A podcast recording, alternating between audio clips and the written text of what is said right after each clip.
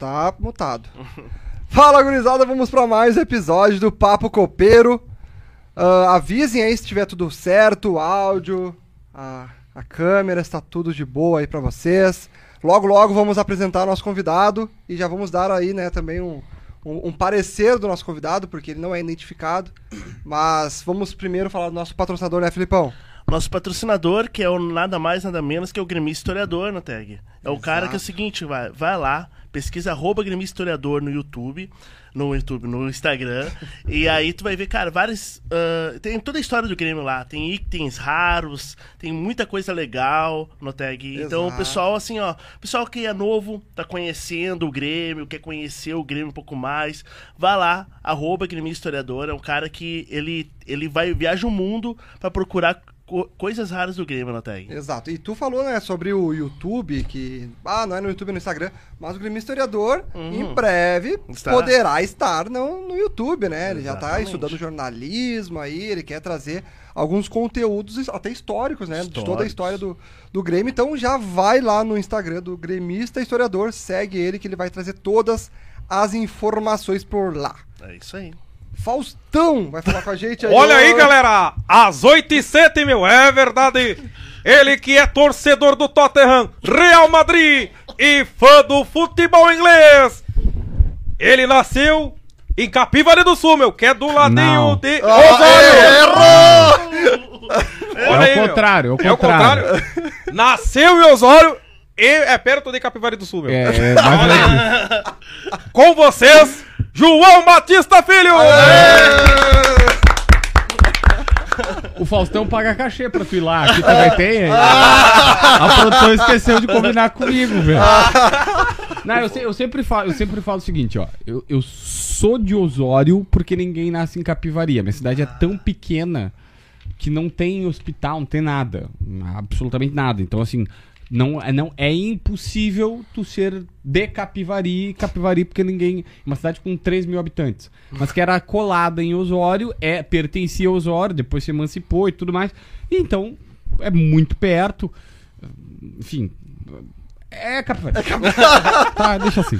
Tá, antes de começar, Filipão, só pra avisar o pessoal que tá todo mundo falando, né? Então, o JB é gremista. Então... Calma, Cara, segui... calma, seguinte, calma. como a gente já falou aqui. Tem que ser gremista pra estar aqui, é isso? É, não precisa ser gremista Não, pra estar não. aqui. Tem que trabalhar com o Grêmio, ter alguma Exatamente. identificação com o Grêmio. O JB cobre tanto o Inter como também o Grêmio, então ele vai falar aqui com a gente mais o lado do Grêmio. É isso, gurizada. Ele não é gremista, tá? Quer dizer, a gente não sabe, né? A gente não sabe. É, pode ser que seja, não sei. Talvez. Cara, como eu sempre falo isso, eu, eu, eu falei pro Duda, o Duda ficou me tentando, o Duda Gato tentando, tentando tal, ganhar um corte e tal. Eu falei, Duda, olha só.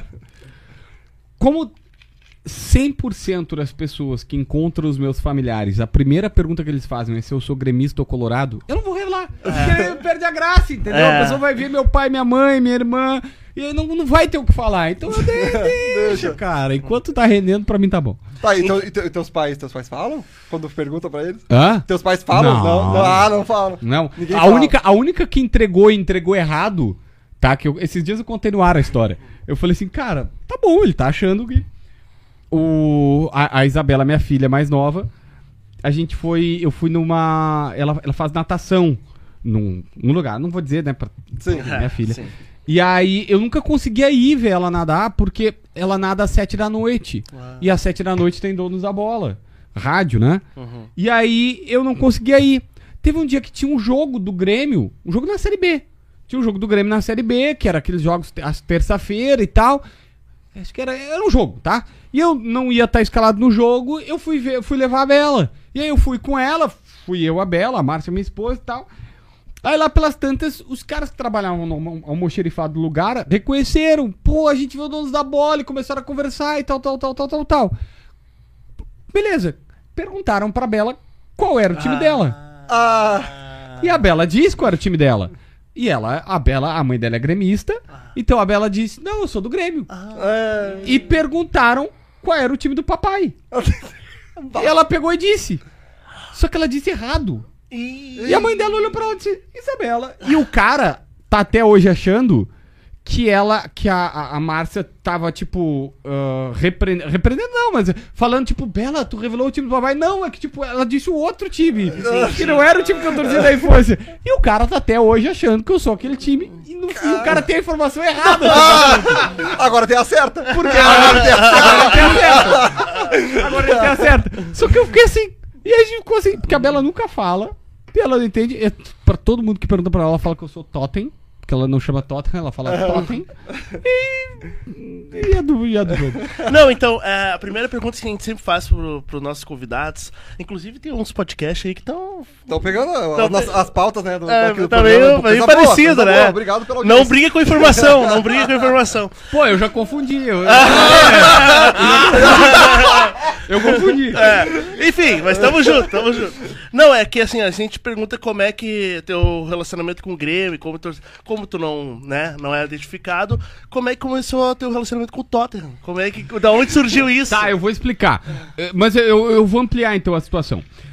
Ah, eu- é muito difícil e, e isso foi isso foi fazer sentido pra minha cabeça depois. Eu gosto muito de Fórmula 1, de automobilismo e, e eu sempre e eu depois de um tempo eu aprendi a ter algum tipo de válvula de escape do meu trabalho.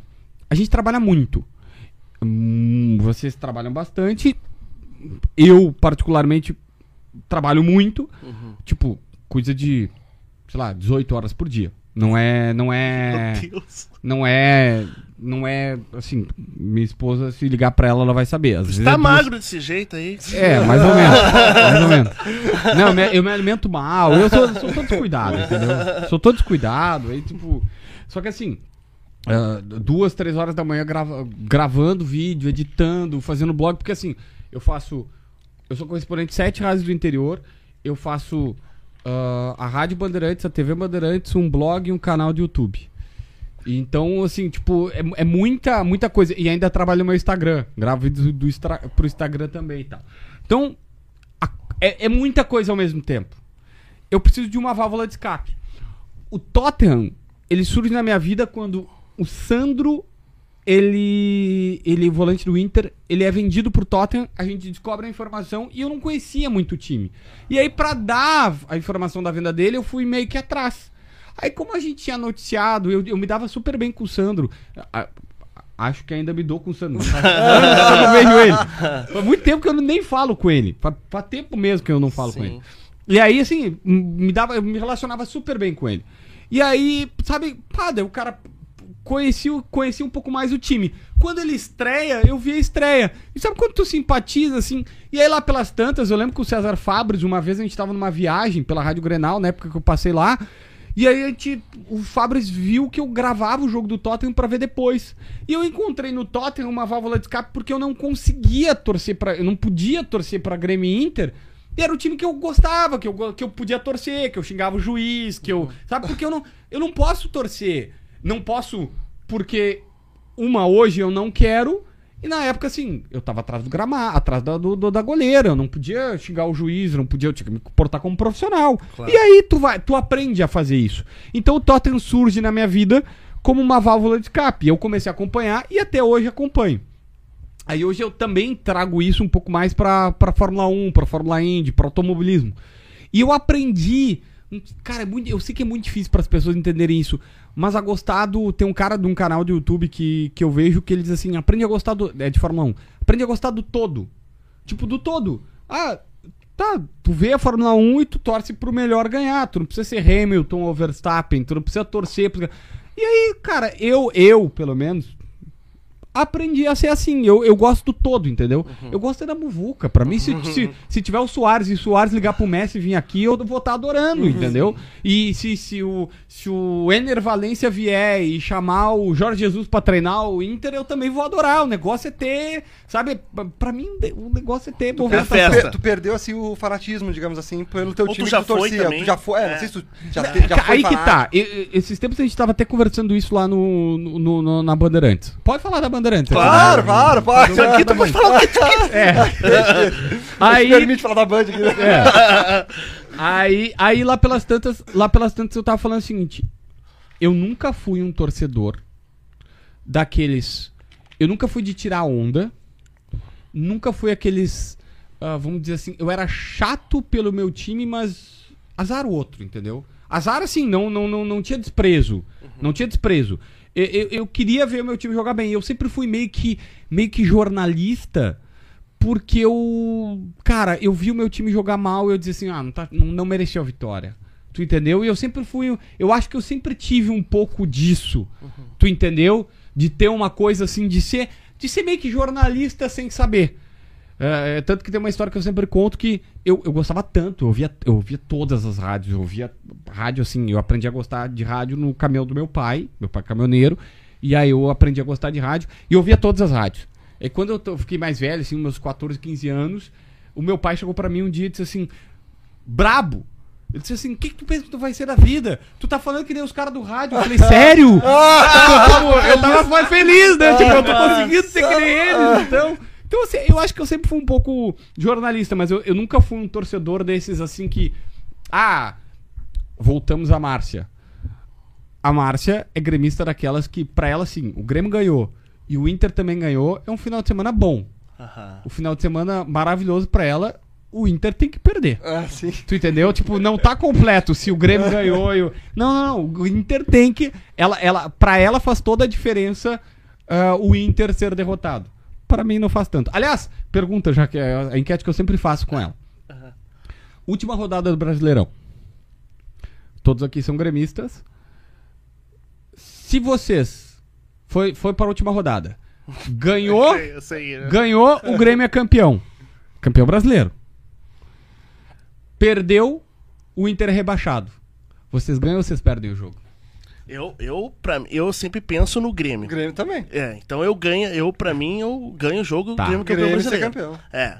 E aí? Não, o Grêmio também é campeão, É. porque o Grêmio não ganha desde 96, cara. É, não. Imagina que ele não ganha desde É que o 79, né? É, o brasileiro pra nós é. Imagina, brasileiro é raridade, né? É que não Mas tem eu como fazer gostei. outra comparação. Não é. tem, não tem. Pior que não é só o brasileirão. Tem, que- tem, tem que ser. Hã? É só o brasileirão que tem como fazer essa É só o Brasileirão. É. Não, pra Márcia ela prefere o Ela prefere. É. Não, mas tem bastante gremista tem, assim. tem. Ah, não, tem muito gremista assim. Mas- Imagina a festa É. que vai ser. Vai parar o Rio Grande do Sul. O quê?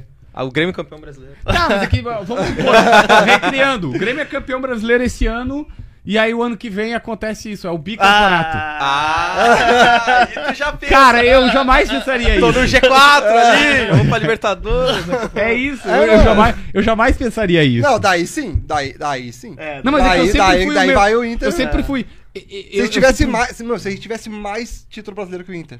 Daí eu acho que. Ah, e não, Sabe, já tiver. Infelizmente, por enquanto, não Por é o cara enquanto, Entendeu é, que o Inter faz toda a diferença no teu contexto. Ah, tem mais uh, título É, o é, Inter. tem, um- é, tem um pouco. Eu sempre, eu sempre fui o cara que. Eu nu- nunca fui corneta. Sempre. É que eu acho que eu. Como eu, desde pequeno. Desde, sem mesmo ser antes de saber. E era muito. Era muito eu- tanto que eu fiz educação física antes de fazer jornalismo. E sim, eu sou formado em jornalismo. Eu não sei o porquê que a galera acha que eu não sou formado em jornalismo. Ah, era uma das perguntas? Hã? Era uma das perguntas que a gente fazer. Sim, cara, uma galera Já leu a pergunta pauta, isso. né? Já leu a pauta? Já leu a pauta? Mas eu- vai falar. Toda a falta já era. Vai lá. Vai lá. Aquela, aquela história da, te- da, da terapeuta, entrega o WhatsApp pra ela, você vai lendo aí, qualquer coisa tu me pergunta. É isso. Não, cara, uma galera chega em mim e diz assim, porque tu não é formado. É que eu demorei muito pra me formar, porque eu, eu fiz jornalismo enquanto eu já tava na imprensa. Então, assim, pô, queria mandar um beijo pro professor Fábio Berti, pra Valéria, minha professora, pra Melão, pra todos que me formaram, porque eles entenderam, assim, cara, na época eu viajava bastante, eu voltava pra caramba, eu já tinha o blog, na época eu tinha o blog, canal do YouTube vem depois, eu já tinha o blog, então eu, no meio da aula eu tinha que parar tudo fazer o blog. Sei lá, o Marcelo Moreno me ligava no meio da aula, eu saía ficar 45 minutos no telefone com o jogador é, e a aula rolando. E, tipo, eu dizia pro professor, ó, o jogador titular do Grêmio acabou de me ligar e me deu um monte de coisa. Tipo, eu já tô exercendo o que tu tá ensinando. Qual faculdade? IPA. É, eu fechei o IPA, porque eu fiquei uns 10 anos lá, mas eu me formei. Não, até uma coisa só, o meu irmão, ele nunca vem aqui, esse meu irmão que tá lá fora. Ele é formado em jornalismo. Ele é colorado, né? Que estranho, no JB. Mas não, deixa no ar. Nunca tá, nunca tá aí, nunca tá aí. Não, mas ele porque é fã, J- fãzaço, fãzaço. É do fãzaço, trabalho. É, fãzaço seu trabalho. Depois a gente conversa com ele lá. bora, tá? bora, bora. Tá, o, o- esse, esse teu tua vontade de ser jornalista, então começou lá quando era criança, assim. Cara, é, é assim, ó. E quando começou a exercer, assim, o jornalismo mesmo? Deixa eu só, eu, deixa eu só mandar o link aqui. Faça, faça Claro, desse que eu claro. eu mandar o link. Não, tranquilo.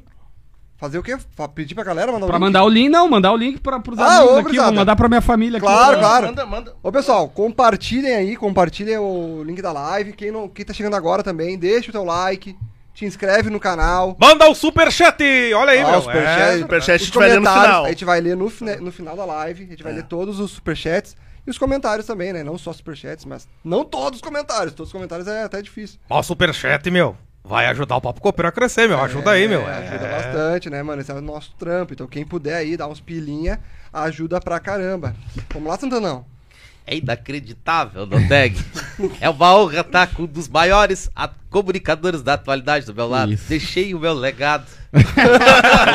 Muito bom. Mas ele bate de frente com o Baldaço. Ah, isso Mas é uma das maiores, maior- maiores qualidades atualmente. Até, mas tua- qual era, qual era a pergunta que eu tinha, que eu ia mandar o link aqui e eu acabei não falando? Tu- Era sobre... Ah, é verdade, mano. Ele não respondeu, né? Eu não respondi, Segue o baile. uma- Do. como, como que tu começou a exercer Ah, cara, é verdade, Eu, tenho, eu tenho pouquíssima lembrança, eu não sei, vocês lembram de quando vocês eram crianças?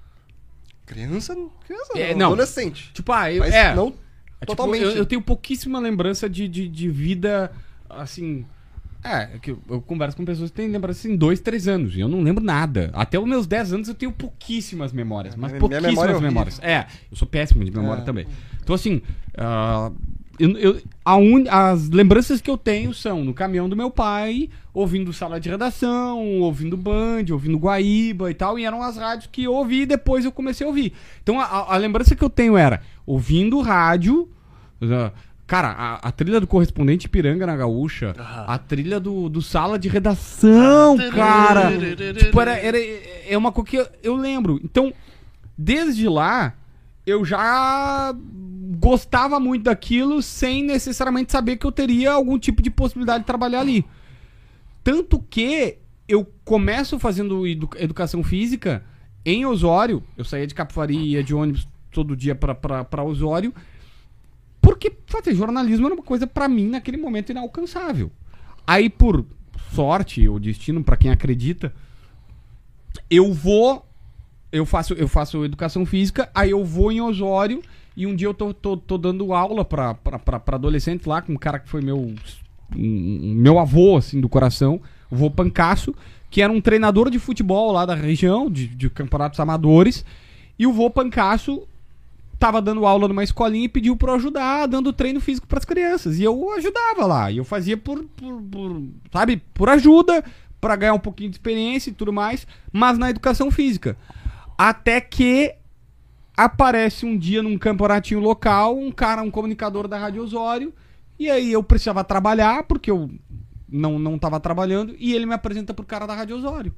E aí o Elias Silveira, que é um dos caras também responsável por me, responsáveis por me ajudar pra, pra caramba, me chama pra fazer um teste pra ir pra mesa de som. Só que uma semana depois eu falo astrão pra caramba, tava com o microfone na mão entrevistando torcida em Osório. Olha só. E aí as coisas foram. Mas Decolou. começou com a educação física e começou assim, na, das poucas lembranças que eu tenho por conta do caminhão do meu pai ouvindo rádio e dizendo assim, pô, eu queria ser aquilo, só que eu sabia que era muito difícil ser aquilo. Então não me parecia um Sim. caminho até que uma hora abriu o caminho. E teu mim. blog veio quando daí? Bah, né, não, daí Bem vem- depois, vem bem depois. bem depois. Vem depois. vem Uma, uma pergunta antes do Santanão. Tu já era fã do Meneghetti?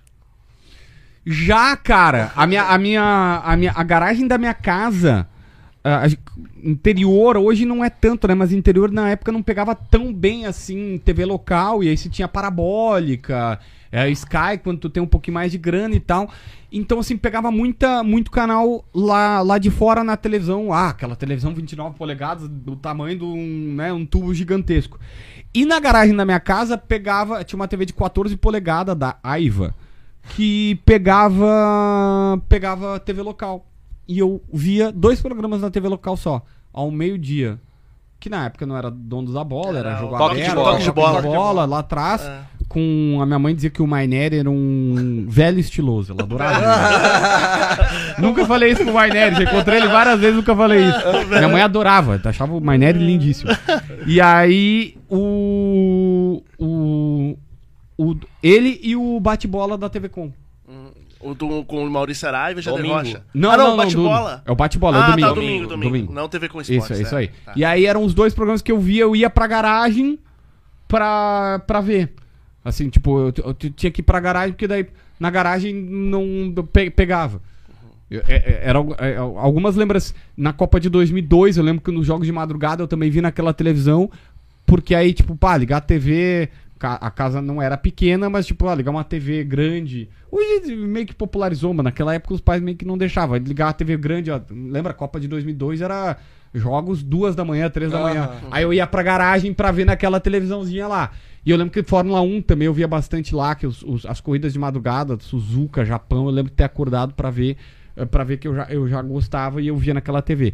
E lá eu assistia o Meneghetti, mas não era tão amigo assim dele como, como sou hoje. É, Eu fiz essa pergunta pra tu puxar o saco do teu chefe lá. Tentei te uma ajuda, ajudar, te dar uma Não ajuda. precisa mais. Eu sou o que mais, eu sou o que mais brigo com ele. o Mas- irmão dele já tá bravo comigo de tanto que eu brigo. Eu falei, cara, mas que, como ninguém briga, eu tenho que brigar. Alguém tem que brigar com o chefe.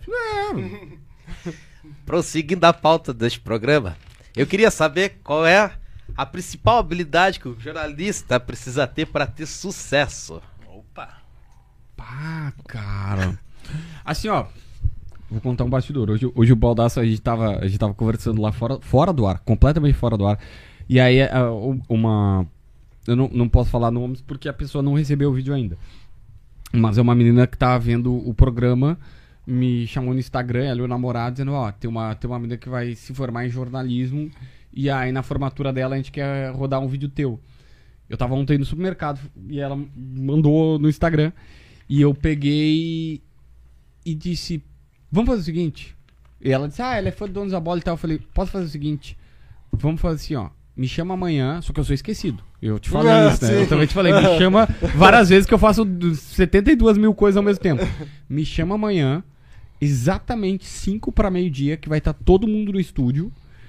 E eu gravo um vídeo com todo mundo do programa Bah. junto pra rodar na formatura. Ela, sério, tu fazer, farei isso? Tá, eu gravei, mandei, só que eu não posso falar nem dar nenhuma pista porque não rodou, e não chegou a Ah, formatura sim, da pessoa, né? Sim, sim, sim. Aí. Aí tá. Aí, cara, naquele ato ali de dois, três minutos, a gente começou a conversar e o baldaço disse assim, cara, todo mundo que me pergunta, faço jornalismo, ah, vou fazer jornalismo, o baldaço diz assim, eu só falo, eu só respondo assim, para. E procura outra coisa. E tu concorda com isso? Tu também daria essa não, mesma- cara! Alguém Por tem que salvar, pô. Não, é que, tipo, cara, tu não pode fazer por dinheiro.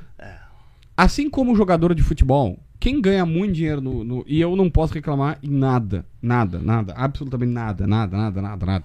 Mas assim como jogador de futebol, quem ganha dinheiro no jornalismo é 0,1%. De resto. E eu sei que em várias profissões é assim. Tá? Várias outras profissões é assim. Mas, cara, tem um pouco mais de margem. Se tu for médico, se tu conseguir ser médico, tu vai ganhar por- provavelmente um pouco mais. Se tu for engenheiro arquiteto também. Ah, mas tem é, arquiteto que faz Uber. Tem. E aí, respeito máximo aos Ubers, tal. Mas tem caras que não conseguem exercer a sua profissão. Mas no jornalismo, em linhas gerais, tu vai o que eu conselho que eu vou dizer é, tu vai trabalhar muito e vai receber pouco. E a única maneira de tu dar certo é fazendo a primeira parte, trabalhando muito. Aí tu tem alguma chance. Agora, se tu vai ter sucesso e se tu vai receber bem por isso, é uma outra. Bah, é, é muito complexo. É cara. muito. É muito complexo porque. Porque se criou uma. É uma profissão que os caras determinaram que vão pagar pouco. E que os chefes acham que tá ok pagar pouco. Porque os donos de empresa acham que tá ok pagar pouco. Tu entendeu? E aí se faz uma estrutura gigante pro cara ganhar pouco. E- Independente, tu ganha, querendo ou não, mais do que, tipo, na média geral do que pagam na, nas emissoras, né?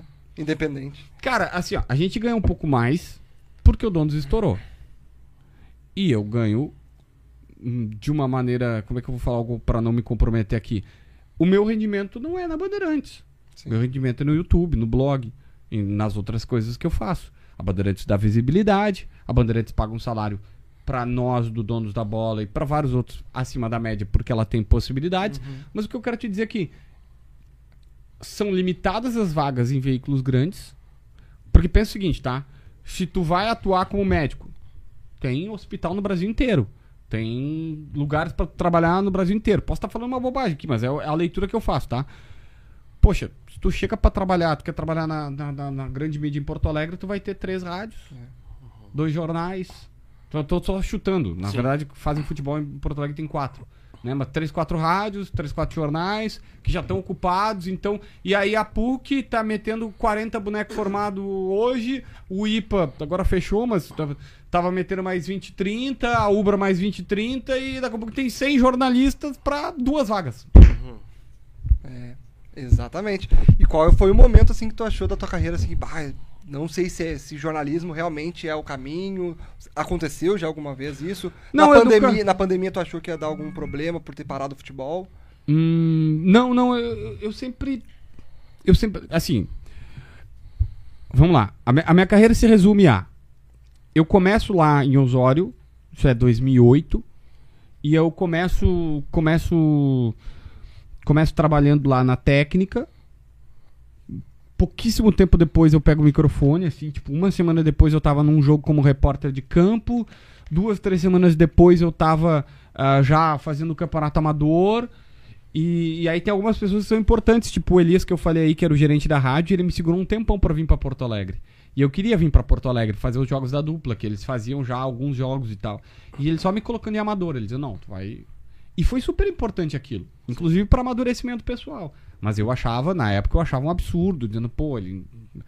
Enfim, mas segui. tra- Até isso pra depois era, era importante pra persistência.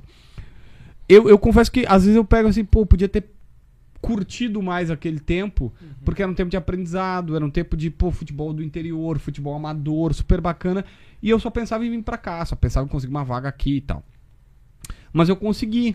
Pouquíssimo tempo depois, um ano e meio depois aproximadamente, eu vim pra Rádio Guaíba.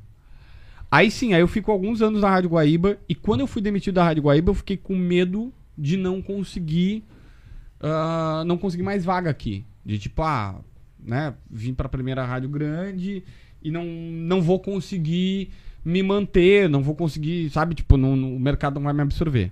Mas, cara, as coisas foram acontecendo, depois fui pra Grenal, eu fui pra Bandeirantes pela primeira vez, aí vem o blog, o blog vem na, na transição da Grenal, é, porque... Tu foi, fez o blog depois da- da- de entrar na Band?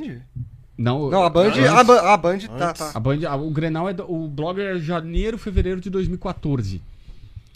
E aí, sim, esses dias eu até recebi assim, pô, é no- nove, quase dez anos trabalhando com no- no- nove anos, pra ser exato, nove anos da primeira publicação em, em internet. Ah, tu lembra qual era? Não. Não. Eu lembro, eu lembro, eu lembro alguns dos principais motivos. A Márcia, minha esposa, que é jornalista também, embora hoje não exerça, foi esperta. foi ganhar dinheiro. Aí ah, a, a Márcia, a Márcia, a Márcia pegou e ela sempre dizia que eu tinha que colocar porque ela já tinha um blog na época no Clique RBS. E aí ela ela ela dizia que eu tinha que fazer porque eu tinha eu saí da Grenal, aí eu, eu saí da bandeira da, da Guaíba e fui pra Grenal, era, foi um período muito. Eu sempre falo assim que eu não. Foi aprendizado, mas, cara, não me orgulho. Fiz de bobagem. Sabe, tipo, embora tenha seus problemas a Grenal, também, pá, cara, eu briguei com todo mundo. Mas briguei pelo produto. Talvez o Meneghetti seja o cara que a gente se dá melhor assim, porque o Meneghetti sabe me ler. Eu nunca vou brigar contigo. Não importa, eu nunca vou brigar se o Marlon é bonito, feio, gente boa, não. Eu vou brigar pelo produto. Tipo, não, esse microfone tá fora do lugar, eu sou o cara que faço isso, assim. então. E aí lá eu, pá, foi muito complexo, era o começo de tudo, várias coisas que não estavam bem ajustadas, enfim. E aí eu saí, tipo, seis meses depois. E eu fui mal pra caramba lá. Mal pra caramba porque eu não tinha a maturidade que tenho hoje. Não Sim. tem como tu achar que com 20 tu vai ter a mesma maturidade de 30 e tantos. Então, beleza. Saí. E foi justa a saída e tudo certo. Eu tinha que sair, a emissora fez certo. Só que eu não tinha onde botar meu conteúdo. E aí a Márcia. E as pessoas ligando. Eu lembro que o assessor de imprensa do Roger dizendo assim, cara, ah, o Roger quer dar uma entrevista, queria falar contigo e tal, tal, tal. Eu falei, pá, mas eu não tô mais na Grenal, não tenho mais o que fazer. E eu tinha ido bem no- na parte do conteúdo da Grenal, tá? Eu tinha ido, tenho certeza disso. Ah, levei alguns jogadores, levei o Williams, o Rodolfo, aquele zagueiro que passou pelo Grêmio, depois foi pro Flamengo, super gente boa, foi lá e tal. E, enfim. E eu não tinha de colocar. Aí eu criei o blog. Aí eu criei o blog. a- a- pela Márcia. E tanto que uma das primeiras entrevistas fui eu indo na casa do Roger entrevistando ele. Pro canal do YouTube. Aí fui, fui, fui. Aí eu lembro que, cara, passou- passaram-se alguns meses. ah, o Baldasso pega e me manda uma, uma DM assim, dizendo, cara, tu não tá na imprensa e tu dá mais notícia do que todos os caras É, da eu imprensa. lembro disso. Tava E- estourado. É, e eu, eu lembro que eu fiquei super feliz. E eu fazia uma coisa que hoje todo mundo faz, e que eu já tô indo mais pro lado contrário, que eu fazia muita manchete forçada. Mas eu arregaçava. Os clickbait Mas bomba. é, é que assim, tem uma diferença. acho que é do- só a galera nova que faz manchete forçada. É. Aí tem uma diferença do clickbait pro caça-clique. Eu sou caça-clique, eu não sou clickbait. Porque, vamos lá, vamos explicar. Eu Eu detesto. eu guri. Eu- eu- o cara chega a dizer assim: Ah, mas tu só quer que eu clique no link? Sim. Clicar no trabalho. link é. é- Eu não tipo, ganho pão. Esses tempos um cara pegou e disse assim: O cara pegou e mandou: Ah, JB, clicar no link é chato. Aí eu falei assim: Cara, mas é que assim é o único jeito de eu ganhar. Ah, mas bota tudo no Twitter. Eu falei: Cara, se eu botar tudo no Twitter. Não, ninguém vai clicar, ninguém vai ver o anunciante que me paga e, consequentemente, se ele paga por visualização, eu não vou ganhar dinheiro. E aí eu trabalhei de graça. E aí tu vai dizer, ah, mas eu... não, é que eu tenho duas filhas pra sustentar, eu preciso pagar as contas lá em casa. E a dona Márcia gasta pra caramba. não, eu sou, eu, sou, eu sou consumista da relação, fica, fica claro aqui isso aqui, tá? Aí, não dá, tu precisa.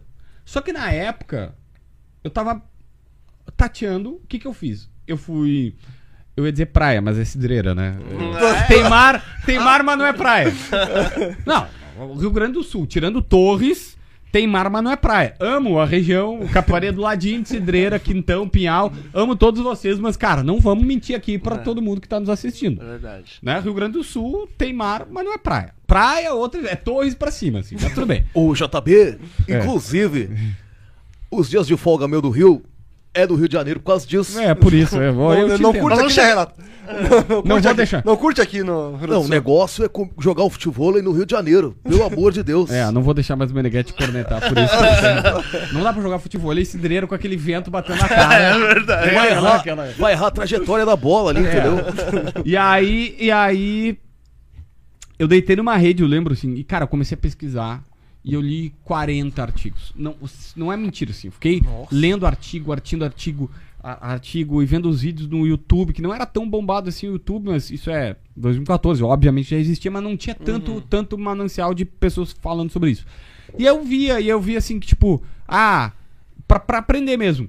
Posts sobre tópicos bombava, ahn, não entregar nada no título, fazer um pouquinho de, de- da, da parte de, ah, de, de palavras-chave, tags e tal, e eu comecei a aprender. E eu fui na, no roots na prática. Só que assim, não é por mal. Ninguém aqui fazia isso. Então quando eu comecei, eu comecei do meu jeito e aí eu fui vendo o que que dava certo, o que que não dava e o que eu queria pra mim e eu não queria. Entendeu? E aí tu vai no decorrer do caminho aprendendo algumas coisas. Então hoje, o que que eu faço? Ah, Grêmio contratou o atacante.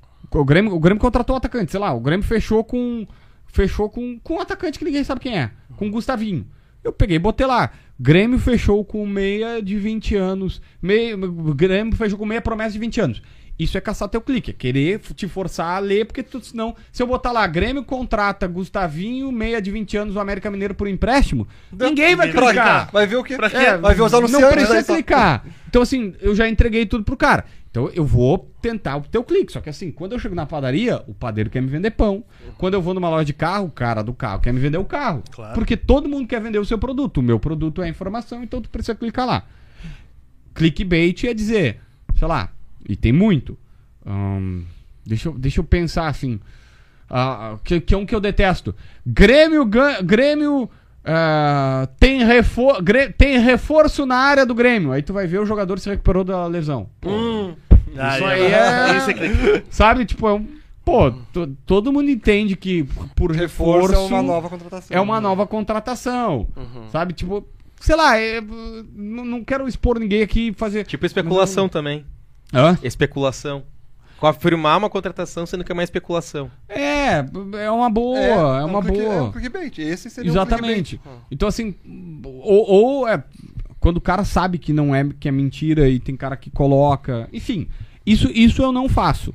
Mas eu tentei, ao longo do tempo, e eu, eu, eu falo isso pros guris lá, a gente conversa muito sobre isso, tá? Sobre.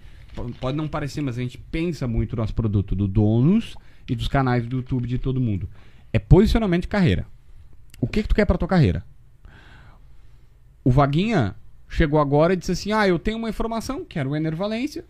Tem uma informação, na verdade ele tinha que estava fechada, ele também tinha alguma dúvida, ele disse: Olha, eu não vou tratar o assunto porque eu não quero prejudicar o Inter. É o posicionamento de carreira dele. Ele acha isso. O meu posicionamento de carreira é: eu tenho compromisso com quem me assiste, então eu vou falar sempre. É, esse é o meu posicionamento de carreira. Mas, por exemplo, eu. Ah. Ah, eu, eu- eu vou citar esse exemplo porque eu, eu acho que é o melhor. O Luan foi pego sem carteira. É um problema. E aconteceu, né? Sim, sim. depois virou. Eu não falei sobre isso. Porque é problema do Luan. Tá? Ah, ah, Tenho quase certeza que eu não falei, mas eu, que já, eu já tava. Porque lá atrás eu até fazia isso, entendeu? Porque dá visualização. As pessoas querem saber. Só que eu falei assim, cara, se não impacta o campo, se não impacta o gramado, se não impacta. Tu entendeu? Tanto que o André, balada do Grêmio, teve um episódio dos vizinhos dele terem chamado porque ele tava com música alta e tal, tal, tal. Eu não citei. Não citei, não citei, não citei, a gente já sabia, não sabia. Até que numa entrevista o Renato disse: Eu chamei o André e conversei. Acho que foi o Renato. Alguém disse: Chamei o André e conversei sobre esse episódio, tal, tal, tal. Pô, se isso é assunto do vestiário do Grêmio, impactou no vestiário. Se tivesse ficado só da vida pessoal do cara, porque daí é, é muito. Tu entendeu? E aí eu fui me lapidando. Eu tenho alguns critérios muito definidos que eu digo assim: ó, esse é o meu posicionamento de carreira. Um exemplo, por exemplo, o Douglas Costa, depois que o Grêmio ah, caiu, ele fez uma festa. Eu acho que eu não citei. Não Tenho quase certeza que eu não citei. Ah, tá, Tenho pra- não praticamente certeza que eu não citei. Ah. Tá, às vezes Mas isso até poderia traindo. impactar, tu acha? Isso Não poderia... acabou a temporada. É, é, ele saiu, né? Mas, é. Sim, Não, mas mas tinha acabou a temporada. acabado, né? Acabou a temporada. Então, assim, tem algumas situações que. E tu vai aprendendo. Tem um erro que pra mim é clássico, que é um acerto, mas é um erro. Que é um exame da mão do D'Alessandro. D'Alessandro, o Inter 2015 ia jogar a semifinal contra o Santa Fé. Não, as, as quartas de final contra o Santa Fé. Semifinal foi contra o Tigres e eu até tava lá no México. E aí, o Inter ia jogar as quartas de final, o D'Alessandro tinha lesionado a mão. E ele foi fazer um exame no Hospital Mãe de Deus. E ele fez um exame que ele tinha fraturado o dedo que, que coloca aliança. Não sei se era o da direita ou esquerda, mas era o dedo, é, é esse dedo aqui. E aí os médicos recomendaram pra ele dizendo, olha, pode ficar, tu não pode jogar, tem que operar, tu fazer uma microcirurgia e tal, tu não pode jogar, porque se tipo, se entorta mais e ele ia ter consequências e tal. E eu descobri, a notícia já tava meio que vazando, eu confirmei e, e eu consegui o exame médico dele. Verídico. É, que era um raio-x. E o, o, o- a pessoa que me passou, era um médico, já faz muito tempo, então não tem problema falar. Disse, não, é isso, isso, isso, isso, isso. E eu tinha. Bah. E eu divulguei o exame. E o D'Alessandro ficou louco. Por que tu faz isso, cara? Com razão. Com razão. Hoje eu não faria mais isso. Quando deu o acidente do Bolanhos, é, a gente tinha o exame e eu esperei o Grêmio postar com autorização do jogador pra postar. Eu aprendi. Uhum. Porque era uma coisa pessoal do cara, um exame médico e tal. Eu podia ter só trabalhado a, a, a, a informação, dito que tinha o problema, e não precisava expor um exame, porque é uma coisa pessoal. Isso vai ferir o cara e não vai agregar em nada. Porque assim, tem coisa assim, ah, o cara. De- deixa, eu, deixa eu ver. O cara tava. tava Tu não- viu o Renato de cueca preta. é, isso aí. O cara não foi trabalhar, o cara não foi dar o treino. Eu preciso falar que ele não foi dar o treino. Isso Na minha folga? Exatamente, não. Tua folga de quatro dias, né? Com o elenco trabalhando. Aí o cara não foi trabalhar. Então, mas tu não é uma corneta pro Renato. O cara, o cara não foi. Qualquer jogador não foi trabalhar. Aí não adianta ele, ah, não, é minha vida pessoal. Não, amigo, tu não estava presente no dia do trabalho, então eu relatei lá que tu não estava presente no dia do trabalho. Ponto. É uma outra coisa. Nesse caso, eu não faço mais. Pra quê? Não vai agregar nada. Não, pode ser do D'Alessandro, pode ser do Bolanhos, pode ser do, de qualquer jogador. Então eu, eu, eu aprendi e eu tenho me policiado pra não, pra não errar mais. Nesse dia eu podia ter só trabalhado a informação. E aí, acho que a torcida gremista, que deve ser a maioria que tá nos vendo, não deve ter, não, não, não prestou tanta atenção, mas a torcida do Inter pegou no pé porque o raio-x seria da mão contrária, da mão errada. E vários colorados dizendo que tava errado. E eu fiquei mal pra caramba, inclusive, porque eu tinha errado. Eu falei, pô, mas o cara é super de confiança, o cara, como é que ele fez isso? Aí depois eu fui entender com outros médicos, inclusive, que na verdade raio-x não tem lado. Raio-x tu bate aqui e aí depois tu tem que fazer demarcações, pontuações pra saber se é o lado direito ou esquerdo, porque tu pode botar a mão assim ou assim é osso. Ah, sim. Tu entendeu? Não tem como saber assim bem o lado, eu não sei o termo técnico. Mas é obviamente era aquele exame e tal. E, e se criou uma fake news na época que eu tinha errado. Tanto que tá depois, depois aí o pessoal ficou sabendo e tal. Mas é um aprendizado. Eu não precisava ter feito aquilo. Eu errei com o cara. Tu entendeu? Tipo, ó, porque cara, todo mundo vai se passar. Tu entende? Tipo, o jogador vai errar dentro de campo, a gente vai errar no microfone. Então, às vezes tu fala coisa que tu, puxa vida, cara. Não precisava ter falado isso, que chateado lá. Porque... É do jogo. E como tu consegue, JB, porque tu tem muita informação, muitas vezes tu traz ah, o furo de reportagem e tal, como tu consegue tantas ah, exclusivas de Grêmio Internacional? Tu tem muito contato? Cara, tem. Tem. Mas é que não tem outro segredo. Assim, ó, tem uma coisa que. Que quando eu comecei, eu lembro disso, quando eu comecei na Rádio Guaíba, ah, na época, por exemplo, você começou comigo eu, o Igor Povo, que hoje tá no Grêmio, o, o Rodrigo Oliveira, que tá na Gaúcha, e a gente, a, a gente começou tudo mais ou menos junto, assim, o Rodrigo um pouquinho antes. Boa tarde. É, e aí lá pelas tantas, lá pelas tantas a gente ah, viu os mais velhos e a, a gente não tinha mesmo o, me- o mesmo contato que eles, a gente tinha que correr muito mais e tinha. Só que vai, vai passando o tempo que as pessoas mesmo te procuram, as pessoas assistem teu programa, tu vai fazer uma abordagem, o cara já sabe quem tu é. Tu entende? Isso, isso faz uma diferença. Não adianta. Sim, hoje, modéstia à parte, praticamente todo mundo vê o donos. Uhum. Sabe, tipo, de Grêmio e Inter, Líder de Jogadores. jogadores vêm o donos. Não tô dizendo que todos os jogadores, todos, mas vários jogadores vêm o donos. Top vários, of mind. é, vários outros, vários, assim como era o Saulo na tua época. Exatamente. Ah, aí, aí, tipo, daí quando eu vou falar com o cara, se eu, ah, eu, descubro, eu pego o telefone do cara, o cara chegou ontem, sabe? Tipo, ah, o presidente, o presidente de guerra, aí vai aquela história. O presidente de guerra já tinha sido diretor de futebol duas, três vezes comigo, repórter, trabalhando. Então, quando eu vou falar com o Guerra, o Guerra sabe quem eu sou. Tem já uma, sabe, uma, uma, uma diferença no trato. O cara já te olha um pouquinho diferente. Então, o tempo nesse, nesse caso aqui ajuda bastante. E ser trabalhador. O cara vê que tu é correto, o cara vê que tu, sabe, tipo, tem um dos grandes empresários do, do, do país, dá pra se dizer, mas é que ele é gaúcho, que eu nunca tive grande, muito contato. Aí teve uma vez uma notícia sobre o Rodrigo Dourado do Inter. Uhum. E, e que... Quem? Aí. É por tua conta, Deixa, eu- deixa, eu- Corneto. deixa eu co- quicando. Deixa eu quicando. Aí era sobre, sobre o, o Rodrigo Dourado do Inter. E aí ele tava vendo, e eu tinha contado uma versão da história, que até era verídica a versão, mas tinha acontecido um outro fato que. Esse é o problema, tá? Não tinha me contado. E esse é um problema que acontece muito. Tu sempre tem que saber o seguinte: se tu falar com um lado, um lado vai contar uma história, e tu falar com o outro. ah, depois tem uma historinha boa do Grêmio sobre isso, Opa. eu posso contar. Aí. Não, mas só pra galera entender como é que, como é que acontecem as coisas. Me, me cobra essa daqui é boa. Vou puxar uma gavetinha depois. aí, aí. ah, eu, eu relatei isso no ar, no Donos. E eu não era tão amigo desse empresário, embora ele seja muito. Ele nunca me. Nunca me deu abertura. E aí ele me ligou e disse assim: me ligou. Acabou o Donos, ele me ligou e disse: Ah, eu tava vendo teu programa, bem assim, tava vendo teu programa, foi super educado. Mas, ah, tu falou isso, não é isso, é isso, isso, isso, isso, isso. Eu era empresário, tava fazendo tal, tal, tal, tal, tal, tal. E eu falei, cara, é, é que, ó, vou te contar. Não dei a fonte, evidentemente, que entrega a fonte é água mineral. Mas chegou pra mim isso, isso, isso. E essa parte eu tenho certeza. Não, não, isso é verdade. Só que assim, só aconteceu isso por conta. De... Tá, eu não posso dar muitos detalhes, Sim. senão fica muito na cara. Mas, ó, só aconteceu isso por conta disso. E eu falei, tá. Aí no outro dia, eu peguei e disse, ó, eu recebi mais uma ponta da informação. ah, que é isso, isso, isso. E eu fiquei muito feliz que depois ele me ligou. Depois desse segundo dia, ele falou, cara, eu só te liguei porque tem um, um empresário, ele falou o nome, que ele te conhece e disse assim: pode ligar pro JB, porque o que tu falar pro JB, ele vai dizer no ar. Ele não vai, ele não vai. Sabe que, tipo, ah, ele não vai, tipo, mentir ou omitir e tal. Claro, Se o cara me conta uma versão mentirosa e eu descubro que é mentirosa, eu não vou contar tua versão mentirosa no ar. Mas eu, eu fiquei muito feliz que foi um elogio sincero. Ele disse, ah, o JB é correto, assim. E é o que eu procuro. Que legal. Não tem como eu saber. Cara, tem um ditado espanhol que diz assim. é- ele é em língua espanhola, não sei se é da Espanha necessariamente.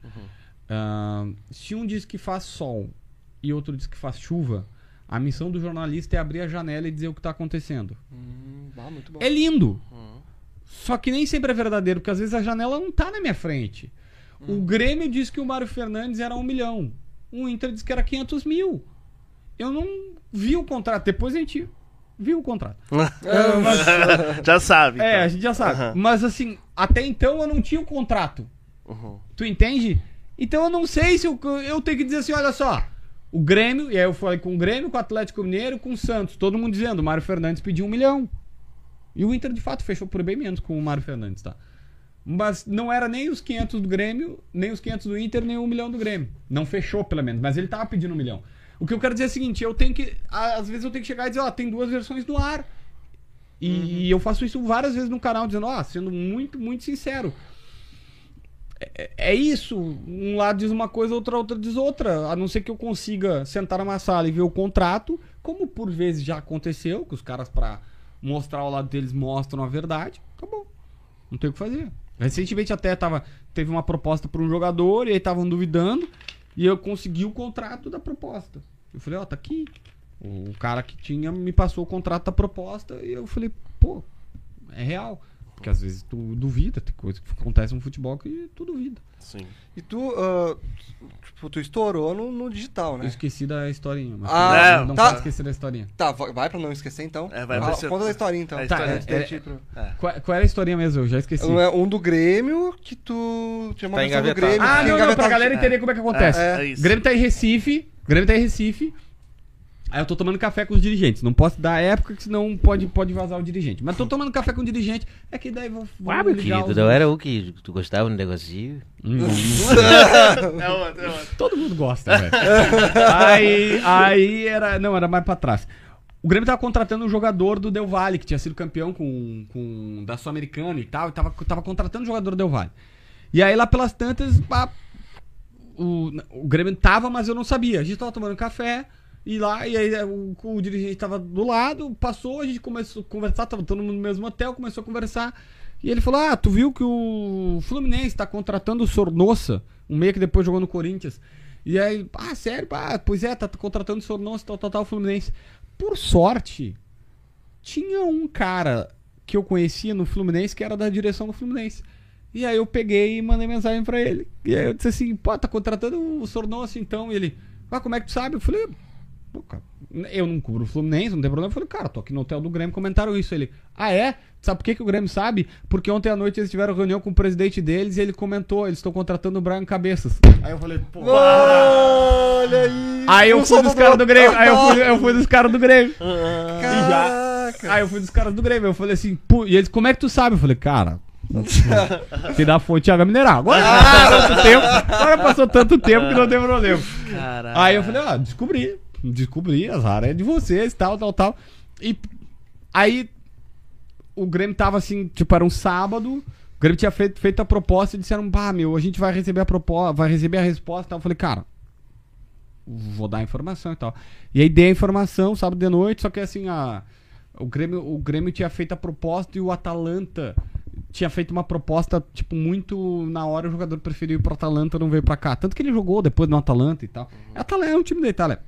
Tenho quase certeza que é o Atalanta. Mas o Grêmio fez, é só procurar no Google que tinha que ver. Mas só pra galera entender como que às vezes as coisas acontecem assim. O teu, a tua- o teu gol é quando tu tem uma informação Ah, dessa. com né? certeza. É. Tá louco. É, Não, quando tem uma informação dessa, quando tem uma informação grande, tu confirma. Tipo, ah, ah, que o Grêmio tentou o Soares, nós até fomos usados, né? Que a gente sempre brinca. E foi uma, uma, uma jogada, uma atacada pra repercutir no, no donos que foi falado pra gente textualmente, então não tenho por que negar. Não fomos nós que demos o, o Soares, a gente repercutiu com o presidente porque o presidente estava lá. Mas, pô, todo mundo fica enlouquecido quando tem uma informação do Soares.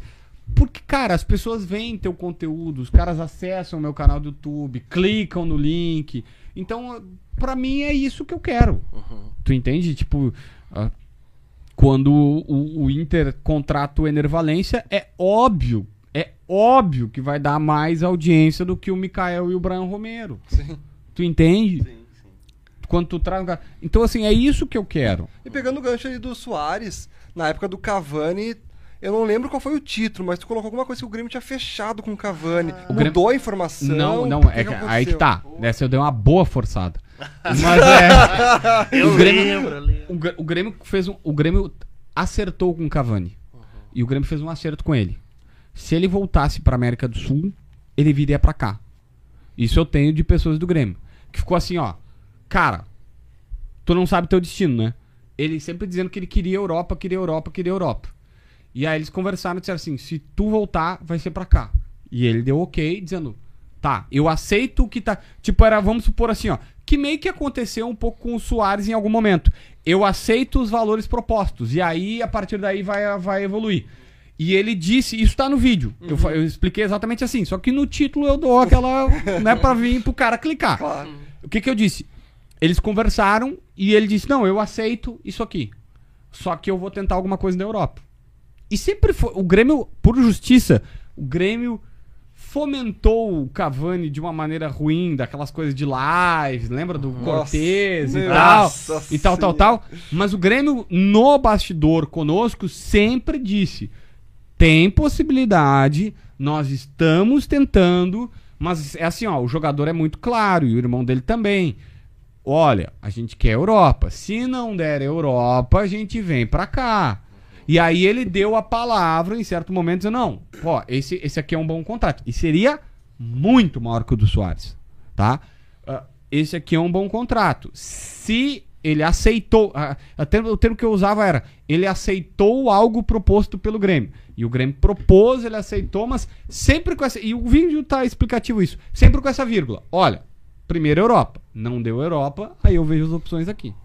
E veio a Europa, né? Eu veio o Manchester, É, veio o o Manchester, United. Que não jogou quase nada lá. né? É, não jogou. não jogou. E agora eu nem sei como é que ele tá Tu na- veio na- Pois é, ele, é ele tá no Manchester ainda. Não, tá na Espanha. Foi pra Tá Espanha? num...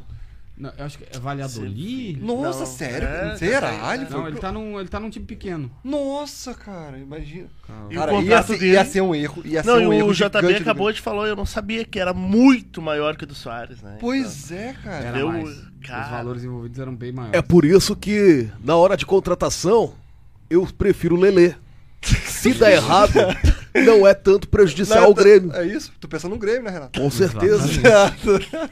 Por isso. Não, agora, agora falando sobre um pouco. Não, não é Valladolid nada, é o Valência. É o Ah, Eu Valência. sabia que era, era um time pequeno. pouquinho maior. Um time... Começava com V. É, Não, falando do mundo digital, né? Tu estourou na, na internet, no jornalismo. Tu acha que a internet a- ajuda hoje bastante Muito. pro jornalismo? E o que, que tu acha do, do futuro do jornalismo? O jornalismo impresso, o jornalismo da rádio, o jornalismo na internet, as pessoas identificadas, tu acha que isso aí vai aumentar? Como é que tu acha que vai ser? Cara, é assim, ó. é, Qual é o grande, qual é o grande lance que tem a ver com o que mudou? O jornalismo mudou, mas como assim, ó. Como é que eu vou, como é que eu vou- chegar lá? Mas eu, eu, eu, eu tenho uma lógica sobre isso e um, e um, e um raciocínio. Antes, pra tu, dar, pra tu ser um jornalista bem sucedido, tu dependia de da qualidade do teu trabalho, da tua dedicação, mas tu tinha que ter oportunidade numa RBS, numa Band, numa Record, numa, sabe, tipo numa empresa. Hoje, tu monta um canal de YouTube, tu faz um blog, o teu Twitter ou Instagram, tu pode fazer jornalismo lá. Tu tem a chance de, de, de, de dar certo mesmo mesmo sem uma grande emissora. Então, é, é, para mim, esse é o grande lance do digital. Te dá, dar chance de outras pessoas aparecerem, e eu acho que isso é muito pouco explorado. É, fa- falta isso, assim, das pessoas. Até dessa- desse tipo de iniciativa aqui, entendeu? É, apesar de ser em canoas. Afastado. Mas o melhor Pô, X, como melhor X X aqui. daqui. É, o melhor Gosto- X gosto aqui. pegar X. o, gosto. É, o É, X o daqui é o melhor melhor. Vou pegar X. Não, vocês vão pagar um X. Cara, a Bandeirantes, é, a, Bandeirantes, é- a Bandeirantes é no fim de Porto Alegre. Isso aqui é no outro lado de Porto Alegre. Pô, eu atravessei, eu disse pro Marlon, eu falei, cara, eu vou chegar em cima do horário, porque se fosse da minha casa até era mais perto. Só que assim, ó, ah, hoje, sabe, tipo, faltam as pessoas. Pô, se tu quiser. Ah, eu moro em. Pra mim, eu morava em Capivari, cara. Pra mim era muito longe. Era, era longe, não é. Capivari e Porto Alegre era até perto, mas na época não tinha internet, não tinha nada. Então, assim, pra mim, Porto Alegre era um. Nossa, era um evento vir a Porto Alegre. Sabe? Não é tão longe quanto outros lugares, mas, pô, tu tá agora em Erechim, tu tá me assistindo em Erechim, tá nos assistindo em qualquer lugar, Chapecó, ah, Santo Ângelo, qualquer cidade. Pô, tu pode fazer jornalismo. O Diego Torbes faz, faz de longe. De Bagé, sabe, de Bagé. Então, assim, ele e ele faz o trabalho dele, cara. Beleza. Ele tá, ele tá trabalhando, tá, tá, tá, tá, tá lutando pelo dele, pelo espaço dele e tal. Ele tem essa possibilidade. Então, pra mim, o digital ele trouxe essa grande facilidade das pessoas não dependerem dos outros pra se dar bem. Hoje tu depende, cara, depende único, única e exclusivamente de ti. Única, única, única, única. Porque, cara, não, nem é dinheiro. Com um celular e um microfone É. do Mercado Livre de 15 pila, tu faz o trabalho. Não precisa nem do microfone, né? Hoje em dia Não, as pessoas só, é, celular, se quiser, é. só o celular hoje o pessoal tá fazendo. Mas tu acha que vai aumentar o número de jornalistas identificados e tu desse, tu, tu acha que tu vai te identificar em algum momento? Assim, ó, vamos lá. Não tem. Tem uma frase que ela é muito boa. Eu, eu, eu tenho algumas frases que, que, que seguem, que, que eu mentalizo assim, que vão meio que norteando a minha vida. Tem uma frase que eu ouvi do Rica Perrone, que eu achei incrível. Queremos você aqui, Rica. Ah, eu já, já, já entrevistei ele, gente boa. O Rica disse assim: se tu não, se tu não olhar pra ti há cinco anos atrás e não te achar um babaca, é porque tu ainda é um Tu babaca. ainda Puta merda. Porque assim, cara, tu muda muito ao longo do tempo. Bom, eu me achava um babaca e, continuo sendo um babaca. Tu entende assim, tipo, tu- em cinco anos tu muda muito, sabe? Tu, tu- é. as- então, hoje, vou te dizer hoje, eu não torço vendo um jogo de futebol, nem de Grêmio, nem de Inter, nem de nenhum. Às vezes do Tottenham. Quando o Lucas Moura faz três gols na, na final da, da- da- da- na semifinal da Champions. Tem que Faz tempo, Harry Kane. Faz tempinho isso aí. né? Pô, mas vai tá sendo trovante, Ah, tá louco? mas- Nossa, Fala, não é título nenhum. Harry Kane ou Soares? Hã? Harry Kane ou Soares? Ah, o, o Soares foi mais, mas o Harry Kane hoje é muito melhor. Pô, tá louco, cara. O, o- o cara é que as pessoas têm uma impressão dos gols que ele perdeu na Copa. Vai olhar o cara na Premier League, o cara faz gol de Não, ele quanto é jeito, é, um monstro. Mas não ele tá quantos, anos, título ele tá quantos anos hoje, o Harry Ah, Kane? ah 28, Que? 29. Ele não tem 30 ainda. Não, não, Não, ele para. tem, tem 30. Não, tem mais de 30 já. Não, ele não é velho. É que ele tem cara de velho, né? É. Ele sempre teve cara de velho, mas acho que ele já 29. tem uns tri- 29. É, ele é novo. Daí tu vai pesquisar títulos da carreira. Mas enfim. É que ele, joga, ele mora, ele joga num time que desde 61 não ganha nada. É. É, e aí, por favor, pelo menos da minha parte, sem corneta. Uhum. Era o que eu sempre falava do Internacional. Ah, agora há pouco, os caras dizendo, ah, porque o Dourado não ganhou nada, o Denilson não ganhou nada, o Patrick não ganhou nada. Eu falei, cara, o Inter não ganhou nada. O problema é o todo do conjunto, não é necessariamente os caras. Porque assim, tu- os caras vão sair daqui, eles provavelmente vão ser campeão. E não é corneta, tá? É realmente uma- um pensamento, assim. O Kane tá num time que não ganha nada há muitos anos e que não consegue se preparar pra ganhar nada. Então, faz parte do contexto dele. Tu tinha me perguntado alguma coisa que eu. Fui pro outro lado. de, Ah, de se identificar. É. Então, assim, hoje, eu não sinto a menor necessidade de me identificar, eu não sinto vontade de torcer. Eu gosto é da treta, da confusão. Né? Pra mim, o jogo tem que ser é, seis, que nem Grêmio Novo Hamburgo, porque aí todo mundo vai clicar no link, ou tem que dar alguma coisa e tal. Embora a crise tenha uma. Tem uma, uma situação importante que, tipo, as pessoas não entendem. Ah, a imprensa gosta de crise. Cara, depende. É óbvio que é melhor, melhor entre aspas, pra audiência o time tá brigando pra não cair do que tá lá na décima posição do campeonato. Décima posição do campeonato é a pior coisa que tem. Porque aí ninguém se interessa, entendeu? Ninguém vai Nem assistir fede teu nem conteúdo. cheira ali. Tipo, ah, tá. ah, agora, o grande problema do- do- dos caras que falam assim, ah, vocês gostam de crise? Meu, vamos lá, tá? Vocês, vocês- vocês são supersticiosos, bate na madeira. O Grêmio perdeu pro Campinense e é eliminado da Copa do Brasil. Por favor. No dia, no dia, no dia vai dar uma um- baita audiência. é. Não, não, não, não. No dia vai dar uma baita audiência. O problema é que tu tem 10 jogos ou 10 semanas que tu não vai ter nada o que falar porque o Grêmio não tá disputando. É muito mais interessante pra qualquer jornalista que o Grêmio passe, que o Grêmio avance, porque vai dar muito mais audiência no longo do Olha dia. o Grêmio rebaixado. Pô, quando rebaixou, deu uma audiência em um monte, um monte Depois de canal. acabou. Depois acabou. Depois O acabou. passado ano do Grêmio foi horrível. Foi horrível. Pra audiência foi péssimo, foi o pior ano. Então, assim, acaba. Então, as, as pessoas não conseguem. As pessoas olham só o número e dizem, ah, também, ó, é por isso que vocês gostam. ó. O dono da bola fez uma audiência absurda no dia depois da, da eliminação. Sim, o dia depois da eliminação é maravilhoso pra audiência. O problema é que a longo prazo é péssimo. Porque a gente fica semanas sem ter o que debater, aí tem que debater a folga do Renato. É. Não. Aí é isso que as pessoas não conseguem entender. Então, assim, eu gosto da confusão. O negócio é. Confusão que eu brinco é ter notícia, entendeu? Sim. É o cara que foi bem, o cara que foi mal, o cara que contratou, que dispensou, que vendeu, que. Tudo, tudo para mim me interessa desde que tenha informação. Eu não pretendo me assumir torcedor e hoje, tá? Hoje, se eu porventura chegasse e dissesse assim, bah, eu sou Tottenham, sabe? Eu sou to- torcedor desse time aqui, eu creio que eu ia chegar e dizer, tá, olha só. eu- Uma vez eu falei com o PVC, mas ia ficar nisso, entendeu? Não ia botar camisa e torcer e tipo, vamos, vamos, não. O, o, o PVC, uma vez eu entrevistei ele, eu falei assim. ah, tava conversando com ele e tal. Daí eu. PVC. Era algo do tipo. Tu fala teu time? E ele assim. Não. Não falo qual time que eu torço. A não ser que me perguntem. E aí, eu sou jornalista. E a principal característica do meu trabalho é dar a informação correta. E aí o meu trabalho tá acima do meu time. E eu tenho que dizer qual time que eu torço, porque eu sou jornalista. Aí eu falei, qual time torce ele? O Palmeiras. ele fez toda uma volta Palmeiras. pra dizer que. pra dizer que, tipo, Torce pro Palmeiras. ele não queria ser torcedor, Uhum. Ele não era torcedor, ele era jornalista, mas que ele, como era jornalista, ele se obrigava a dar a informação correta. Eu achei genial. Dar a informação correta e dizer que ele era Palmeiras. Enfim, de- e eu acho que eu seria nessa linha, entendeu? Tipo, Eu, não- se- eu não lembro, eu não lembro se eu te perguntei, tu, tu chega a torcer, assim, internamente pro Grêmio, teu time? Grêmio Inter? É, É, não. isso que eu ia perguntar, porque É. 2017 ou 2010, tanto faz. Tá na final lá.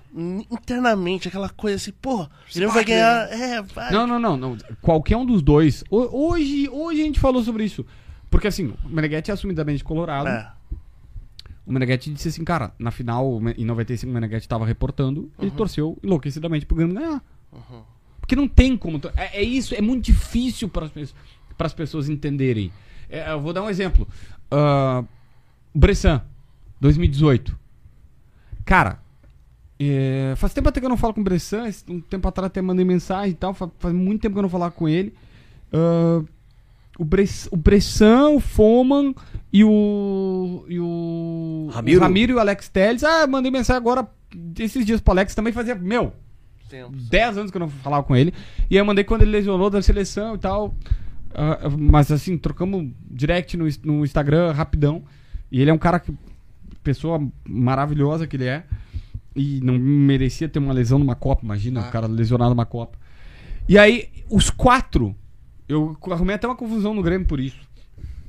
Ah, os quatro eu levei na Rádio Grenal. Os quatro. Eles chegaram e eu fui levando um cada dia. E, e eu fiquei com um bom relacionamento com todos. Hum. Cara, quando aconteceu aquilo do Bressan em 2018, eu tava trabalhando na Zona Mista da Arena e o Bressan vem e ele escora assim numa, numa entrada, assim, numa portinha antes do vestiário, cara. Ele, só, ele foi o choro mais sofrido que eu vi no futebol. Eu nunca vi ninguém chorar daquele jeito. Eu nunca vi ninguém sentir daquele jeito.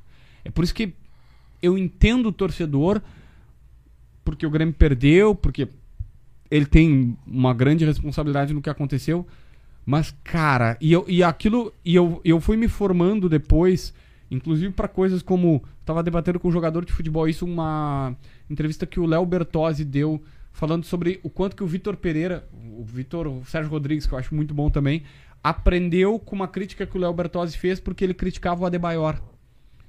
Porque era uma crítica hum, hum, pesada, assim, ah, que o Adebayor não joga nada e tal. E eu fui me lapidando esses tempos que eu, eu não gosto de usar que o cara não joga nada. Pô, o cara, o cara sente. Meu, eu, eu posso garantir pra vocês. O que eu vi do Bressan, eu nunca tinha visto nenhum outro jogador. Nenhum outro jogador. E tu sente O choro, o choro do cara. É que se botasse um colorado ali, a, a minha tese é a seguinte: se botasse um colorado ali, o cara ia se sensibilizar. Porque o choro do Bressan foi tão sentido. Sabe? Não é. É a profissão do cara, velho. Ah, mas a gente vai discutir se ele errou ou ele acertou. Velho, o que eu vi ali foi a coisa mais verdadeira que, eu, que eu, o torcedor sempre diz assim: ah, não, mas se o cara eh, deixar a alma, se o cara se entregar, o que o torcedor gostaria que, que ele fosse representado. Meu, o choro do Bressan ali, é- é- ele tinha que ser filmado e passado pra todo gremista, porque foi a coisa mais sincera que eu vi num- num- numa pessoa no futebol. Ele, ele, ele, ele, se, ele se agachou assim. O Fernandão tentou pegar ele, o segurança não conseguiu. Cara, ele, ele, ele se abraçou, se agachou em posição fetal. E ele, ele não era. Ele não tava nem acocado, ele tava, ele tava assim, no, no- numa parede. E o cara era, era real, ele sentiu aquilo. Então, assim, não importa se eu sou gremista ou colorado. Tu entendeu? Vendo aquela cena, eu não queria que ele sofresse aquilo, eu não queria que ele sentisse aquilo. Tu entendeu? Aquilo, pô, é, é ser ser humano. Na, mais ou menos na mesma época, um pouquinho antes tal, o Paulão, zagueiro do Inter, agora também tá. O Paulo tá. Já seguiu sua vida, né? O, um dos caras mais inteligentes que eu conheci no futebol. Gente boníssima. E a, a minha filha Maria tava por nascer e eu, e eu tinha uma relação tão bacana com ele que, tipo, cara, ah, ele me mandava mensagem dizendo, pô, ó, tem, ah, tem um outlet. Ele veio aqui no outlet Novo Hamburgo. Ele disse, pá, va- vai lá e compra as coisas pra Maria. Ou ele, bah, cara, fui numa loja, tem promoção e tal, tal, tal. Óbvio, ele, na época, principalmente, eu não tinha. Ah, ele chegou e disse, cara. Eh, Tem uma loja e tal, tal, tal que a gente comprou o berço. Sim, ele pagou 16 mil reais o berço da, da filha dele. né, senhor Paulo Marcos? JB não, né? A guria deve dormir até hoje no Brasil. Aí ele me mandou lá e disse: pá, compra o berço. Cheguei lá na loja, era 16 conto. Eu falei: não, moça, não gostei tanto assim, não combinou com, a- com o quarto da Maria, não vai dar certo e tal. Enfim, é óbvio que eu vou torcer pra ele se dar bem. Mas teve jogo que ele errou, que era o Inter sendo rebaixado, e eu dava lenha nele. Lenha que eu digo assim, dizia, ó, o Paulo não jogou bem, tal, tal, tal, tal, tal, tal. E na época eu tava no Donos da Bola numa outra função, que- é o que faz o Tiger hoje. E, cara, é do jogo, tu tem que cuidar isso também, tá? De não se deixar levar, o cara é, é- é teu amigo, te deu uma informação e tal. Ah, amigo é muito forte, mas tu te relaciona bem. Enfim, velho, tu aprende a gostar de quem merece. Tu entendeu? Se tu tá vendo que os caras. Cara, não tinha como, como torcer pro Inter de 2016 dar certo. Tu entendeu? Na minha visão, só torcia pra não rebaixar. Eu queria muito que o Inter não tivesse rebaixado. Porque trabalhar na Série B é horrível. Tu entendeu? Não tem como torcer pro. Puxa, é, deixa eu tentar pegar alguém do Grêmio pra equilibrar aqui, mas. ah, Sei lá, não, não, vou usar o Renato. Não tinha como torcer. Ou torcer não. Não tinha como achar que as coisas no Grêmio iam dar certo do jeito que tava quando o Renato foi demitido. Não tava legal. Todo mundo sabe. É que depois a galera esquece. Eu acho que, na verdade, a grande diferença do cara que tenta ser mais isento, que não é o caso do Baldaço, que não é o caso do próprio César, embora ele seja muito racional, e por vezes o torcedor que é um tanto quanto. Eu detesto essa frase irracional, porque todo mundo tem o dever de pensar. ou passional. Ah, não, mas que todo mundo bota, ah, torcedor é irracional, é passional, é, ah, o torcedor ele é assim, a paixão. Não, cara, tô- tô- sei lá, eu sou apaixonado pela minha esposa, mas eu tenho que raciocinar, né? Porque senão. Aí o Marlon posta umas declarações de amor. Ele eu acho que não concordou com essa. Sou totalmente passional. Aí. Não, mas vocês entenderam? Tipo, o a grande diferença é. Pô, tinha uma galera incomodada ah, com a folga do Renato. Aí ganhou de seis, pá, esqueceu a folga. O grande episódio do Renato com donos é algo rigorosamente nessa linha. Que é Thiago Neves e Diego Souza. Cara, hoje tem Google. Olha o que, que a torcida do Grêmio. Aliás, uma, uma, uma menina que é até daqui. Muito tempo que eu não vejo ela, a Vitória Toneto. É, ela era. Tava sempre nos estádios e tal, super, super querida ela. Agora tá trabalhando com festa, outro, outro lugar. Mas a, a Vicky pegou um dia e disse, botou no Twitter. Ela entrou no Twitter do anúncio do Renato em 2016. Velho, o que a torcida do Grêmio falava Ah. do Renato. Ela entrou assim depois da. foi um- depois da conquista. Sabe, tipo, ah, dias depois da conquista da Copa do Brasil, assim, que o Renato era. hum, Ou da Libertadores, eu não lembro que. Assim que ela pegou e disse. Cara, acabei de. Ela botou, retweetou assim, acabei de entrar nesse tweet. E aí eu entrei no tweet da. Ah, Renato está de volta. 2016, saiu o Roger, entrou ele e tal. Destruindo. Meu, a torcida detonava o Renato. Detonava o Renato. Só que o torcedor esquece. No dia que anunciaram que, que, a, que a gente soube que era Thiago Neves e Diego Souza, todo mundo criticou. Eu fui um imbecil, que eu errei 100% da tese. Eu achei que o Thiago Neves ia dar muito certo e o Diego Souza ia ser um desastre. Errei. 100% de aproveitamento. O Diego Souza deu certo, e deu certo, assim, por muito tempo, e o Thiago Neves não fardou. Só que o que, que o Renato fez? Ele bateu no donos e a torcida fez o quê? Se voltou contra a imprensa. E parou de falar de Thiago Neves. Por uma semana ninguém falou de Thiago Neves e Diego Souza. Então o Renato conseguiu o que, que ele queria, o que ele queria, que era mudar o foco do torcedor. Agora, vários caras estavam incomodados com a folga. Venceu de seis. O que, que o torcedor pensa? Dá mais folga pro Dá mais folga. Ô, JB, eu queria te dizer uma coisa. Agora eu vou começar a treinar EAD, É uma boa, é uma boa. né? semipresencial. Ouvindo, ouvindo Charlie Brown Jr., né? Meu Meu escritório. escritório é na praia, eu tô sempre na área. Mas eu não sou da laia da Bandeirantes, não. Sabe que, sabe que tem, tem, tem, tem um colega nosso que ele chegava e dizia assim, cara, que eu não. Pá, a gente fala isso de zoeira, é, imitando ele. Eu não posso imitar porque senão vai pegar mal. Mas é que ele, ele chegava e dizia assim: vou fazer então com a minha voz, mas. Pe- se alguém sacar, pensa na voz dele. Ele tá no rádio até hoje. Aí ele pega e diz, ele diz assim: Não, porque faculdade agora. Faculdade agora não precisa ser mais presencial. Não, agora faculdade, aquela coisa, ah, ter que ir até o local. Agora tu abre o computador, chega em casa, toma um banho, abre o computador, faz uma jantinha e vai lá e estuda. É a mesma coisa, pelo computador, maravilhoso. blá, blá, blá, blá, blá. Tá. Deu uns tempos, mudou o patrocinador e veio uma faculdade, faculdade, desse normal. O quê? Ah, não, esse negócio de ter que. Ah, não, a distância, sem o professor. Não, fa- a- a faculdade é olho no olho. Tem que ter o professor ali. Não. Tá louco. Fora do ar eu conto. Fora do Não ar eu conto, que é cara. Senão. Dá problema. dá problema. Ô, Paulo Brito. Feito tudo, belezinha? É bom estar aqui ao lado dele, o meu grande colega João Batista Filho, é verdade.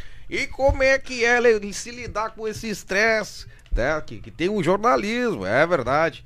Como é que é lidar com esse estresse diário do jornalismo? Eu, por exemplo, fiquei estressado lá na RBS, lá, e pedi as contas, os caras me tiraram da cidade, cortaram meus patrocínios. Como é que é lidar com isso? É verdade. Tudo no ventilador. Tirar. Tu tem jabá lá também, né? Não, não tem nenhum. Não, nem o ativo lá? Opa! Vai, Nem o imagina, ativo eu ganhei, cara. Imagina o, o João Batista Filho apresentando o ativo. Feito! O- Não, eu fiz, eu fiz, eu fiz nas férias do Ribeiro. O Ribeiro, Ribeiro foi, pra- mentiu pra todo mundo que ia pra Santa Catarina quando a gente viu ele tava na Suécia. O- É sério, cara. Caraca, Diz Ribeiro. pra todo mundo que tava lá quando vê, tava. O Ribeiro Neto que parece aquele cara do SBT lá do Ídolos lá, o, me fugiu o nome agora. É um senhor lá, ficou ao rosto do Ídolos. Ah, cara. tá, eu sei. Sabe quem é? Me fugiu Tá. o nome. Trazido. Cara, o único. Não é, não, é, não é jabá, mas é que também não. não, não- é, o único patrocínio que eu tenho pessoal é Enzo Milano. Mas de resto não tenho nenhum, não tenho nenhum jabá. Mas qual seria o estresse do. Que é- eu falo isso porque uma galera pergunta assim. A pressão, "Qual é a do pressão. Milano?" pressão que tem, igual tu dá, tem as tretas ali, às vezes com o Renato, Hate. hate, É do pessoal, o Cara, cara te chamando de gremista, colorado, seja Bah, que é que assim, ó. Bah, é, é muito delicado. Eu, ta- eu tava desabafando isso com a minha irmã. Ah, eu não- eu não. Por, eu, eu vou fazer um pedido. Qual é a câmera que, que a, gente Tu é- aparece? a tu é essa. Ah, lá de cima. Lá de cima. Eu vou fazer um pedido. Por favor, não ouça o que eu vou falar agora como arrogante. Não ouça. Tô cagando. Tá? Aí vem! Se ele avisou é porque ele vai ser A, a arrogante. Thaís vai mandar. A Thaís Ele vai tá- mandar um. Sou, você é um bananão. A Thaís tá, tá- deve estar assistindo e vai mandar agora. Não fala! Não, é que assim, ó. Tem uma tese que é muito bacana que é o seguinte. O legal da rede social, todo mundo tem voz. O ruim da rede social, todo mundo tem voz. Qual é o problema? As pessoas te jogam tanta coisa e às vezes tu te pega. Recentemente eu tava assim, tipo, cara, é muita opinião, muita visão, muita, sabe, muita gente falando sobre tudo assim, às vezes, às vezes dá vontade de, tipo, tirar ali o 4G do celular e, sabe, ligar um filme no Netflix, fazer alguma coisa, sei lá, pegar o carro e dirigir pra longe. Mas tem que te bloquear um pouco pra não não dá. A minha família às vezes entra no chat do, do Donos, tem 40 mil pessoas as simultâneas no Donos. Meu, tem gente que me acha feio, chato, bonito, lindo, bobo, bacana, maravilhoso, o melhor repórter, o pior do mundo, o cara que só acerta, o cara que só dá barrigada. Cara, tem opinião de tudo quanto é lado. Todo mundo, ó, já mandou mensagem. aqui. Todo mundo dá Chamou opinião. apito. Aí, o que eu tava dizendo, vou- vou até fechar o celular aqui, porque ela vai ficar me dando duro. Que ah, É que assim, eu insisto. Por favor, não ouça como arrogante, como uma arrogância. Mas uma pessoa chegou pra mim e me mandou uma mensagem dizendo assim: Tu perdeu o meu respeito. Aí eu fiquei assim. Cara, e aí botou alguma coisa assim depois. E eu falei assim: Ah, tu. tu eu não tenho. Tu, tu perdeu, perdeu o meu respeito. Tu não tem mais respeito por ti. E eu tento falar com todo mundo. Tento. Sabe assim, a não ser que o cara seja um maluco do começo ao fim. E várias vezes o cara começa me xingando e diz, bah, tu foi legal. Eu falo, não, meu. Todo mundo é pessoa, todo mundo é igual. Seja o presidente do Grêmio, o jogador mais famoso, o Soares, eu e você, nós somos todo mundo igual, velho. Aí. Eu fiquei pensando assim, cara. O quanto a pessoa se acha relevante pra ir no lugar. para ir na, na rede social da outra que não sabe que ela existe e não é demérito, eu realmente não conhecia a pessoa, diz assim, tu não tem mais o meu, o quanto o teu respeito, sabe, tipo, o teu respeito é valoroso. Eu acho, eu acho o Galvão Bueno o maior narrador da história da televisão mundial. Da- da- Brasileira, pelo menos. Se o Galvão Bueno me decepcionar, eu não me sinto à vontade de pegar o, o, o, o- telefone e mandar pro Galvão Bueno. Tu perdeu o meu respeito. Sabe, tipo, pô, é- sabe? É, é- é- eu, eu vou me dar um valor assim. Cara, o Galvão Bueno tá nem aí pro meu respeito, velho. O Galvão Bueno não sabe que eu existo, entende? Não, não, não, Não, faz am- não é um impacto. amigo teu É, íntimo, não, é não amigo faz impacto. Então, o que, que eu quero te dizer? Ou tu aprende a filtrar pessoas que tu gosta, que te dão toques, conselhos. O Rodrigo Oliveira é o principal deles. O Meneghetti é outro. Importantíssimo. César é outro. César tem um feeling muito bom. Ele olha pra ti e diz: Pá, JB, tu não tá bem. Tu entendeu? Tu não tá bem. Tu não, não tá legal. Ele tem outros feelings também, né? Se você vê- tem aqueles feelings assim: Ô JB, tu engordou? JB? é exatamente assim, velho. Te bota lá embaixo. Caraca, Ah. Ô, JB, ah, engordou, velho.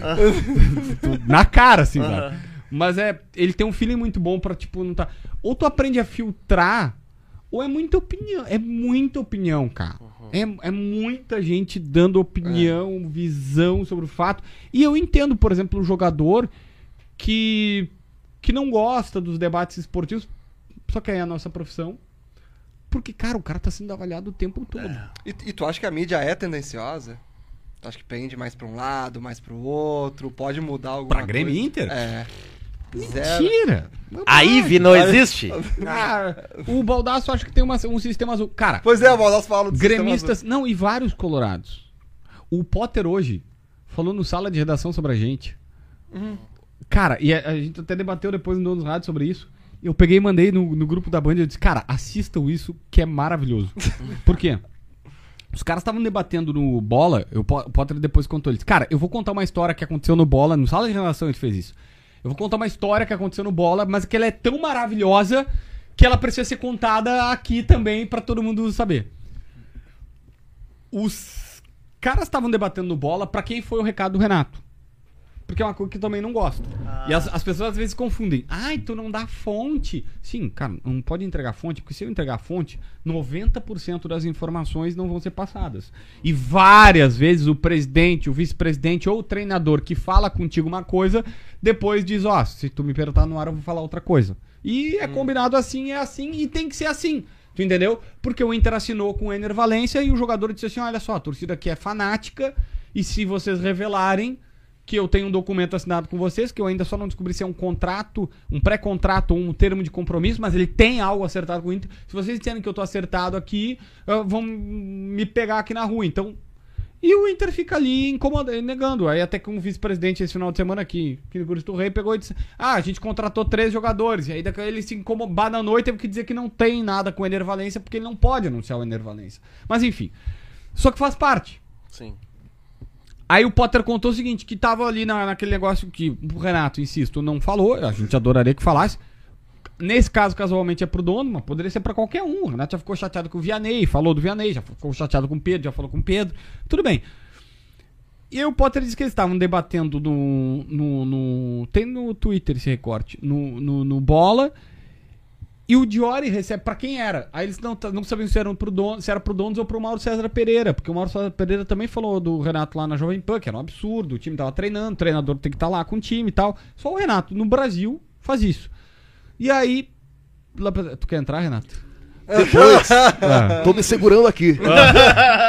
E aí, aí lá pelas tantas o Potter pega e fala assim, cara, eles estavam debatendo, o Diori recebe um Whats, que eu até sei de quem é, mas recebe um Whats dizendo, foi pro donos da bola. E ele disse, pessoal, corta aí, corta aí, corta aí. E ele fala, recebi aqui que foi pro dono da bola. Tá esclarecida a dúvida. Como esclareceu a dúvida? O debate já tinha tido, tipo, 15, 20 minutos antes.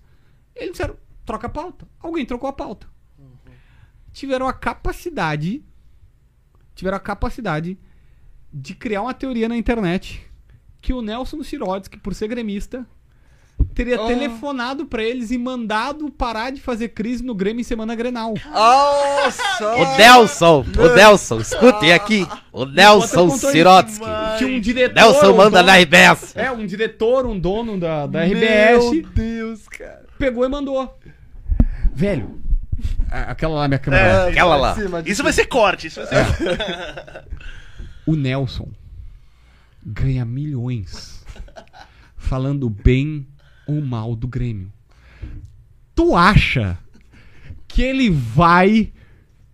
Posso falar um palavrão? Pode, aqui tá liberado. Eu não gosto de falar palavrão, mas vamos lá. Foder com a empresa dele por conta de um clube de futebol? Meu amigo, o Renato é gremista? É. Ele só renovou porque o Guerra pagou 1 milhão e 200 mil pra ele por mês. Se não, ele não tinha renovado. Porque não adianta, todo mundo tem que ser remunerado por isso. Alguém, sério mesmo, alguém acredita que o Nelson Chirotsky, por ser gremista, vai prejudicar o faturamento ou colocar em risco o faturamento da empresa dele por conta disso? Olha, Mais do que isso. Ah, Tem gente que acredita que a Terra é plana. tem. tem, tem que ter louco pra tudo. Tem, tem. Então- Só que é, é isso, é, é isso que não dá pra entender pras pessoas. Meu, velho, uma vez perguntaram pra um dirigente do Grêmio se Cristiano Silva, monstro. Cristiano Silva perguntou assim, fulano. E o cara era gramista. Só que ele já era executivo. Já tem uma pista. Não é o Rui Costa. Pra não ficar pro Rui não ficar. Aí Ele disse assim, se tu... Na, que na época era um absurdo esse salário, assim. Se o Inter te pagasse 200 mil, tu ia pra lá? Ele olhou assim, o meu guarda-roupa agora é todo vermelho. Só compro roupa vermelha. Mas claro, e que na época 200 mil era tipo 500 mil, assim, né?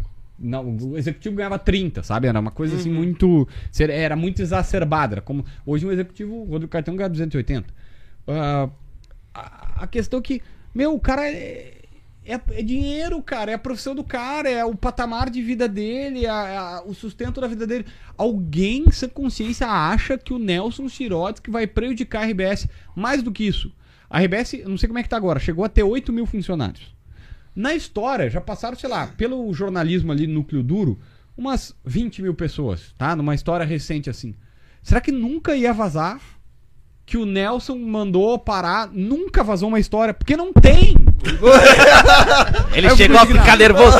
Não tem! Ficou É nervoso. óbvio! Assim como o Meneghetti não chega e diz assim: vamos ferrar com o Grêmio, vamos prejudicar o Grêmio, vamos prejudicar o Inter. O Vamos... JB é o seguinte: Eu vou convidar o Meneghetti pra passar uns dias comigo no Rio de Janeiro, aí. ele aprender como é que é a minha folga. o Aí ele pode pautar a cor da minha sunga, tudo que ele quiser lá na praia. O Meneghetti Até só faz convite. churrasco e toma vinho. Como é que ele não aproveita? Tem bom gosto. Mas será que ele é bom no futebol? Ele Não, ele é, ele é pé duro. Ele é duro? E tu é bom no futebol? Não, eu sou. Cara, eu sou o único jornalista que admite que nunca jogou nada na vida. Tu teve naquele jogo lá da imprensa? Tu Não. viu o espetáculo que eu dei? É, fi, o, o Jeremias Gol de fora Werneck- da área. É, o Jeremias Werneck levou três chapeuzinhos teu. Nossa. E o César Fabres aceitou uns três golzinhos. Aceita. que Tava ter combinado, né, Fabris? Ai, caralho. lá, Santonão. Vamos lá, eu me perdi aqui. evitado. É muito, é muito, é muito, é muito personagem. Muito personagem. Qual foi a cobertura jornalística que te marcou ao longo da tua carreira? É- é- é- tem uma pra mim que é emblemática. Que eu chorei quando os times estavam entrando em campo. Então eu vou colocar essa, tá? Que foi Inter Tigre semifinal da, da Libertadores. Porque tinha acontecido o seguinte. A minha carreira foi. o termo meteórico parece que eu tô me. Mas ela foi muito rápida, assim. Eu tive uma passagem muito rápida por Osório. Eu vim pra Rádio Guaíba. Eu conquistei coisas. O REC me contrata aqui pra Rádio Guaíba. ah, eu conquistei coisas muito rápidas lá. E eu, eu, eu trabalhei muito. Na época eu não tinha dinheiro ah, pra, pra, pra alugar um apartamento. E eu aluguei um. Cara, era uma peça, assim. Eh, Não era maior que isso aqui. Absolutamente não era maior que isso aqui. Eu não tinha internet, eu tinha uma TV, um Play 4 e. Não, um Play 3. Eu tinha um Play 3. E aí eu tinha um Play 4, na época era um Play 3. E. Eu não, eu não- eu não- Internet eu tinha que estar na rádio. E era do lado da Rádio Guaíba. Então eu vivia na Rádio Guaíba. Então eu comecei. Aí rapidamente eu já tava fazendo jogos ah, importantes, fazendo jogos no campo, fazendo. Tal. Aí depois eu fui demitido pra uma um corte lá e tal. Caí, uma situação bastante estranha, mas saí. É, eu também ra- rapidamente ganhei um programa pra apresentar com 19 pra 20 anos. Eu já apresentava um programa lá e tal. Eu tava super badalado. Aí caí completamente do cavalo. Foi a única vez que eu achei que eu não iria dar certo, que eu teria que voltar para Osório. Mas aí as coisas foram aparecendo. Eu fui pra Grenal. Na Grenal aconteceu tudo assim, pouquíssimo tempo, mas foi bem intenso, foi de aprendizado e tal. Então a, a minha carreira ela foi ela foi muito rápida até esse ponto. E ali tem um corte, que é tipo, eu fui demitido de duas rádios rapidamente. As- Eu comecei a criar um ponto quando quando os caras foram me contratar na, na Bandeirantes, alguns funcionários chegaram na chefia dizendo: "Não, não contrata, o mundo odeia ele, ele é horrível". Tanto que eu fiquei super feliz que, tipo, um mês depois que eu fui contratado, o Chico Garcia disse, cara, todo mundo diz que tu é terrível de lidar e tu é super de boa, tu só trabalha que nem um cavalo, não reclama de nenhuma escala e tal. Eu falei, não, cara, é que, é que eu sou. Eu, eu sou chato, entendeu? Tipo, se eu tô trabalhando, tu. Ah, não, o técnico caiu, vamos embora. Não, não. Nós vamos ficar aqui, nós vamos até descobrir e tal. E nem todo mundo tem esse espírito, mas eu por morar na frente da rádio, não ter nem internet, pra ter internet eu ia na rádio e tal. Então, assim, eu, eu trabalhava muito e exigia isso dos outros e eu aprendi depois de um tempo a meio que cuidar de mim. O que acontece? A minha carreira ela tem uma linha de corte ali. E fica fica numa situação bem, bem, bem- como é que eu vou, vou dizer, bem complicada de não saber se eu iria seguir. Quando eu faço blog, o Baldaço me manda essa mensagem. O Simon Bianchini, que foi um cara importantíssimo também, junto com o Ribeiro Neto, me contratam. Eu vou pra Band, começo a fazer um bom trabalho na Band. E aí, cara, aí sim, aí as coisas voltam a acontecer de maneira muito mais rápida. Aí sim, aí eu já começo cortando caminho na Band. Eu tô mais experiente, tô mais maduro, já tinha feito vários jogos na Guaíba, já tinha aprendido algumas lições na Grenal Mais respeitado, porque. ma- mais né? respeitado por um lastrozinho e tal. Aí sim. Aí, cara, seis, sete meses depois, acho que nem isso, eu tava numa semifinal de Libertadores, no México, com os times, e aí eu parei e olhei assim, tipo, PVC tinha tomado cerveja no outro dia comigo no bar, o Nicolete da ESPN, o outro cara também conhecido e tal, e já tava, já tinha feito alguns joguinhos fora, e aí eu já tava retomando, eu falei assim, consegui. Sabe quando tu olha assim, tipo. Cara, deu certo. Eu lembro perfeitamente, assim, e aí os, os dois times entrando e a lágrima escorrendo, assim, cara, me emociono de verdade. Porque, tipo, eu sabia que eu tava ferrado. E ali eu sabia, assim, consegui. Que massa. E aí foi super bacana. Depois, eu até postei isso no meu Instagram. Tem, bah, faz muito tempo já. É, a primeira entrevista que eu fiz, quando eu, entre aspas, virei independente, foi o Roger.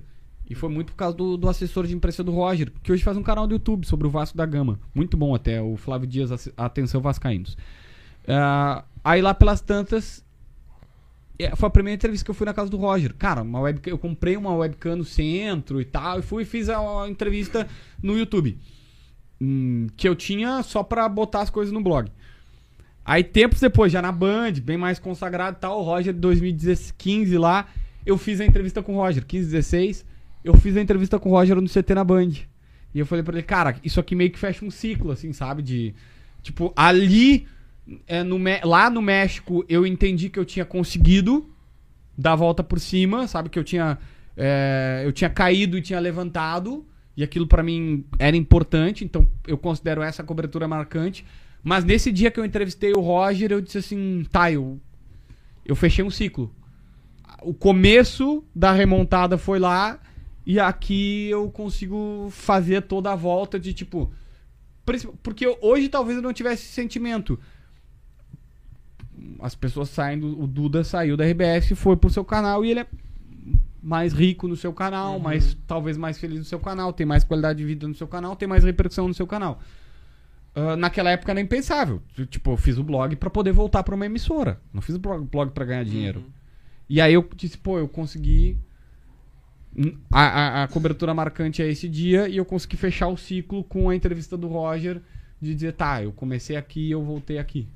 Que Numa massa. outra situação, dois, três anos depois, já bem mais afirmado, já todo mundo sabendo quem eu era, já fazendo TV, ah, já tinha comprado um carrinho melhor.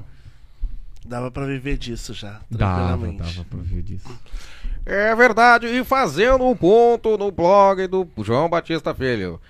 Como é que é manter o equilíbrio de informação da dupla Grenal, né? Tu cobre Grêmio, cobre Internacional. Como é que é produzir conteúdo disso, João Batista Filho? Cara, então, e- e- essa é uma ótima pergunta, porque, meu, é muito chato quando os caras pegam assim.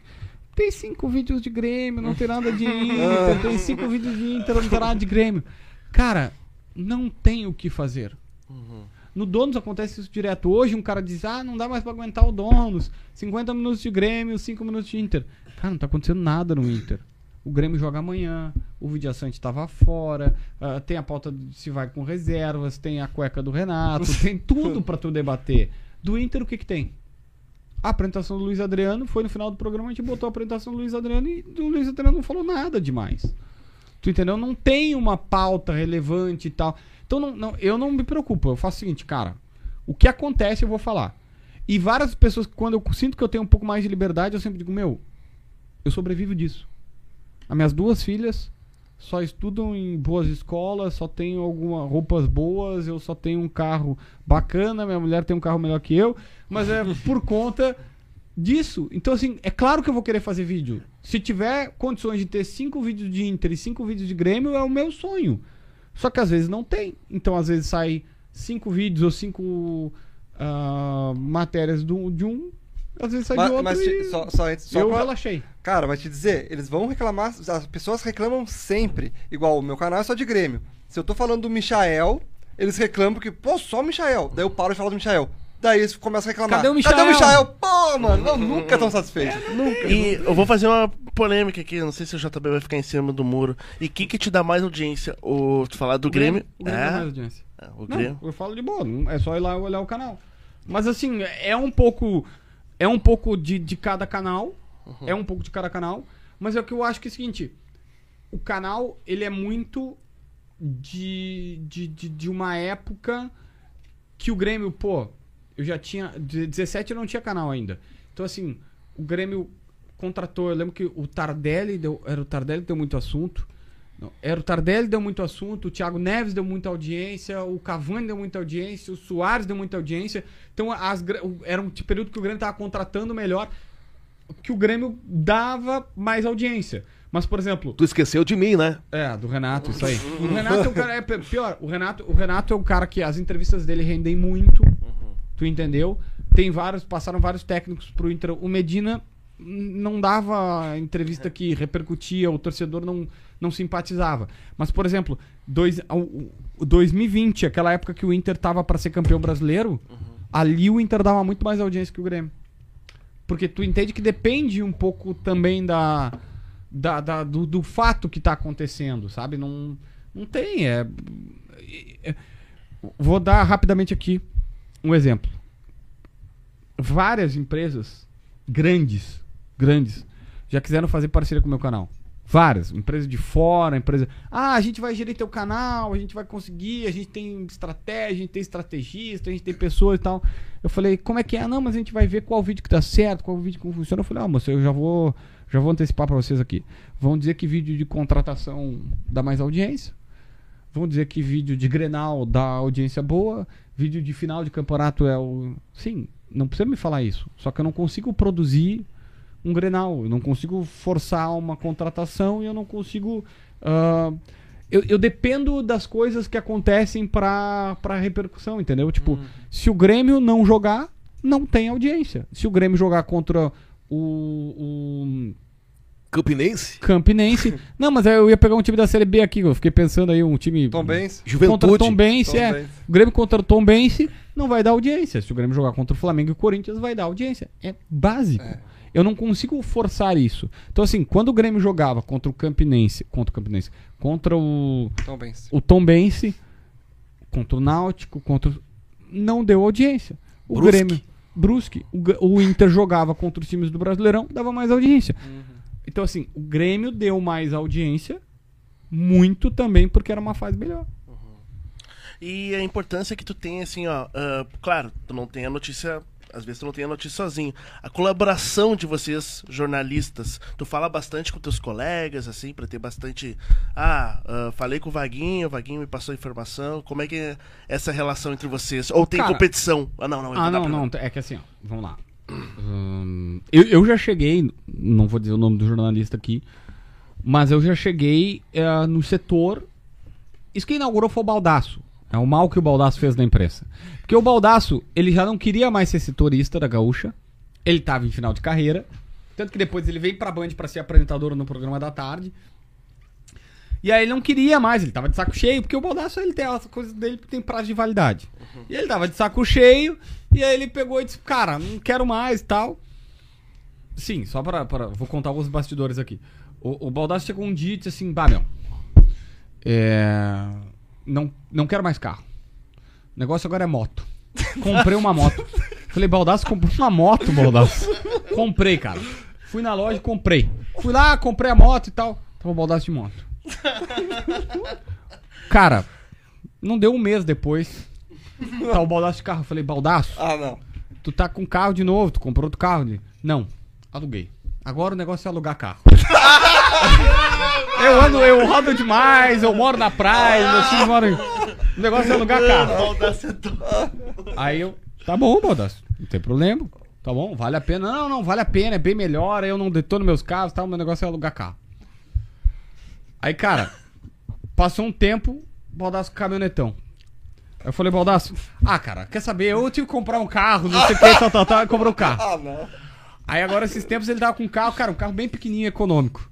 E eu falei, baldaço. E ele, ah, meu, é que eu vi a, os, a família, a- a- os filhos dele moram em Caxias, não é segredo pra ninguém. Ele, cara, eu preciso de um carro econômico pra detonar e tal, então eu deixei a caminhonete lá e peguei esse carro. Eu falei, pô, baldaço tudo é- tem prazo de validade. Meu Deus.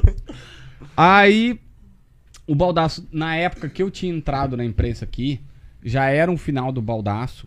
Na verdade, eu vinha fazer os jogos aqui, eu tava em Osório ainda, mas era um final do Baldaço de, de, de, de ciclo dele como repórter. Ele tava preguiçoso, então ele fazia todo mundo trabalhar pra ele. O que acontece? O Baldaço era o principal repórter na época, era o cara que mais repercutia. Então ele fazia o seguinte: todo mundo meio que compartilhava informação. O Baldaço não tomava furo e ele ajudava todo mundo. Ele conhecia, às vezes tu tinha uma- um princípio de informação, tu acionava o Baldaço, todo mundo atendia o Baldaço, qualquer empresário, qualquer dirigente. O Baldaço confirmava e os caras davam juntos.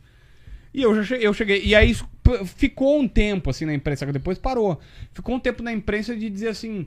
Eu cheguei uma vez num, num estádio, o cara chegou e disse, ó. O. Fulano. Eu vou dizer, o Inter tá contratando o Mário Bolatti. Não vou dar o repórter. Tá contratando o Mário Bolatti, que era um volante que jogou aqui da seleção argentina. Ah, tal. Eu vou dar agora na emissora, daqui a 15 minutos.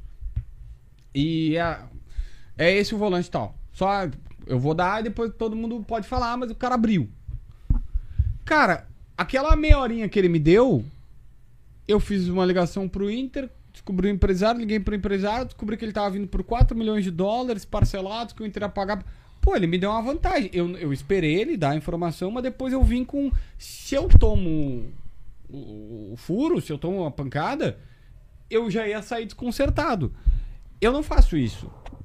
Cara, é, um- não vou dizer que é uma concorrência, não é uma disputa, assim, ninguém briga soco, mas eu não faço muito isso, não, cara. Eu trabalho, tento dar o mais, o maior crédito possível, principalmente se o cara. Se o cara. Se eu não confirmei. Se eu não confirmei, tipo, ah, um, vocês deram aqui que o Grêmio vai pintar a arena de verde. Meu. E aí ganhou repercussão e eu tentei, tentei, não consegui a, a confirmação. Eu pego e digo, ó, segundo o pessoal lá, babá, a arena é verde. E fico dando de você. Não, ó, o pessoal do Papo Copeiro aí que deu. Ó, o pessoal do Papo Copeiro. Já aconteceu de tu dar um, dar um furo, assim- não furo, né? Mas tipo, tu dar os créditos pra alguém e, e ser uma fake news? Ou tu lembra de, de algo? Ah, fake, fake. Já aconteceu muita coisa de não, não, não repercutir. Não repercutir, não, não Tu já anunciou o Henrique Cabrito, lembra disso? Não, nunca anunciei. Nunca anunciei. Eu, eu anunciei o Arce no Grêmio. Esse foi um erro forte que eu tive, porque eu, pá, cara, acreditei no empresário. Uma, uma- uma- Enfim, meti até o Demoliner dessa. E aí. é eu, dei, eu dei um pouquinho de azar. Era o Renato, foi o Renato técnico, mas o Luxemburgo tinha sido demitido. É, eu tava até na demissão do Luxemburgo, quando o Koff teve a desavença com ele lá, e mandou. E aí tava, tava. Era um dia, sábado de manhã, tava eu, o Andrezinho e tal, todo mundo ali, pá. E aí, cara, passou uma semana, passou uma semana, passou uma semana. Da demissão do Luxemburgo era um sábado, e aí no domingo, um cara, um empresário me liga e disse, ó, é o Arce, eu tô trazendo o Arce, pá, pá, pá, pá, pá. E eu falei, ah, tá trazendo o Arce. Pô, já fiquei, né, pilhado. E eu tava em casa e liguei pro. Na época não, não tinha WhatsApp, então eu liguei pro Demoliner na Grenal. O Demoliner tava na Grenal e disse: Meu, pega o telefone, liga pra casa do Arce e vê se é o Arce, ele tá vindo, tal, tal, tal. E aí o Demoliner ligou e falou com a esposa dele. E aí ela disse: Não, ele inclusive tá em Porto Alegre, ele foi negociar com o Grêmio. Ah, E aí, tipo, pô, tu tem um empresário dizendo isso, tem o a mulher do Arce dizendo isso, o que que tu faz? Ah, rasguei. Mas passei reto na curva. Aí eu fui acelerando na curva. Daí, pá, arte, arte, arte, arte. Não, na verdade, cara, por- muita coincidência. O Arce veio aqui, em- é, ele era técnico do Cerro na época, algo assim. Ele veio aqui porque ele tava tentando encaixar dois jogadores no Cerro do Grêmio. Tanto que o Arce tava no outro dia, na segunda-feira, eu lembro até hoje do Bruninho Junqueira, depois virou empresário, brincando, ó, JB, o Arce tá aí, tal, tal, tal, e todo mundo zoando. Porque ele foi lá oferecer dois jogadores. Ele queria colocar dois jogadores no Grêmio e ele foi negociar com o Grêmio. Não pra ser técnico. não, o lance do Turim era? Não era? Não, Não, é foi antes. Ah, foi isso antes. Ô, ah, não era agora. Isso é na época que o, que o Apple fechou, né? Fui desligado. Exatamente. Já sacanagem comigo. O Arce, então, ele tá sempre até envolvido, até o Vila Sante Vai, foi então, indicação faz- dele, é. Pô, então É. faz tempo que ele tá Faz- envolvido. faz- E aí ele foi, e aí ele, ele, na verdade, ele tava indicando esses caras e, e cara, enfim, é, acontece, não é pra acontecer, mas foi um erro. E aí o Renato, o Renato foi, foi, foi anunciado logo depois e, enfim, me quebrei. E, e o que que tu vê, assim, quando, quando tem algum jornalista que lança uma informação que tu tem certeza que é falsa, que tu, ah, meu Deus, o que que tá fazendo? Vocês, tu teus colegas, vocês tentam combater isso de alguma forma, não, claro, falando da pessoa, ah, ele tá mentindo, mas tentando meio que contradizer pra trazer a verdade, combater essa, às vezes, fake news, né? Que tu sabe o que é fake news. Tá, é que assim, Às ó, vezes pelo ah, clique. fake, Fake news é uma news. coisa, tá? Fe- fake news é uma coisa, assim, tipo, ah, é, é que tem, tem que ter cuidado que Fake news e mentira. É, é, é, é, é que. Ah, com- Digamos assim, vou dar um exemplo, tá? É, vou dar um exemplo. Olha só. Tá, vou dar um exemplo, tá? Ah, pegar uma coisa que nem ninguém falou só pra não, não gerar. Mas, por exemplo, ah, o Grêmio vai contratar o. Se ela fala o nome de qualquer jogador aí, mas. O Kane. O Kane. O, Grêmio Harry vai- Kane. tá contratando o Vai Kane. contratar o Di E tu- Maria. E tu foi lá e confirmou, sei lá, com os dirigentes, ou tuas fontes que tu tem com o Grêmio, que não, não tem nada disso, tu sabe que Não, não, o que que eu- existe. a primeira coisa que eu faço é. Se eu sei que não existe, que é uma coisa muito. Eu, por ética, não cito o cara que eu tô negando. Tá? Não, não cito. Aprendi também, teve uma vez, um- teve uma vez uma viagem que tinha um problema com o Filipão. O Filipão era técnico do Grêmio, não agora nessa aqui. Lá atrás. E aí tinha um problema com o Filipão. E aí um, um repórter tinha. Um repórter tinha. Tinha até tomado café ou visto um os dirigentes na, no hotel e conseguiu um bastidor e falou na rádio dele. Conseguiu um bastidor. Ah, do- de, uma- de um problema o- com o Filipão, que o Filipão teve com um grupo lá. E aí ele contou que tava insustentável, que tal, tal, tal, tal, tal, tal. E que o clima era esse no hotel. Só que eu tava no hotel. E eu te confesso que eu não senti esse clima. E eu falei, ó, fulano de tal falou isso. Ah, mas eu. E eu só tinha o blog na época.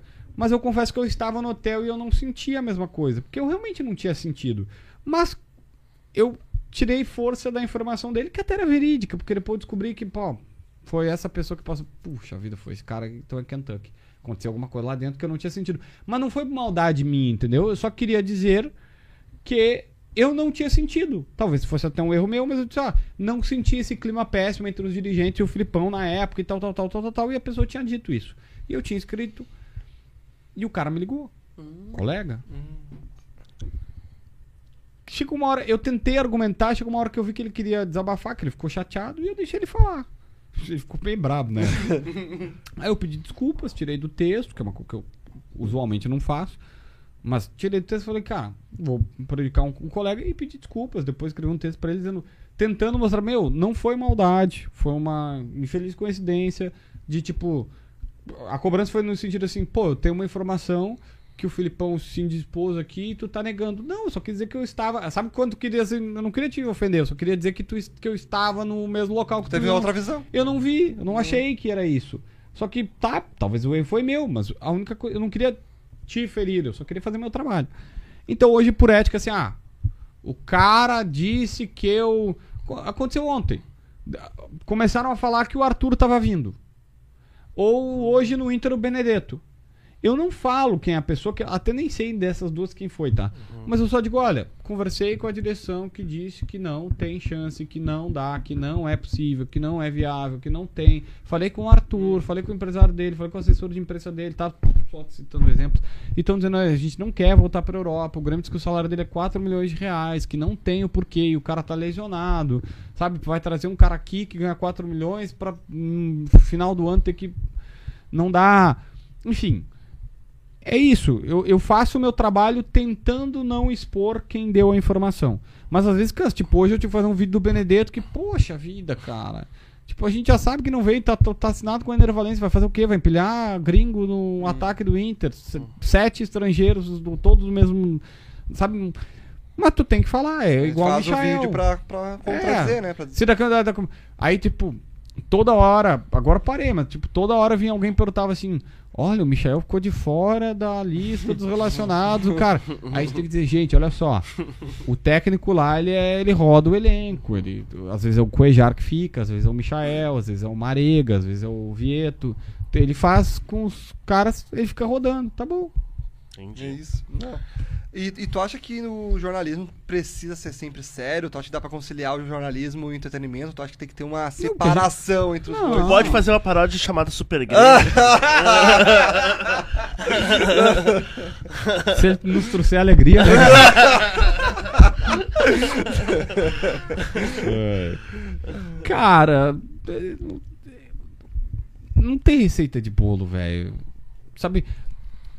Várias pessoas. Aí entra naquele papo que a gente tava falando ali da galera. É, Eu pergunto por causa do, do preconceito. Muita gente tem preconceito com o jornalismo, que tem que ser sério, tem que ser o, o jornalismo. É que eu, eu, só, eu só gosto que eu acho bacana quando o cara é transparente. Tipo, olha, ah, ah, eu me assumi torcedor, eu vou torcer. Ou não, não. Cara, eu sei que deve ser difícil, principalmente pros gremistas que estão assistindo agora. O Meneghetti é o cara mais sério e correto que eu conheço. Não, exploda-se ser o meu chefe. Eu sou o cara que mais critica o Meneghetti na vida. Eu e a Lúcia Matos, que é a esposa dele, ele disse, ó, é, o irmão do Meneghetti me detesta porque eu chego pra ele. Eu, eu, eu sou assim, eu, o Meneghetti é diretor-geral do grupo Bandeirantes. Eu chegava assim, ó, tá errado isso, tá errado isso, tá errado isso. O cara do estúdio tá errando isso, o microfone tá mal ajeitado e tal. Eu insisto, eu nunca brigo com pessoas, eu brigo com coisas e situações do nosso trabalho.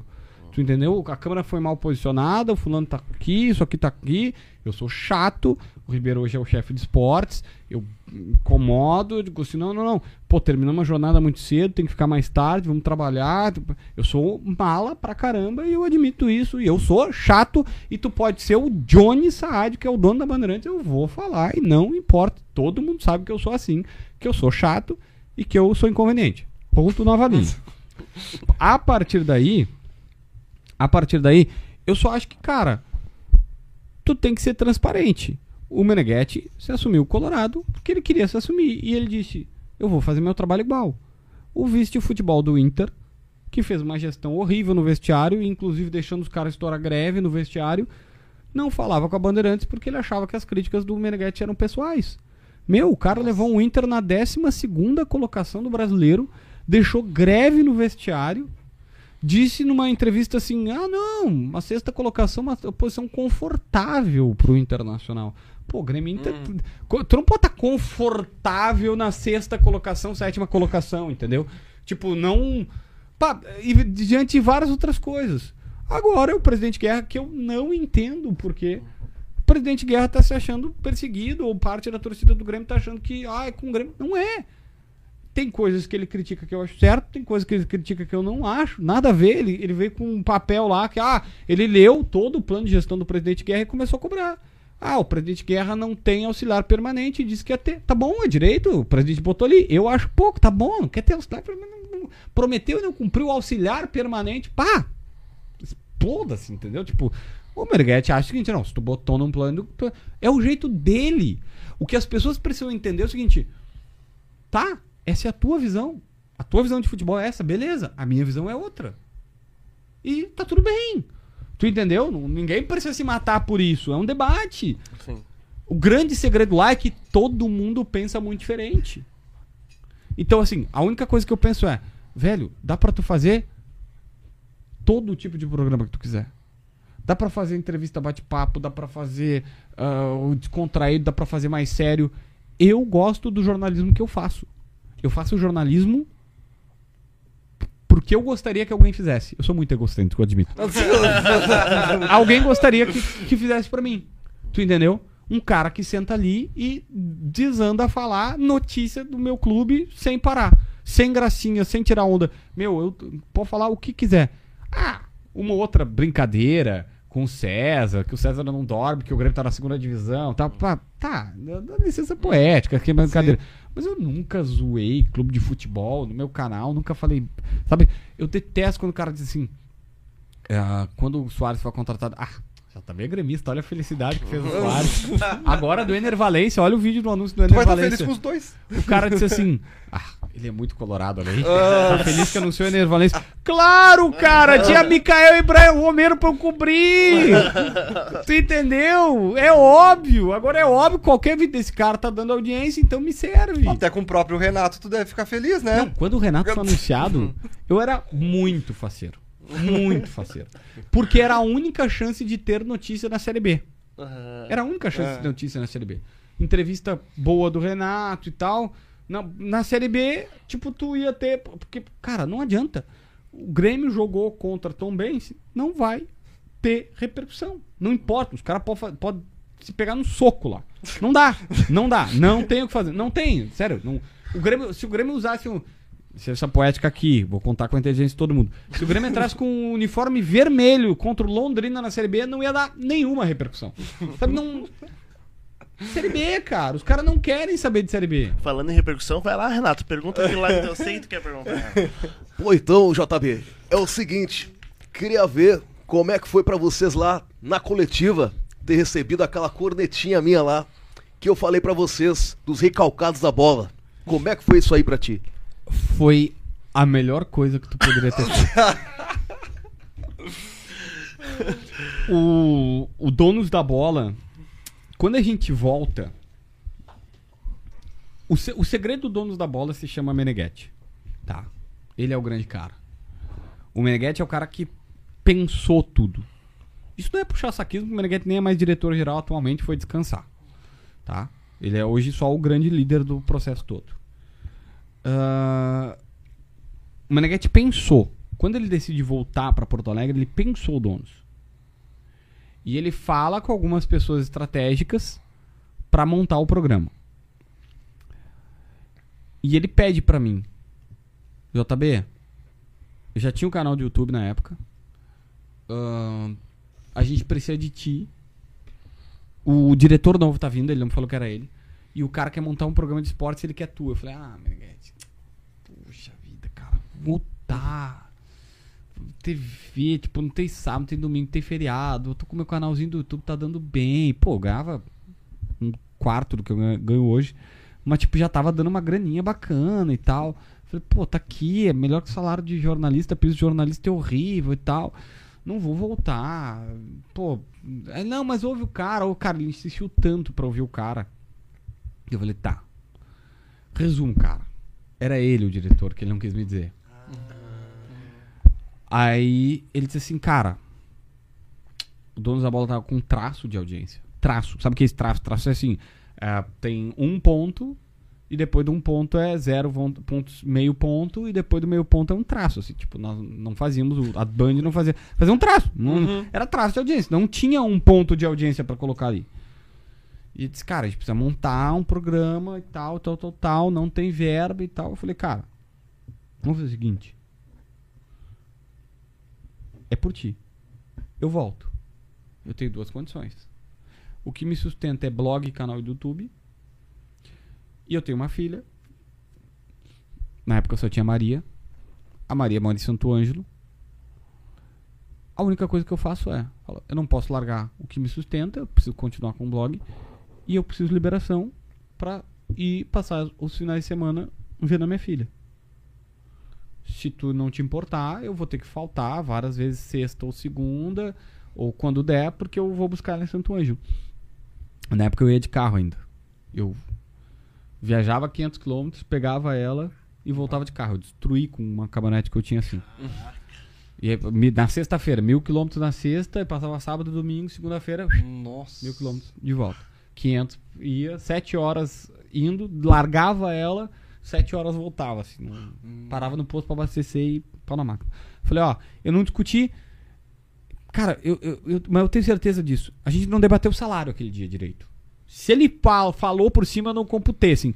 Não era, o salário não era o negócio ali. Era tipo, voltar pelo Meneghetti. Voltar porque ele precisava de uma ajuda. E o Baldasso foi a mesma coisa. Tanto que o Baldasso conta até hoje. O Baldasso disse, ah, cara, uns seis meses eu fico. Depois, se tu conseguir te, te virar aí. E aí, depois o dono estourou. Só que o programa tava muito mal. E o Meneghetti pensou tudo, arquitetou tudo. E a gente encaixou de uma tal maneira que em 10 dias vem o episódio do Renato.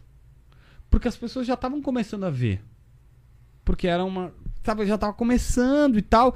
Nós pedindo pra colocar no. A gente já entrou com, com transmissão no YouTube, porque a gente já trabalhava no YouTube, a gente disse, vamos fazer YouTube. E aí tinha aquela coisa, pá, um tempo atrás, antes a gente queria fazer transmissão, ah, não, vai concorrer com a TV. Até ter aquela história do digital, de entender que, cara, tudo converge pro mesmo lado, não adianta mais tu brigar, tu entendeu?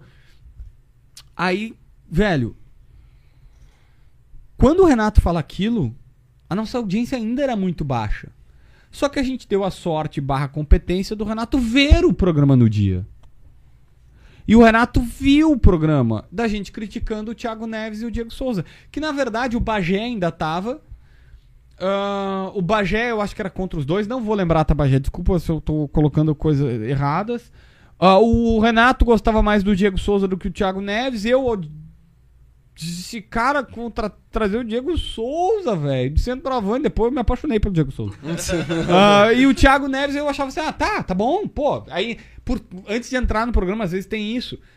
Estudar sorte barra competência. Eu fui entrar no programa esses tempos atrás, e aí era o Wanderson e tinha um jornalista russo que eu conheci, e o cara não critica que ele joga bola pra caramba. E aí eu fui no ar preparado. Eu falei, ó, não conhe... o Wanderson esse é bola. Nem não conhecia ele, mas eu já tinha sido brifado. O cara disse, meu, ele joga muita bola. O jornalista russo me passou assim, ó, pá, gasta a bola, pá, pá, pá, pá, pá, pá, pá, pá. E eu falei, vou, vou apostar. Eu falei, ó, não vi, fui sincero, falei, não conheço, mas ó, me falaram que joga bola, o Inter tá fazendo uma baita contratação e tal, tal, tal, tal, tal, tal. E ninguém conhecia o cara e sorte barra competência Sim, de uhum. estar na hora certa e tal.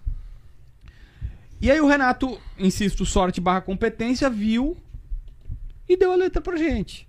Aí o que acontece? Quando eu chego na arena, o, no dia do jogo, o assessor de imprensa do Renato passa por mim e diz assim: o recado foi pra vocês, porque ele tinha dito, ele tinha feito o programa no dia anterior, não tinha dado nomes, mas tava, tava cornetando que eram os recalcados, que não sei o que. Ele falou: ó, o, o o recado era pra vocês ontem. E ele viu o programa. Aí, tipo, é- era coletiva de terça-feira. E aí o, o, o jogo era quarta.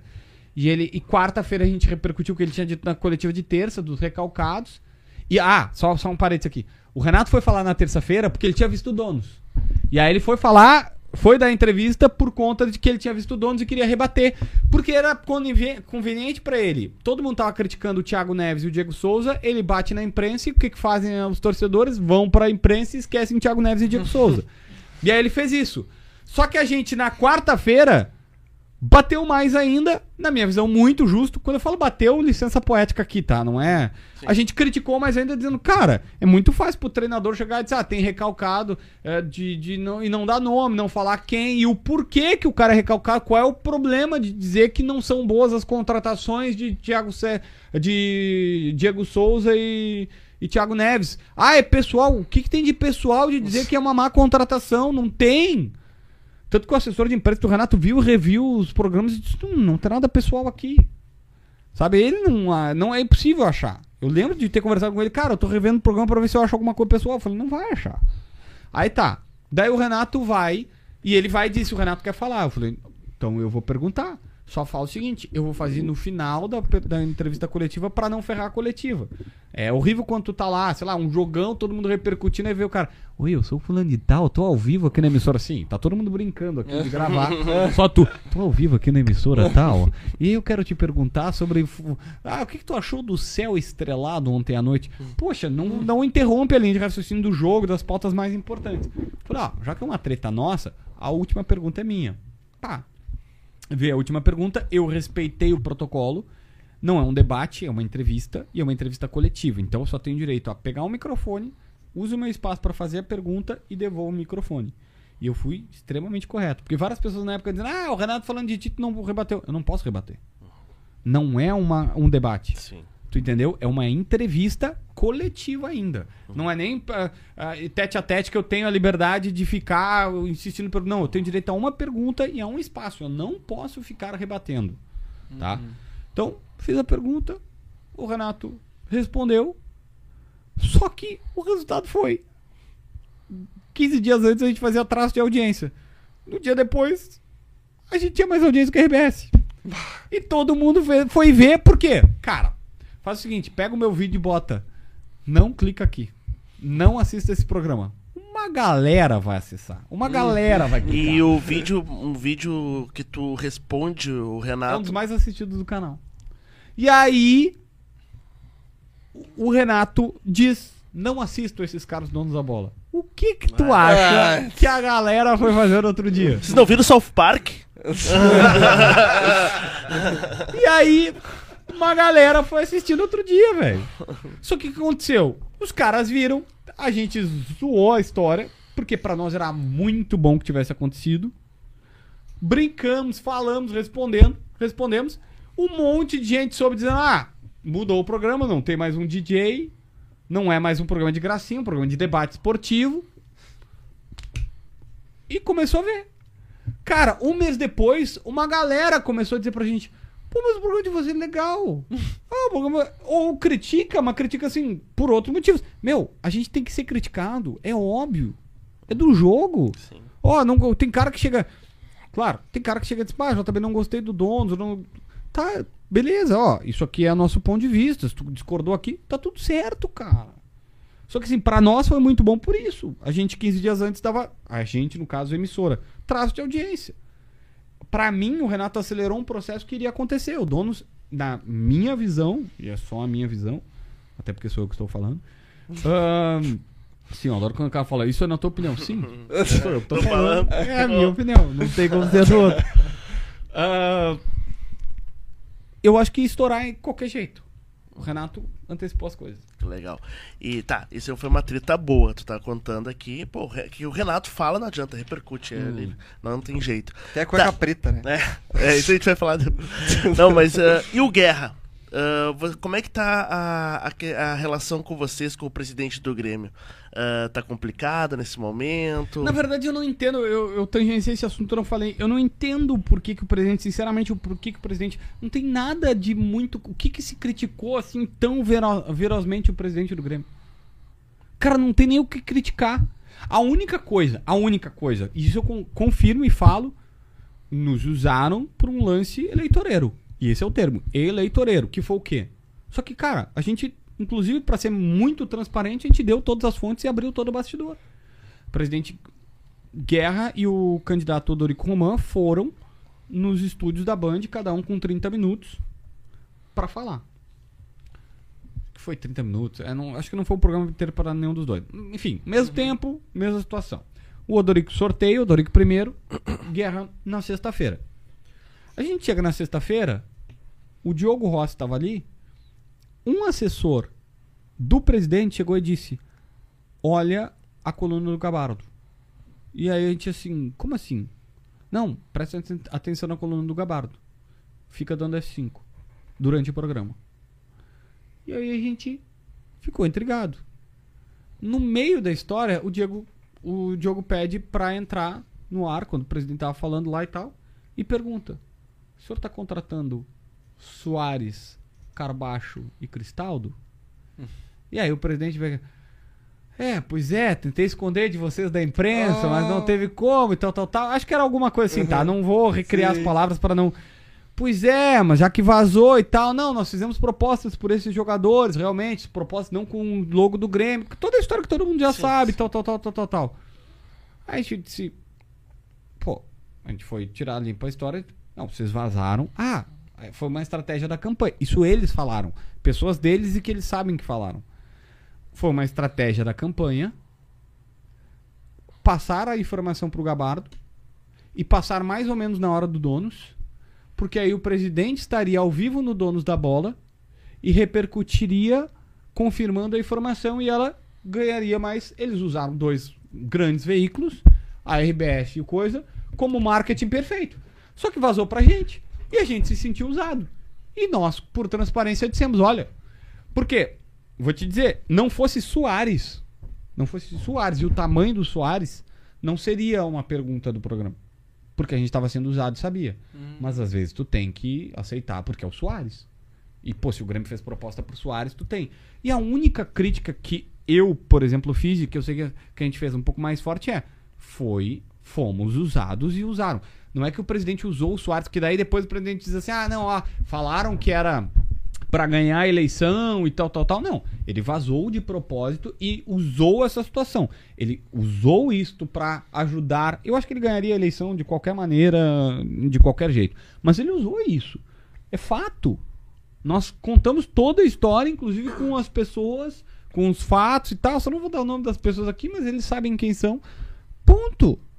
Aí depois o Meneghetti critica que não tem um auxiliar permanente, que tem um cargo lá de chefia de gestão que não foi feito.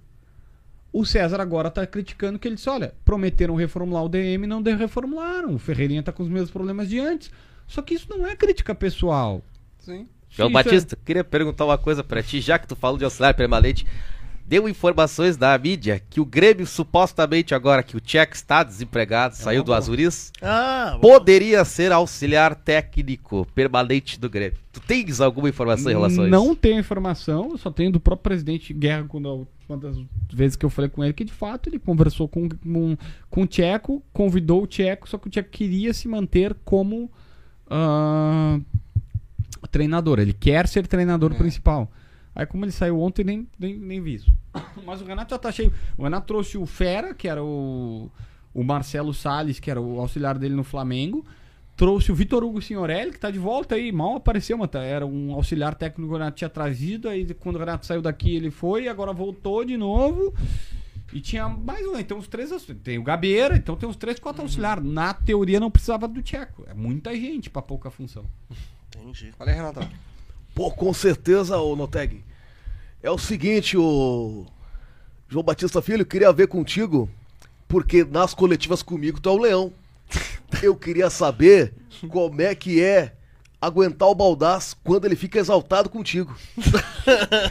Pode ficar um E pimenta. não, não são poucas vezes, cara. Não são poucas. É que assim, aí que tá. Lembra aquela história do posicionamento de carreira, do que que tu quer pra tua carreira, se tu quer se assumir, ser torcedor e tal. Ah, o Baldaço agora tá se tornando até, eu sempre brinco, o Baldaço tinha que fazer Fabiano Baldaço um canal, Fabiano Baldaço falando de Grêmio, porque ele é muito lúcido falando de Grêmio. Pior que é. O Baldaço é que muito É. lúcido falando de Grêmio. Tu entendeu? O Baldasso, ele agora tá, tá, tá num projeto de fazer jornadas, tipo o Crack Neto faz, né? Eh, fazer jornadas e tal, esportivas, e, e, e- e ele vê os jogos do Grêmio, então ele fala, ele tava assim, pá, eu tava falando agora, pô, pô, esse baixo é bom, cara, ele é bom jogador, ele carteia o jogo, e papapá e tal. Sabe, ele, ele tem. Ele tem lucidez. Só que ele é torcedor, entre aspas, irracional, passional com o Inter. E aí acaba que é incoerente. Cara, ele já disse que o alemão era maravilhoso e o alemão era horroroso umas 12 vezes. Dependendo do que ele fala. E aí tu chega e tem que cobrar o Baldaço. Mano, Baldaço, olha só, tu falou que o alemão. Sabe, tipo, o alemão na época ele dizia assim: não dá pra ter alemão, não, não tem como ser alemão, o alemão não tem como, blá, blá, blá. O alemão começou a fazer aquele gol lá no Palmeiras. É, todos nós estávamos errados. Porque o Baldaço. Todos nós. Ele é a torcida do Inter. Não. O Baldassi é superlativo sempre. Tudo é muito pra ele, entendeu? Teve uma vez. O, o- o- vou contar esse bastidor. O Rodrigo Oliveira sempre ri disso. O, o Baldassi pegou e disse assim: Porque todo o estado do Rio Grande do Sul só fala nisso. Eu falei, Baldassi. O meu pai tá lá em Capivari do Sul, nem sabe que isso existe, Baldassi. tipo, é, o Baldassi é tudo muito, sabe? Tudo é. é. E aí ele, ele chega e diz, e- e diz essas coisas, porque ele muda muito a versão. Como eu tento me manter mais numa situação de, de- do lado de fora, às, às vezes tu é incoerente. E às vezes o fato é diferente. Teve uma vez que. Teve uma vez que aconteceu. Agora, recentemente. Que, que entre aspas, me pegaram. Só que eu disse, não. ah, 2009. O Grêmio entregar. Que é a história. O Grêmio entregar 2009. Cara, e daí? Tu vai fazer. Tu não tem mais nada o que disputar e tu vai fazer teu, teu rival campeão brasileiro. Eu não acho errado. Se o Grêmio tivesse o que disputar, tu entendeu? Ah, vamos supor, Grêmio ganha do Flamengo e se salva do rebaixamento.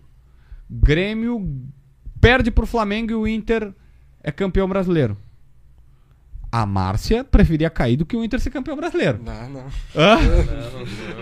Não, não, não sei se ponto. Então, mas tu entendeu? Tipo, ah, tu tem o que disputar. Mas, pô, tu não vai dar um título pro teu rival. E aí aconteceu alguma coisa no Inter. Eu disse, cara, mas o Inter tem o que disputar. Ah, era. Era. Era, era do, do, do Grêmio cair. Pô, o Inter perdeu uma Libertadores. O Inter não foi pra uma Libertadores pra começar a perder jogos pro Grêmio cair, velho. Tu entendeu? O Inter jogou um Grenal e parou de jogar. Eu falei, não, cara, vai pra Libertadores. Os caras vão cair de qualquer... O Grêmio ia cair de qualquer jeito, cara. O Grêmio ia cair de qualquer jeito. Então, assim, vai pra Libertadores. Só que aí o Baldaço enlouquece. Diz, não, tem que entregar, não sei o que, tal, tal, tal. Porque ele é torcedor. Só que, na minha visão, eu tento ser mais racional. Velho, tu pode jogar uma Libertadores no ano que vem, meu. Vai, ajusta, vai, vai- vai- faz direitinho. Só que o Inter, o campeonato do Inter aquele ano foi ganhar o Grenal e parar de jogar. Foi o que aconteceu. Tu podia fazer que nem a gente fez 2017, enquanto o Grêmio tava ganhando a Libertadores, o Inter jogava a Série B e ficava Vai. em segundo colocado, Esse- inclusive. esse- da América. O Grêmio ganhando a América e o, e o Intervisto da América. da América. Lá foi isso, sensacional. A, a Márcia vai ficar brava contigo, que é a pergunta que eu vou te fazer, ó. Ah. Melhor. melhor. Melhor contratação, Soares ou Valência? Ah, cara, que- qualquer coisa com o Soares é injusto, né? Não é porque eu tô aqui, mas qual- qualquer Tá, mas coisa. ô, tipo assim, não, por números com certeza Soares, mas assim, no Por teu número. ponto de vista, assim, hoje, Soares, claro que o Soares já estreou, já tá É, fazendo um monte de gol, sim. é, é difícil, é injusto. Mas, tipo, se tu não soubesse antes que ele ia. Ah, é- Não, é que assim, eu não faria o Soares. Não faria o Soares por dois motivos. Nem pro Grêmio, tá? Na verdade, pro, pro Grêmio tem uma justificativa que, tipo, o Soares tem um negócio que é resgatar o orgulho do torcedor. Tá? A gente pode ser grande novamente. Aí eu não disse que o Grêmio é pequeno, que o Grêmio, né? Sim. Momento, o clube é momento. A vida da gente é, é momento. A gente pode ser grande novamente, a gente pode. Então pro Grêmio tem um porquê muito especial, tá? Tem uma coisa assim, tipo, super importante. O Inter, na minha visão, não tinha, me entendam, o porquê um risco tão grande com o Soares. Porque assim, cara, vamos lá. O Soares disse claramente que ele queria ir para os Estados Unidos e ter um estilo de vida americano e parar. Sabe, o Grêmio foi muito. Deu um pouco de sorte, um pouco de competência e tal, de conseguir diagnosticar que o cara ia virar chavinha. Mas um era um no risco. escuro, um tiro no escuro. né? É, eu não vou dizer no escuro porque eles falaram com o jogador, fizeram, fizeram mancha- é, chamadas de vídeo, o jogador deu, sabe, tu, tu, tu nota no contato e tal, beleza. Mas, mas, pô, se tu tem um cara dizendo assim, pá, eu, 36 anos, 2 milhões é o custo, porque tem que botar imposto nessa brincadeira, tu entendeu? E tu tem um cara assim dizendo, ah, eu, cara, meu estilo de vida hoje tá pros Estados Unidos, eu vou ficar por aqui, eu não quero. Porque o plano dele era ir pros Estados Unidos e o Messi ia chegar depois. Aí deu errado lá os documentos dele, não conseguiu entrar, porque não tinha vaga no time. E o Messi começou a jogar muito, depois veio a Copa, o Messi É, vai renovar, na, na, na, na- na- vai ficar lá. Sabe, se alinha- os astros se alinha- alinharam pro Grêmio. O JB, Então, só pra terminar aí, Renato. o Messi segura- veio pro Grêmio? É.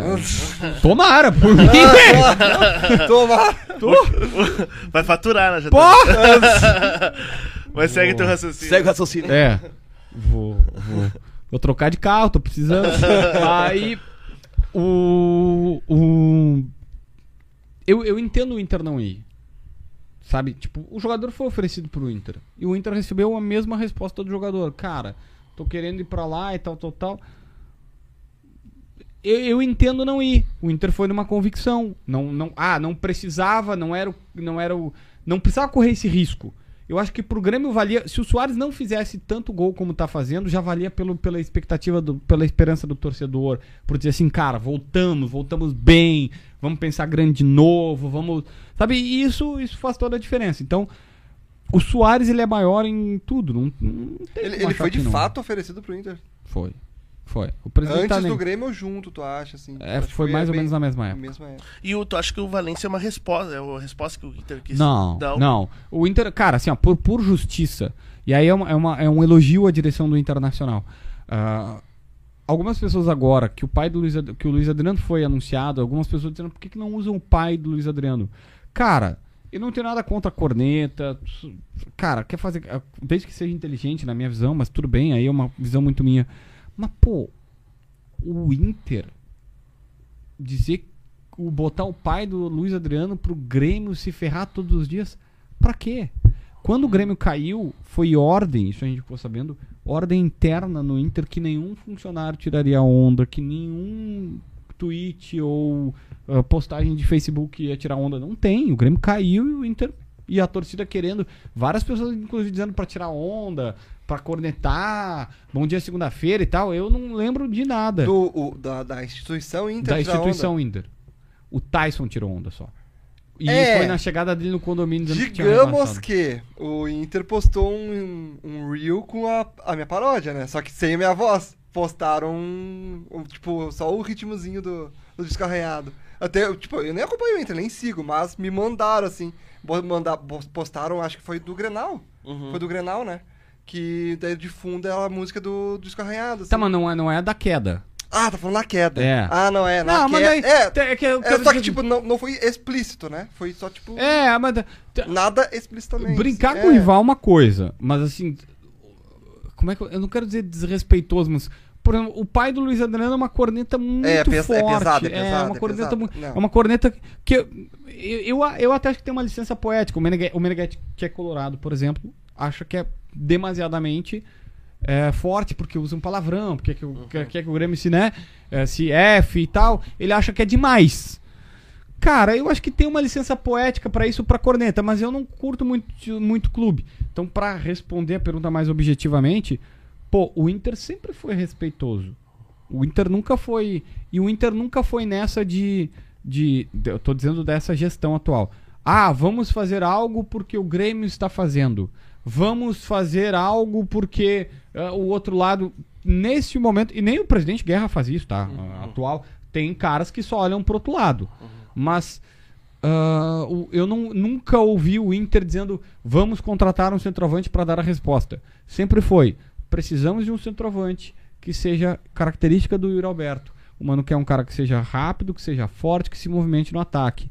Não dá pra ser Pedro Raul porque ele não é essa característica. Leandro Damião é bom jogador, talvez viesse por ser cara, mas não é. Queremos um Caio Jorge, que seria um sonho, queremos um Ener Valência, que é um sonho. Então, fechou exatamente com o que o Inter queria.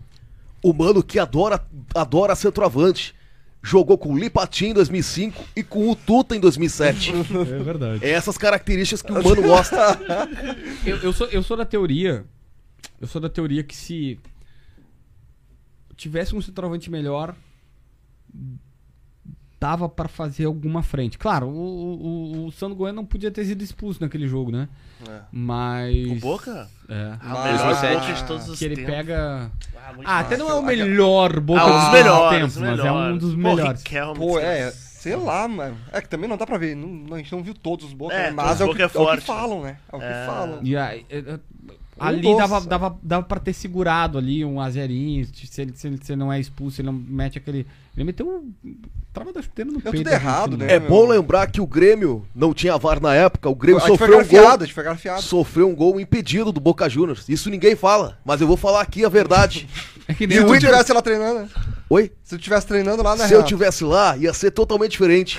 Primeira coisa, eu ia atacar mais do que me defender. Alô, Mano Menezes, não vem com retranca. Eu vou, eu vou desarmar tua retranca. O. O, o, o... O Schiavi, foi- o- cara, o Schiavi foi contratado por um jogo só. né? É verdade. Tinha que jogar é aquele verdade. jogo. É verdade. Ele tinha que jogar aquele jogo. É, o Grêmio só tinha o lado esquerdo, Lúcio e Carlos Eduardo. Era só Exatamente isso. Era só o lado esquerdo. Não, mas o Diego Souza tava jogando bem. É, também, O também. Tcheco tava ali no. Check. Eu já tava. Agora vamos, vamos pro, pros, pros jogadores, os próximos, né? Que o- Vamos os, próximos, é, os próximos reforços aí que o Grêmio pode anunciar, né? Ah, tu tem alguma informação sobre o Michael? Um plano B pro Michael? Cara, então, assim, ó. Tá claro que o Grêmio insistiu no Michael. O Renato nos disse até numa entrevista que ele deu para a Band que não tinha plano B, que era só o Michael. Mas, cara, a, a situação do Michael, inclusive, é, é- ele é muito simples. O Michael quer voltar, o Renato fala direto com o Michael. Mas, por exemplo, o clube lá quer 8 milhões e meio de dólares. O, o, o valor, o papo era: olha, vocês têm que repor o que nós pagamos e azar é de vocês. Se não quiserem, tem que fazer. O Palmeiras foi com 5 milhões de dólares e os caras disseram: não. Isso foi antes do Mundial. Então, é, tinha o Mundial. Mas agora eles estão na final da Champions Asiática. Eles passaram na semifinal goleando até com o Michel de titular. é, e eles foram na final da Champions Asiática. Então o time vai jogar uma final. Não vai liberar ninguém antes dessa final. Se vier pra metade do ano, e eles estão olhando o plano B, porque claramente tá muito difícil o Michel. E aí eu, eu coloco uma coisa assim.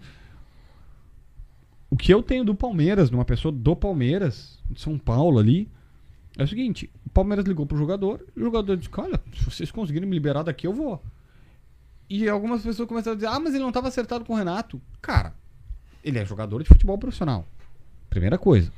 Ele não nasceu conectado ao Grêmio. Se tu tem. A torcida do Inter ficou indignada que o Yuri Alberto tinha Inter e Corinthians escolheu o Corinthians. Cara, se tu tem Grêmio e Palmeiras, Inter e Corinthians, qualquer lugar que tu for é bom. Se tu é jogador de futebol. Pô, Grêmio e Palmeiras. Tá ah, mas ele vai ser titular no Grêmio. Tá bom, mas ele pode pesar outras coisas e achar que o Palmeiras é melhor. Pô, escolher entre Grêmio e Palmeiras é muito bom com bom ainda. Com muito bom ainda, sabe? Tipo, é- é, os dois são muito bons. E ele tem isso. até onde eu sei, o Flamengo não está na parada. O Flamengo não está na parada. É. Quem, na metade do ano, conseguir botar mais grana, leva. A esperança pro Grêmio é que o Palmeiras tem muita grana e provavelmente vai contratar um ponto até lá. E aí, na metade do ano, pode ser que o Grêmio chegue com os 4, 5 milhões de dólares e leve. Tem a história do Celso Rigo. O Celso Rigo vai ajudar. Não tem como contratar com seu dinheiro. Só que aí tem duas paradas. Tem que baixar desses 8 milhões de dólares pra vir. Porque assim, ah, o Celso Rigo tem 8 milhões de dólares? Óbvio que ele tem 8 milhões de dólares. Só que o Celso Rigo não dá dinheiro pro Grêmio. Ele faz um baita negócio que é ele, o Grêmio vai, como ele não pode mais ele lá comprar, o Grêmio vai no banco, pega o empréstimo, ele fica como, vou usar um termo popular aqui, fiador. O Grêmio não paga o empréstimo, é exatamente assim que acontece. O Grêmio não paga o banco. Quem paga o banco é ele. E depois o Grêmio paga a perder de vista os valores para ele. Só que aí tem que ter o seguinte: os 8 milhões de dólares vão ter que voltar pro tio do arroz. Então, não adianta tu comprar o Michael por 8 milhões de dólares. 45 milhões de reais, vou arredondar, 8 milhões e meio. Porque tu vai ter que devolver pro cara. E aí, vale a pena bot- botar essa bala toda nele? Tu tem pra mandar? Tem como mandar de volta? Pro treinador que nem eu, com certeza. Tu acha que Com vale? certeza. Só pra saber. Não, Não, acho que não, Não. vale. O Michael não vale Não. tudo isso. não. não. Pro meu, este... Pro meu esquema tático, vale sim. Alô, Alberto Guerra, não desiste. É que assim, ó, assim, ó, vamos lá. O Michael, tu vai me dizer, vale a pena ter o Michael no Grêmio? Vale. Vale a pena pagar caro pra ele? Vale. A questão é que tu. O Grêmio não comporta 8 milhões de dólares. Tu entendes?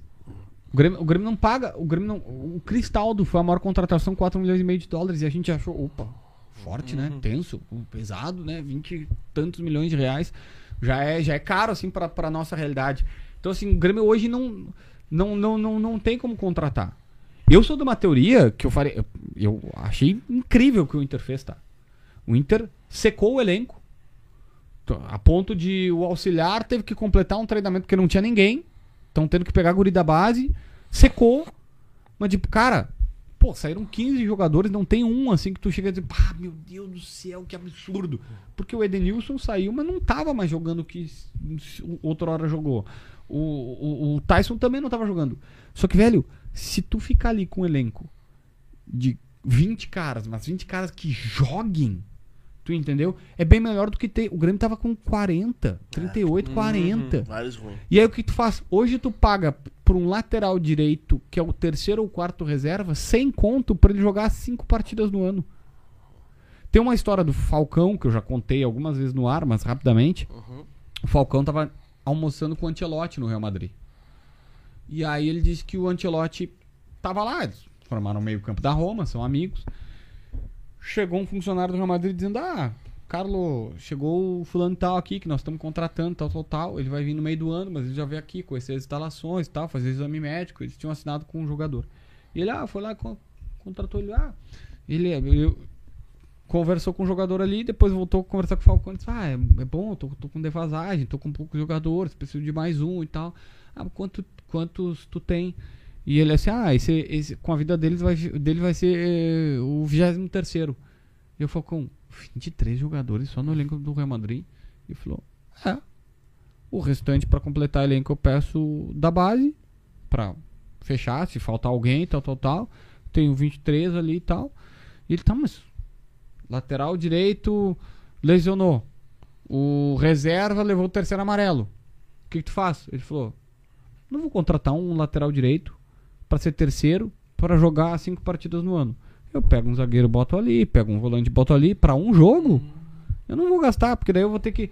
É muito mais fácil eu pegar a verba que eu tenho, contratar dois bons laterais direitos e ficar economizando desse cara aqui.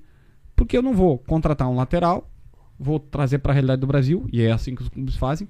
Eles pagam 100 mil reais mensais por um lateral direito, que é o terceiro reserva, e que vai jogar cinco partidas no ano. Por isso que o Renato tá muito à frente do seu tempo, né? Com tá certeza. Tassiano, joga em todas as É posições. isso. tu foi, tu, o, o Notega é um cara inteligente. Ele foi ilustre na lembrança dele. Por isso que tu tem que ter um jogador bombril. Mil e uma utilidades pro time. Só que aí o que o Inter fez? O Inter pegou, liberou 10 jogadores, liberou 10 jogadores, abriu 3 milhões na folha, tá indo lá pagar 1 milhão e tanto pro Ener Valência, mas disse assim, ó, vou contratar o jogador que me resolve.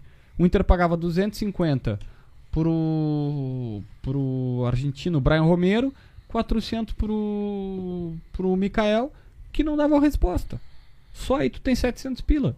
Se tu pegar Lucas Silva, Thiago Santos, Cracks. Diogo Barbosa, jogadores e o Tassiano, jogadores que não dão resposta, passa de milhão. Tu entendeu? Que tu, eh, os caras não deram a resposta aqui. Então não tem o que fazer. É- é- é- sei lá, é- às vezes parece simples, mas como ninguém faz, não, não deve ser tão fácil. Olha, Renato. Pô, com certeza, ô Noteg. É o seguinte. Eu queria saber do cornetinho aqui do JB quem é que vai terminar o campeonato brasileiro melhor. Grêmio ou Internacional? Quem vai ficar à frente de quem? Quem Cara. vai almejar o quê? Nós queremos te ferrar mesmo.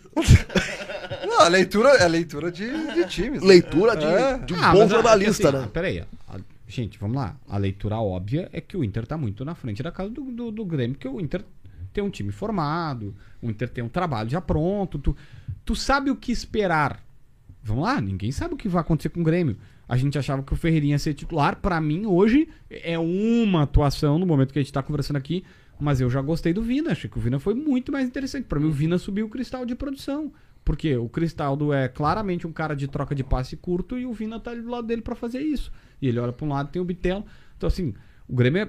Meu, o Bitelo começou como meia central, tá na ponta direita. O Tassiano tá de lateral direito. Ninguém imaginava qual ia ser o Grêmio. A gente, quando virou a temporada, o que, que se pensava? Pô, o Grêmio tem dois jogadores, Jeromel e Vidiaçante. Tá, o Bitelo talvez. Tá jogando sem o Jeromel e o Vidiaçante tá fora do time. O Grêmio não tem como saber que é o Grêmio. Então, assim, na teoria vai ser o Inter, mas na- daí até a prática. Mas, assim, a, a teoria me faz obrigatoriamente dizer que o Inter vai ser superior. Superior que eu digo Tá, vai ter uma agora me diz melhor. então no Grenal. No Grenal agora tu acha que então vai dar Inter. Hoje, com os dois times, se os dois forem com o titular. Ah, hoje, hoje- o Grenal tá mais parelho justamente por isso, porque o Inter começou oscilando e o Grêmio. Mas assim, e é na arena e tal. Ah, o, o Grenal é mais difícil. Se eu, tu vai me dizer assim, ao longo da temporada, se eu te- ó, tem que ter que apostar. Vou lá numa casa de aposta, pá, vou botar lá meu dinheirinho. O que, que tu apostaria? Cara, a lógica é apostar no Inter. Porque o Inter te, eu tenho uma previsibilidade. Do Grêmio a gente não sabe, pode dar tudo errado, como pode dar muito certo. Então, é isso. Ah, mas no Grenal é mais difícil, cara. Pô, o Grenal. Deixa eu pensar um pouquinho. Tá, hoje, precisaria fazer uma aposta aí. Tu apostaria o quê? Alô, casa de apostas, queremos você aqui. E daí a gente ia criar um quadro com os convidados. Era, é, pra, era- dica. é- esse era o momento de ter, aí. né? É. Não, não, não, não dá pra botar ambos marcam? As duas equipes marcam. aí, Resultado, resultado. Ah, resultado exato é brabo. Não, exa- resultado exato não, mas vitória pra um ou pra outro. Sabe Ou eu, tenho, eu, te- eu tenho um problema com caso de apostas, né? Porque eu me empolgo muito fácil. A sorte é que eu sou um cara consciente. E, aliás, fica essa dica. Cara, casa de apostas não é pra tu ganhar dinheiro e fazer tua vida lá. E, e é um. É um eu, eu tenho contrato com algumas, inclusive. E, meu, os caras querem que tu te divirta lá. Sabe? Que tu brinque, que tu volte. Porque eles, não- eles não querem matar o cliente deles. Ah, o cara vai lá e diz, ah, é, é, é pra viciar. É pra... Não, se tu colocar todo o teu salário lá, se tu perder toda a tua grana, tu vai ficar tão frustrado que tu nunca mais vai voltar. E eles perderam um cliente. Eles querem que tu fique lá trocando dinheiro com eles. Por isso que tem até os, os bônus, né? Que não, tipo, tu não pode, não precisa, não, nem resgata. É um bônus que só pra tu brincar. Pra tu tá brincando é ali. exatamente isso. É, que aí tem várias outras, é, várias outras questões. Só que assim, hoje, é que, ah, cara, teoria da conspiração, de- desde que. desde 98 acontece. Não, não, é, claro que acontecem esquemas, mas as casas de apostas não estão juntas por um motivo simples. Vamos lá. Eu jogo no Grêmio. Vocês fizeram uma. Vocês fizeram um- um- uma treta, me pagaram eh, 10 mil reais, 100 mil reais pra eu fazer um gol contra. E vocês apostaram isso. A casa de aposta tem que pagar a aposta pra vocês, cara. A aposta tá perdendo. Tu entendeu? Tipo, pega qualquer casa de apostas aí. Se vocês apostarem que eu vou fazer um gol contra, vocês irem lá e colocarem 100 mil reais que eu vou fazer um gol contra e me pagarem 10 mil reais pra fazer um gol contra, a casa de aposta vai pagar um milhão pra vocês. tipo, a casa de aposta vai tomar prejuízo. É isso que não dá pra entender. Ah, mas é que tá, tem irregularidade. Agora explodiu uma. Tinha até alguns clubes do Rio Grande do Sul, sim. De pessoas mal intencionadas que corrompem jogadores de futebol ou tentam corromper. E aí se combate isso. A casa de aposta não, não é porque eu sou patrocinado por elas, mas é que é a lógica. A casa de aposta não tem nada a ver com isso. Se ela paga, ela tem prejuízo. Sim. Já até esqueci o que a gente tá Na verdade, era do Grenal? Ele, ele tentou dar um elástico do pra não falar do Grenal. Exatamente. Saiu bem, né? Eu gostei, eu até gostei. da pergunta. Ele aprendeu com as minhas coletivas. Exatamente. Não, é com o Luxemburgo. Mano, ele foi pra Pô, casa de Mídia treino. Mídia treino. E ó, o JB aqui, ó. Tá chip, ó. Montário Michel, porra. Aí, Cara. quem? Não, eu não, não, não vou ficar no mundo, então, assim. Se eu tivesse que apostar. Se eu tivesse que apostar, eu acho que o Inter tá mais pronto que o Grêmio. Eu vou no Inter, eu vou na certeza, então. Apesar de que normalmente em casa de aposta. É isso- é que eu ia brincar. Casa de aposta eu boto meus 5 pilinha, 10 pilinha lá e eu vou sempre no mais improvável. Porque daí eu perco várias, várias, é do jogo. Mas daí quando eu ganho, eu recupero e empato. Ninguém ganha dinheiro na casa de aposta. O cara empata. Sabe? Aí eu, eu faço 5 de 5 pila que eu perco, aí eu boto 5 pila numa improvável eu ganho e deu. assim fica. Aliás, eu apostei no Del Valle. Ah, Botei tu 5 pila no Del Valle, como é que ficou? Ganhou, parece que o. Parece que. Eu não sei. Vamos ver se. Tomara que o Flamengo lá esteja bem. Tá zero bem a mal zero. das pernas. 0x0. Tá 0x0. Se o Del Valle fizer um gol, se o Del Valle fizer um gol, eu botei 5, ganho 100. Olha Acho que era 100, Olha aí, 100 ou Vai alguma pagar o coisa suquinho então depois. assim. E aí, só que assim, cara, eu já perdi umas 9 dessas. De 5 pila. E depois ganho. Só É. que é 5 pila. É entretenimento, cara. é só pra tu achar graça. Sim. E assim, ó, última pergunta, já tá vendo? Eu sei que já deve estar cansado. Ah, eu, se me Quando- deixar. Quando convidado. Assim, ó. ah, o Chico Garcia, né? Ele também trabalhou com vocês ali na Band, RS, né? E aí subiu lá pra São Paulo. Tu sonha com, com isso também? Cara, vou contar uma coisa que eu nunca tinha contado. É, é óbvio, esse era, esse era o meu, meu projeto de carreira lá no início. Ah, eu, é- era um objetivo de. Eu tinha dois, na verdade. Trabalhar em São Paulo, depois eu queria morar no exterior. Eu queria ser, tipo, correspondente internacional. Mas é aquela história dos cinco anos de mudar de vida e ou ser um babaca. Ah, cara, minha vida foi mudando tanto, as coisas foram tão bem pra cá e tal. Eu, eu, eu recebi, eu fiz jogo aberto um bom tempo, com a Renata foi com o Denilson entrando diariamente. Eu recebi duas ligações ah, pra ir e, cara, poxa, eu tenho uma filha que mora em Santo Ângelo, que foi a primeira pessoa que eu pensei, a minha esposa aqui, a minha filha aqui, a vida toda aqui, eu comprei casa, sabe, fiz um estúdio novo lá em casa e tal. Falei, cara, não Aí chegou um momento que eu não que eu não que eu não empolguei, tá? Não vou fechar a porta porque poxa, daqui a pouco aparece um projeto legal, um projeto bacana que vale a pena, que, que seja interessante financeiramente. Até pode acabar rolando, mas sim era um sonho, é, é para ver como é que a vida é engraçada, né? Era um sonho, era um sonho, e quando eu queria. E eu tava super bem na Band, na mesma época que o Chico foi, todo mundo dizia, é o próximo. Os caras vão te buscar aqui em pouco tempo, tal, tal, tal. E na época lá eu era solteiro, não tinha filha, não tinha nada. O Chico, cara, a- por, por, por, por. Pela pessoa maravilhosa que ele é. A primeira pessoa na Bandeirantes que ele contou que tinha sido convidado para ir para São Paulo fui eu. E porque foi, foi o Chico que me botou na TV, na verdade, né? Foi o Chico que me, me traz da rádio pra TV e a gente virou muito irmão, muito parceiro. Até hoje, assim, tipo, falo com ele toda hora. E aí o Chico disse assim, cara. Bem assim, não vou, não vou esquecer. No dia que ele tava sem voz, assim, a gente foi pro refeitório. Você vem pro refeitório da Band, ele me mandou. Renata acabou de me ligar, dizendo que eu vou pra São Paulo. Tipo, ele recém tinha recebido a ligação da Renata foi, tava assim, tipo, meio atônito, né? Porque, pô, muda de vida, muda um. A tua repercussão vira muito maior e tal. A tua, tua vida muda. Só que na época o Chico era solteiro, aí lá ele conheceu a Mila, que é maravilhosa, agora tá indo pro segundo filho. ah, e, e naquele momento eu solteiro e tal, várias pessoas diziam, não, tu, tu é o próximo, tu é o próximo, tu é o próximo, e obviamente eu queria muito isso. Só que é engraçado que daí depois a minha vida muda, eu caso, tenho duas filhas, ah, compro casa aqui, estruturo minha vida toda aqui, o canal do YouTube me dá uma boa condição de estar estruturado aqui. E acaba que nas duas oportunidades que surgiram, que a porta abriu, eu conscientemente disse, cara, agora não dá pra ir. E não, não era vantajoso e não me arrependo, tá? Sou, sou muito feliz com isso. Não é uma coisa que me frustra. Mas é o que se apresentou naquele momento.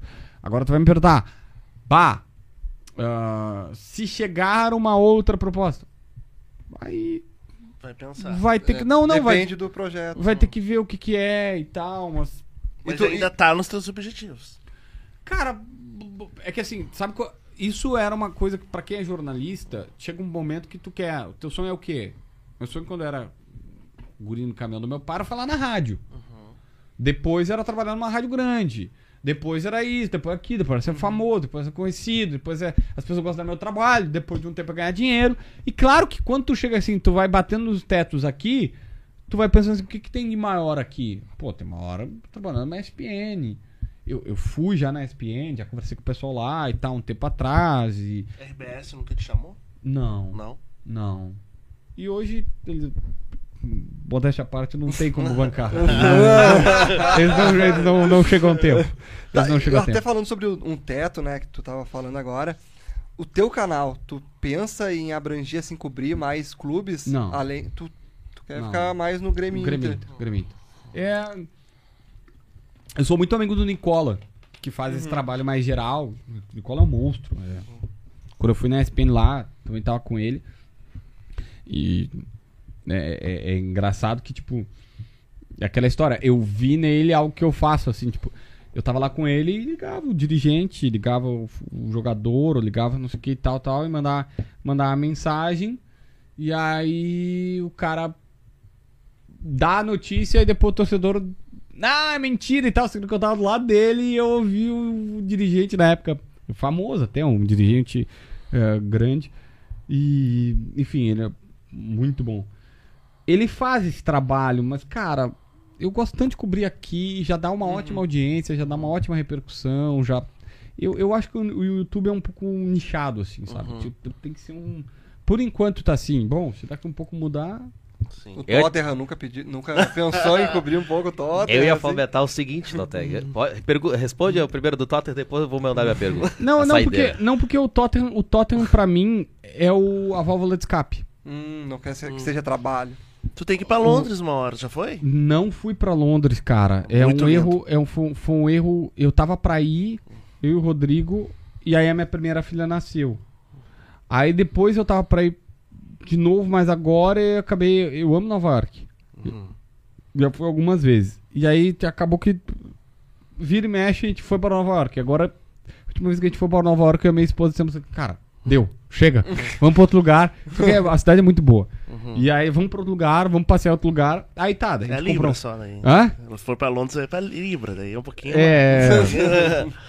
E aí, e aí o Chico inclusive foi pra Liverpool e comprou, comprou uma camisa do, do Liverpool maravilhosa. Quando eu soube o preço, eu tipo, cara, não dá pra converter. É, é, foda. Ele pagou 600 reais uma camisa do Liverpool. Meu, É um doente. É. Mas tá com muito e tal. Pra ele não Aí, é é, não, não, não é nada. Aí. ah, cara, que era? Aquela história de, de projeto de carreira. Aí, tipo, ah, nasceu a, a Bela, a gente, poxa, morava num apartamento pequeno, compramos uma casa. Aí tu compra a casa, né? Só que tem que fazer toda a casa. Aí faz toda a casa. Aí, graças a Deus, o Soares pagou agora o terceiro andar, os móveis do terceiro andar da casa. Agora o Messi tem que vir pra O ajudar. Messi tem que vir pra fazer a viagem. né? É, o Messi tem que vir pra fazer a viagem e tal. Vou mostrar meu DVD pra ele e aí ele vai vir. É, eu acho. é, tem, tem, tem, tem, tem, tem. Então, assim, cara, é, o- nu- nunca, nunca fui, mas ele é válvula de escape. Tem uma outra coisa que eu gosto muito, que é automobilismo. Cara, eu tava, tava mostrando pra minha esposa, eu tô com um calo na mão, tô com um calo na mão. Aí alguém vai dizer, trabalhar na enxada? Não. Do simulador, eu comprei o simulador. Bah, Simulador mesmo. Profi. Nunca pensou em fazer live? Com o seu malandro? É exatamente Ah, isso que todo mundo fala. Eu cara. ia perguntar isso aí. Só que aí, essa é a grande questão. Eu vou pegar e vou transformar em trabalho o meu hobby. É, eu vou te falar que Hoje- não é nem um pouquinho É. bom. Vira um saco. fazia isso. Então, assim, é... esse é o problema. Por exemplo, o jogo do Tottenham é o momento que eu não. que eu não, não penso. Porque como é que eu vejo o jogo, tá? Ah, o. O, ah, o- Matheus Henrique ficou bravo com o Thiago, com o Thiago Nunes. Bah, ele tá xingando o Thiago Nunes. O que será que eles estão falando? Bah, eles falaram pro Thiago Nunes. Vou tentar ver. Ou, ah, não, mas ó, o Renato tá mandando. Tá, da- falando com aquele jogador lá.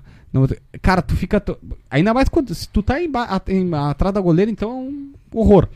Eu sempre digo que quando tu tá atrás do gol, tu não vê o jogo. Tu vê focos do jogo. Porque assim, ó, quem tá com a bola, tu fica pensando, tá, é, foi o lateral que cruzou, o centroavante escorou e tal, porque se der o gol, tu vai ter que recontar a jogada na rádio. Porque o narrador conta e tu tem que. É, uma jogada que passou pela ponta direita, começou com o Vina, ele tabelou com o Cristal. De ó, quem puxou a marcação foi o Soares, hein? Ele puxou a marcação, mas aí o Bitelo veio de surpresa e fez gol. Tu vai ver aquele recorte pra contar. Só que tu não vê o jogo, tu fica prestando atenção, tá? O Soares, é, o Cristaldo que puxou, tá? tu fica mentalmente toda hora assim. Então tu não conecta no jogo, entendeu? Tu fica com aqueles lances. Tem outras valências super legais, tem outras coisas. Vou dar um exemplo aqui. Ah, sem me alongar muito, que vocês já estão doidos pra me mandar Fica embora. mostrando. Ah, né? Nós, por nosso madruga. Tem, tem um lance, tem um, um- tem, é o, o jogador em questão eu gosto muito, gente boníssima. Ah, então não vou expor ele. Mas no Grenal do 4x1, o, o Alan Ruiz vai lá, faz os dois gols, o Filipão tira o Alan Ruiz. Que ele é bem peculiar porque o Grêmio abre 2x0. O Rafael Moura faz o 2x1. O Alan Ruiz entra e faz dois gols. E o Inter tinha ido todo pro ataque no 2x0, no 2x1 pra tentar revirar, virar. Toma o 3x1 e toma o 4x1 assim do Alan Ruiz rápido, né? O que que o D'Alessandro faz? O D'Alessandro é um cara de intelecto muito acima da média. Ele nem se dava tão bem na época com o Williams, volante, que ele era esse Flamengo. Chama o Williams, manda o Williams ficar na frente da área, manda o time recuar, 4x1 isso. Pega a bola, isso era 43, 4 no segundo tempo, e fica trocando a bola. Tocando, toca pra um, volta, vem, vai pra lá e não sei o que, tal, tal, tal. Quando um jogador, isso no campo de defesa assim, intermediária mais pra frente do Inter. E o Grêmio tá ganhando de 4x1, parou e o Inter, tipo, não tem jogo. Não tem o que fazer ali. Tu vai ter dois minutos mais três de acréscimos. Tu não vai fazer três gols nesse tempo. Né? Não é a tendência. Um jogador dispara pela ponta. E o D'Alessandro só falava assim, daquela voltinha dele. E ele pegava a bola e tocava pro Williams, que tava na frente da zaga, pra devolver pra ele. Ele comandou ali. E ele dizia pro cara: Volta, caralho! Volta! e, ele dizia assim, e ele botava a mão na cabeça assim, tipo: Pensa! Pensa! Tipo que o Neymar talvez queria falar pro, Pro Fred. Fred! E ele dizia assim: Volta, caralho! Quando tu tá na beira do campo, tu vê essas coisas com uma precisão. Bandeirinha que xinga jogador, jogador que xinga bandeirinha, ou arto vice-versa, ou jogador que, que se ofende, ou que, se, ou que fica rindo, que fica falando sobre outras coisas. Tu consegue ver, prestar atenção, às vezes ouvir, dependendo se o estádio tá. Só que isso, o estádio tava cheio, mas parece que, cara, o estádio, na hora que ele foi falar isso, o estádio silenciou e era só o D'Alessandro mandando o cara voltar e dizendo assim: Meu, tu não prestou atenção ainda, tipo, eles estão. Tá 4x1.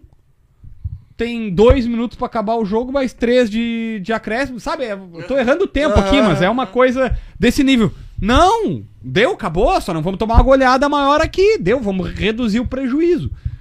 Então, assim, quando tu tá na beira do gramado, tu tem vários desses sentimentos que hoje o torcedor que tá mais perto até consegue captar um pouco mais. Mas a gente tem vários desses sentimentos de, de ver, de... só que tu não consegue te conectar da mesma maneira do jogo. Isso vicia. Por quê? Pô, tu, tu vai jogar, tu, que tu- ah, como eu tenho que fazer vídeo depois, eu tenho que fazer o donos da bola, eu fico anotando, anotando, pá, o, o Vidiaçante foi desperto, disperso no primeiro tempo, o fulano foi bem, o segundo, bah, ó, no gol quem falhou foi o cara que perdeu a bola lá.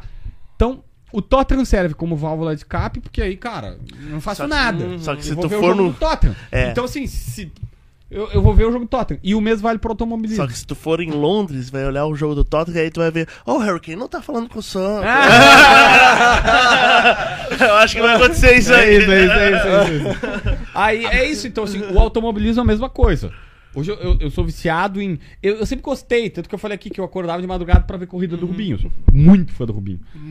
Aí, lá pelas tantas, o. o a gente começou a ver a série da, Net- na- da Netflix, que até lançou a última temporada e a gente não viu, Drive to, to Survive. E aí. Cara, eu. Poxa, faz tempo que eu não vejo Fórmula 1 pá, pá, pá, vou começar a ver. Eu já tinha visto um pouco na. Porque tinha voltado pra Band, tinha ido pra Band e tal. E a gente começou a ver, cara, eu. Poxa, como eu tinha esquecido. E, e é bom o seguinte, porque eu não tenho compromisso em dar informação, não tenho compromisso de no outro dia falar na Band. Tanto que tem um cara, um ator até, bem conhecido, que é amigo do Rubinho e é amigo de vários caras. Ele disse: Ah, por que a gente não faz um podcast? Eu falei, cara, que eu não quero transformar em trabalho. Uhum. Tu entendeu? Não sei se o Rubinho faria um podcast, tá? Mas é, é um ator conhecido. Sim. Uh, gremista até. E aí, lá pelas tantas, ele, ele, ele convidou assim, tipo. Porque eu, eu, eu, eu tenho, eu tenho um simulador em casa, com direção e tal. tal Completinho. com, isso, eu uso óculos, aqueles óculos de realidade virtual. Que massa. Aí, pá, é, tu, tu imer, é, im- É no imerge PC? ali. É, eu tive que PC. trocar o computador por isso, porque ele é bem. É o, é o mesmo. é- ele chama iRacing, o simulador. E é o mesmo simulador que o Verstappen corre, que o Rubinho corre, que o Tony Caraca, Canan corre. Show. Então, assim, aí tá. Aí eu investi, comprei é, pedal, tu compra um cockpit, compra pedal, compra. Fui, fui. Eu comprei no início um da Logitech mais tranquilo assim. E ali é, é, é a minha brincadeira. Sabe? Tipo, só que. Pô, várias pessoas dizem assim, o Tiger, quando foi lá, eu fiz um churrasco pro pessoal da Band, e todo mundo foi lá e todo mundo, pá, tá, co- aí o Tiger tem que streamar. Eu falei, cara, se eu fizer um stream disso aqui, É verdade, trabalho. vira meu trabalho. O bom é que tu tá podendo ver ah, no canal que tu trabalha a, a Fórmula 1, né? É verdade, é verdade. É, pô. Eu, eu, nunca, eu nunca fui pessoalmente. Eu tenho que negociar com a Band aí pra ir lá no, no Interlagos, pelo menos. Ah, que massa. É, aquela coisa, é, vira trabalho, mas também quando tu vai jogar, tu pode deixar aberto ali. E quem assiste quem quiser. Ah, eu, fosse- fa eu, é que assim, eu, eu faço, eu, eu faço aula. Faço aula hoje. Inclusive, é, hoje era, é pra ter aula. A aula normalmente. É que as- os meus horários são meio loucos. É, normalmente a minha aula é terça e quinta da meia-noite em diante. Porque antes da meia-noite é quase impossível eu, eu, conseguir Ah, parar de fazer blog, YouTube e tal. Antes da meia-noite é bah, muito difícil, assim. Tem que programar, assim, sabe? Ah, tem, tem um filme no cinema, tá? Daí eu faço algumas coisas antes ou deixo umas coisas pra depois e tal. Ah, não sou muito baladeiro, mas eu gosto muito de restaurante. Então, ah, vamos na pizzaria, a bochecha entrega, né? vamos, na, vamos na pizzaria, vamos na, na churrascaria e tal. Então, assim, aí meio que programar. Dito isso, é, eu, faço, eu faço aula com o professor. O professor entra na casa dele no simulador, a gente entra no servidor e ele fica me ob- observando. Ah, pera aí, tu faz aula do, do, do- do simulador. do simulador. Caraca, mano. Só que, tipo, cara, é porque tem cara que é Nossa. profissional. Tem cara que é profissional disso, tem cara que vive disso, tem cara que tem, tem equipes disso e tal. Mano céu. E não pensou em, cor... pensou em correr de verdade? Corre- Cara, já tive um convite pra correr de, de, de marcas, mas eu não tenho coragem ainda. E. Kart, e já- tu já de vez em Kart, kart direto. Eu fiquei em segundo no da KTO. Por isso que ele é fã do Rubinho. É. quando. Sacanagem. Cara, Sacanagem. Os melhores. Ah, o, então. Cara, eu. Pá, fala mal do Rubinho é complicado pra mim. Dá um bombão aí. Hã? Vai dar um bombão no, no Fábio. Não, pesou já. hã? É que assim, ó, tá, eu entendo da corneta. Ah, é brincadeira. tal. Cara Mas é que, foi cara. É que ele ficou famoso. ele- É. Não, não, ficou famoso por isso, mas ele ficou famoso também com isso, né, com a É piada. que, é que ele deu azar. Meu, assim, ó, automobilismo. O, o Baldaço, o, Ba- o Baldaço uma vez queria me matar porque eu disse no ar, e eu sustento, que saindo do Brasil, e, e não é que o cara não é meu ídolo. O cara é meu ídolo, assim como é de vocês e é de todo mundo. Saindo do Brasil, o Senna não é o maior piloto de todos os tempos. Os maiores são Schumacher. É, é um pouco. Cara, vai, vai ter até o Fanjo nessa história aqui, tá? Mas é Schumacher e Hamilton, claramente os melhores. Ah, mas ganharam quando tinha melhor carro. Sim, o Senna também ganhou quando tinha melhor carro. O Senna, quando tava na. Quando tava na. Na McLaren, ganhou. Ele foi pra Williams, ele não estava, era o primeiro ano, é verdade, mas ele já não tinha ganhado há algum tempo com a McLaren, que não estava mais um bom carro, a Williams estava melhor, foi pra Williams, a Williams não estava com um bom carro, ele não ganhou. Não, nenhum piloto ganha. é, não, não tem como ganhar sem um carro bom. Ah, mas o cara tinha uma carroça. Não, não. O Senna, quando ganhou, tinha, se não o melhor carro, um dos melhores carros. Ele era monstruoso, ele era genial, ele era maravilhoso, ele era o maior brasileiro de todos os tempos. Tudo isso, no automobilismo, tudo isso. Mas não tem como ganhar sem carro. E aí, enfim, controversamente, o Rubinho, ele é muito bom. O cara ficou 20 anos na Fórmula 1. Não tem como tu ficar 20 anos na Fórmula 1. Lembra aquela história que eu falei aqui rapidamente do do Adebayor, do Vitor Sérgio Pereira e tal, o Sérgio Rodrigues? O Vitor Sérgio Rodrigues tirava a onda do Adebayor, dizendo que não entendia como é que ele era eh, jogador de futebol, que não sei o que e tal. E aí um dia ele falava isso no ar. Aí eu curti o Adebayor, mano. Eu também eu gostava era dele. Ele foi dele, bem no. Tottenham, no Arsenal também. No Arsenal jogou muita bola. E aí ele pegou e o, o Léo Bertozzi fez um texto uma vez dizendo assim, cara, não é papel de jornalista tirar onda, porque ele, ele- aí ele até explicou num podcast esses dias, ele disse, e eles se dão bem os dois e o Vitor entendeu e disse, ó, tu melhorou a minha carreira. Ele falou, velho, é tão difícil ser jogador de futebol, cara. É 1% da população que consegue ser jogador de futebol. O cara em alto nível, o cara é titular de um Arsenal. Sabe, o cara tá. Pô, o cara veio do Togo e tal Uhum. trazendo pra realidade aqui. Meu, é tão difícil chegar na Fórmula 1. Aí o cara chega e fica 20 anos, ele ganha na Ferrari. Não, ele não ganhou na Ferrari porque ele tinha o Schumacher, velho. É. Ele tinha o Schumacher. Que, tipo, se não o melhor, tá no top 3 do mundo.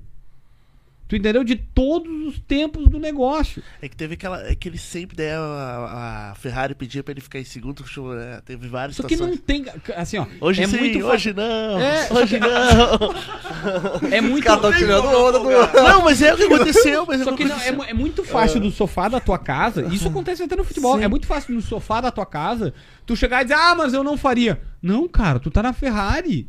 O cara tá mandando tu fazer, tu tem que fazer, velho. É pago pra isso. Não tem, do- do- do- sabe, não, não é assim, ah, vamos, vamos, vamos, não, não faz e pronto, não faz e deu, não fa- Meu, tu tá na Ferrari, cara. Tu tá na maior equipe de Fórmula 1 de todos os tempos. Tu entendeu? O mundo tá te vendo, cara, bilhão de pessoas vê a Fórmula 1. Tu entende? Não tem como chegar e dizer, ah, não, mas é um peito sistema. Cara, peito sistema, velho. Sabe, a tua família, a tua vida, tu tem um contrato de milhões e milhões de dólares que tu vai rasgar por não dar uma posição. Ah, mas por vaidade, sim, aí vai viver pobre. Sabe, vai jogar toda a tua carreira na Fórmula 1. Tanto que ele podia depois, quando saiu da Ferrari, ter vencido pela Brown GP, que é uma derivação da Honda, que ele foi para saiu da Ferrari um ano antes, ele rompeu o contrato com a Ferrari, que ele não aguentou mais. Ele ficou seis anos na Ferrari. Seis anos na Ferrari é muita coisa. Ficou seis anos na Ferrari, rompeu, foi para Brown GP, foi para Honda, que depois virou Brown GP, ele ele ele tem era um problema de freio lá mais técnico que ele teve das calotas, que o freio superaquecia, ele só conseguiu resolver depois da sétima corrida. E aí quem ganhou foi Jason Button, que era o companheiro dele na Brown, porque o carro era realmente muito melhor que todos. E, e quando resolveram o problema dele de freio, em todas as corridas ele ficou na frente do, do Jason Button. Porque ele era melhor que o Jason Button. Só que o cara já tinha ganhado das cinco primeiras, ele tinha ganhado quatro. Então ele ganhou quatro e ah, disparou. E aí o Rubinho foi só depois aí ganhou algumas corridas, ganhou Silverstone e tal, e foi e foi foi foi para disputar o título, mas não conseguiu no final. Só que assim, cara, é muito difícil chegar onde o cara chegou. Ainda mais que Pra ele ele ser zoado. hoje. pegou ainda a herança de, de ter que suprir a necessidade de ter um piloto brasileiro pós Ayrton Senna, né? Que isso é muito complicado. E aí, cara, o Senna, o Senna é monstro, o Senna é meu ídolo, assim como de todo mundo. Mas assim, o Rubinho era o segundo piloto da Ferrari. E ele tinha que fazer o que era o Senna quando ele era o primeiro piloto, pela moral que ele tinha, ele podia escolher e ele vetou segundos pilotos que ele sabia que não iam trabalhar pra ele. Porque não tem. É um esporte que é, é. Ah, tem dois carros, mas não tem dois campeões. Tu entendeu? Então um vai ter que trabalhar pro outro sempre. Não adianta. Não tem o que fazer.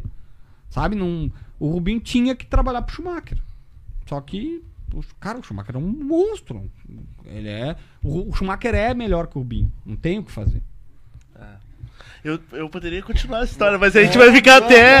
Não, porque Ah, é que tem. isso eu adoro. não, não, Antes só- de que tenha não, uma antes, antes que eu Boa, também boa, tenho uma boa. só uma Termina, pergunta. Vai, vai. Não, porque o- Toca aí, toca o- aí. muita gente falou que o. ah, já que a gente tá nesse assunto de automobilismo, Vai, eu vai, vou vai. lá. Ah, porque fala, ah, se fala também que o Galvão. Eu sou fã do Galvão, fãzaço do Galvão.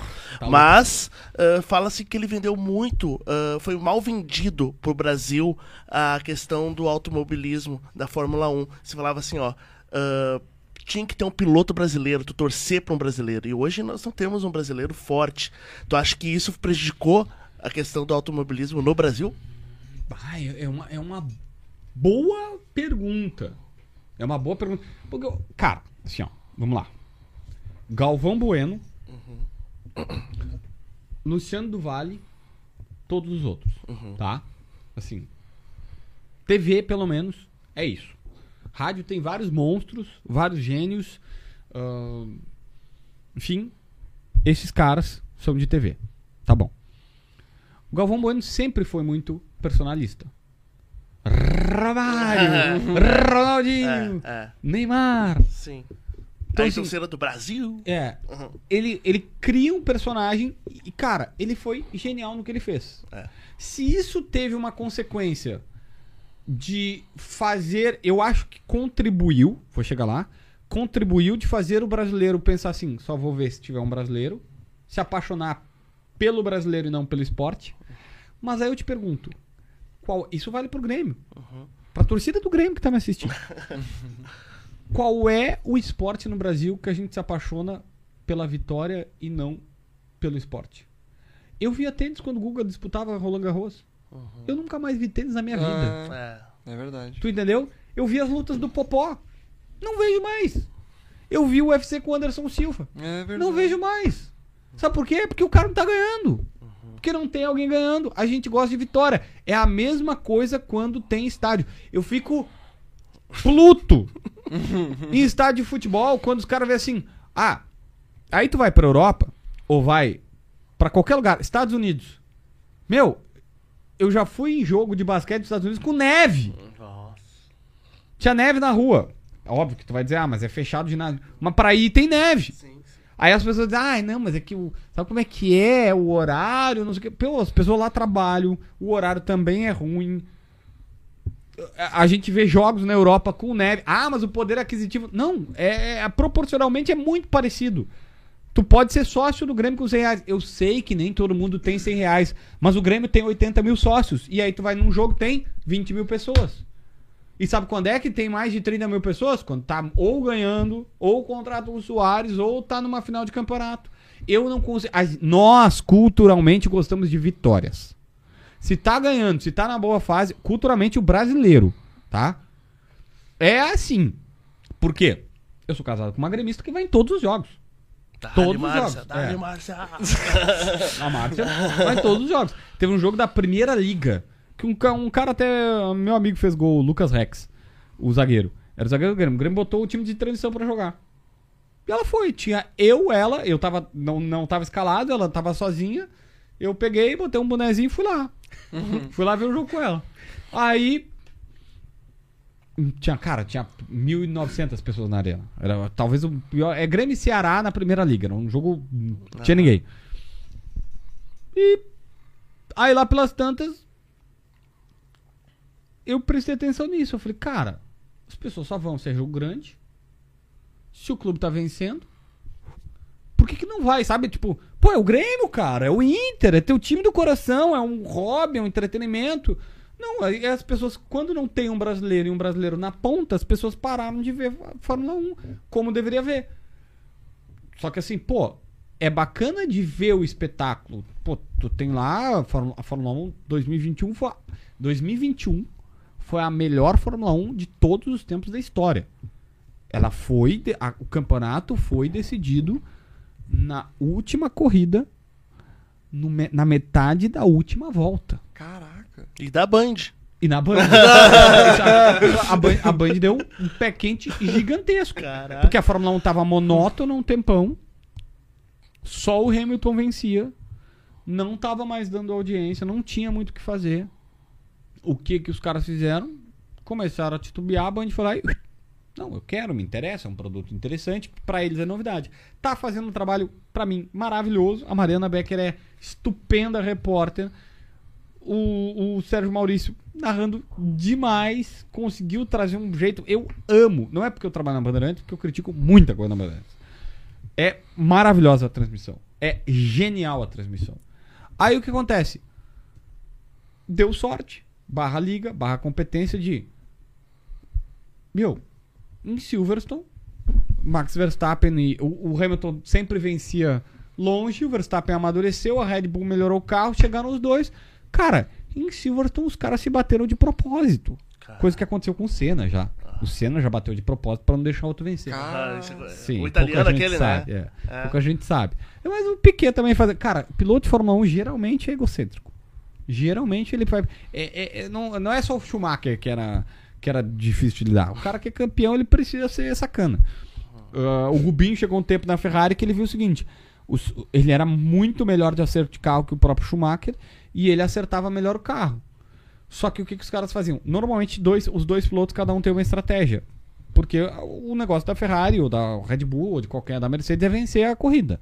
Então o que, que faz uma estratégia? Porque não dá pra vencer os dois, então tu uma, uma estratégia um pouquinho mais diferente pro outro que, ah, um faz três pit stop, outro faz não sei o quê, outro vai com um pneu assim, outro vai. Aí O Rubinho começou a ver que ele testava o carro, dizia o que, que era melhor, eles botavam o melhor no carro do Schumacher e ele ficava ruim. O dele ficava com a- o plano B, vamos dizer. Que às vezes até dava certo, mas ele ficava com o plano B. O que, que o Rubinho chegou a fazer? Ele dizia que o pneu melhor era outro, e aí dava o outro pro Schumacher e o um pneu bom pra ele. É estratégia, velho. Só que ele começou a ver que é o seguinte, pô, os caras estão trabalhando pro Schumacher. Ele, ah, tinha que testar dois pneus, pneu A e pneu B. O pneu macio e o pneu duro. Quem é que qual que tá, tá rendendo melhor nessa pista?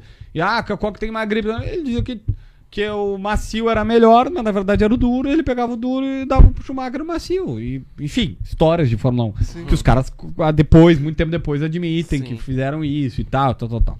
E a Band deu uma baita sorte, que foi a, me- foi a melhor temporada. Quem foi Isso aí. campeão? Nesse dia foi o Verstappen. Só que a. a- foi, foi tipo. Foi tipo o, o, o VAR de Grêmio River que não funcionou assim. Porque, bom, já que eu comecei, eu vou contar. Na.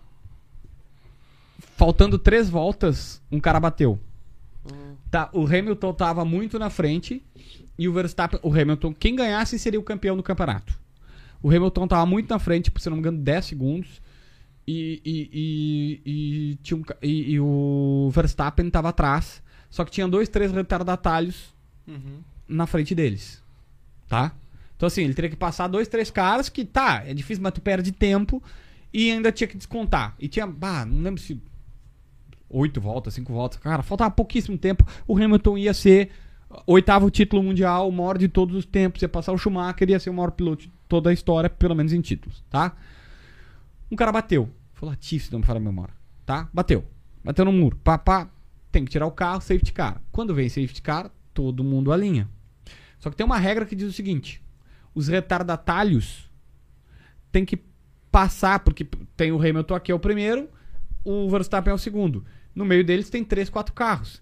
Os retardatários têm que passar o Verstappen, fazer a volta em todo o circuito e ir lá pra trás, porque eles são os últimos. Tá? Só que isso tem que ser feito em todos os carros. Do primeiro até o último, tu reorganiza todo o grid. Então tu pega e manda todo mundo. Faltavam duas voltas quando tiraram o cara. Tiraram o cara e tal, tal, tal, vai relargar. Não ia dar tempo pra cumprir o regulamento. Ou, ou passa todo mundo, ou não passa ninguém. Ia relargar, faltando uma volta e meia. Uma volta, duas, nem isso. Na teoria, tinha que deixar relargar com os quatro retardatários. Pela, pelo certo da regulamento. Ou mandar todo o grid de volta. Só que não ia dar tempo. Os caras não iam fazer toda a volta porque iam terminar a corrida. Porque os carros continuam andando. O que que o Mike, que foi demitido depois, que era o chefe da. O chefe, o diretor de prova fez? Disse: passam apenas os dois, três carros que estão na frente de Hamilton e Verstappen. E todo o resto do grid ficou todo desorganizado. Só que ele fez isso em nome do entretenimento, em nome do. Tipo, todo mundo queria ver aquela briga. Porém, qual era o problema? O Hamilton tava com pneus muito mais novos e o, o Verstappen tava com pneus muito mais novos do que o Hamilton, coisa de 10 voltas de diferença, que é muita coisa. O Hamilton tava com pneu muito desgastado. Só que ele não ia ser pego porque ele tava a 10 segundos. E também não ia ser pego porque tinha quatro retardatários. Até o Verstappen passar aqueles caras ia ter acabado a corrida. Então, o que, que o cara fez ali no bem bolado? Pá, tira só esses retardatários, eles saem e vamos pro pega, que é o que importa. Só que ficou injusto pro Hamilton. Embora pro entretenimento foi bom, porque Sim. foi tipo, a coisa que eu mais vibrei na vida vendo aquilo lá. Porque ficou um contra o outro. Só que um tava com um pneu muito melhor que o outro, ele passou. Aí, tipo, tinha du uma volta, duas voltas. Na metade da, da última volta, o cara passa. E ele ganha o campeonato mundial na metade da última volta da última corrida do campeonato. Que Nossa, massa. cara. Só que Nossa. assim, aí o diretor da Ferrari pegou um fone de ouvido desse, o da Ferrari, não, da Mercedes, que era do. Hamilton, jogou longe, xingou o cara. Nossa. Tem até um meme que ele diz, no, Mike, no, Mike. Que massa. e aí, tipo, o cara, essa foi, os caras da transmissão da Bandeirantes surtaram, a narração do Sérgio Maurício é maravilhosa. Tipo, nunca tinha acontecido. Ah, já tinha chegado no final da no final da temporada, da- lá em 70, o James Hunt contra o contra o Nick Lauda pra última prova e tal, mas não assim. Virou até filme, né? É, esse filme é muito bom. Qual é bem- filme? Hunt versus. ah, Nick versus Hunt. É. Puxa vida. Ah, é o filme do Nick Lauda versus o. eu Ah, não vou lembrar. Trimassa. Baba, é? Top. massa, é novo bom. esse filme? É antigo já um pouquinho, né? É, não, é. Não tão antigo, mas já. É que assim, ó, o James Hunt. É Rush. Eu sabia que era Rush. Ah, Rush. Ah, é o do ator do. Thor lá, o Chris. É, isso aí. Chris É que assim, ó, o, o, o, o Nick Lauda é um cara super sério. Era um cara super sério. Faleceu há pouco tempo. Ele foi o cara que levou o Hamilton pra Mercedes. E aí. O, o James Hunt era um tipo. Renato Portaluppi, assim, da vida, sabe? 16 capas da Playboy, aquela coisa toda. mulherengo, papapá. E, e, e gostava de tomar um shopping, papá. Cara, ele chegava fumando, na, naquela época era normal, né? Mas chegava fumando na pista e papapá, papapá. E ele não tava nem aí. E o outro era mega centrado. Só que o James Hunt só queria ganhar um campeonato. Enfim, o resumo do resumo do resumo é o James Hunt ganha o campeonato e para. Porque ele era bom vivão. O negócio dele era, só queria ser, mostrar que ele era bom, que ele era melhor que o Lauda, ele ganha. E aí depois ele aposenta. E, enfim, morreu tempos depois porque ele gostava de aproveitar a vida com chupim. Que, O bom malandro, jogador, tem naipe de artista, pique de jogador. que massa, gente. Não, eu não tinha ideia dessa tua Também não. parte da Mas é, sabe o que, que é a Claro, história? doideira, É, mano. é o bacana é o seguinte, eu adoro Fórmula Indy. Aham. Tá? Também. Ah, tá, é mais. É, a Fórmula Indy é até melhor do que a Fórmula 1. Porque Fórmula Indy, tipo, Fórmula Indy todos os carros são iguais. Fórmula 1 não. Fórmula 1, tipo, tem a Ferrari ganha, ganha milhões, a Mercedes é rica, a Red Bull nem precisa falar também. Então os caras investem um montão. Tem outras empresas que são menores, que não tem tanta verba, então os caras marcham ali com aquelas situações.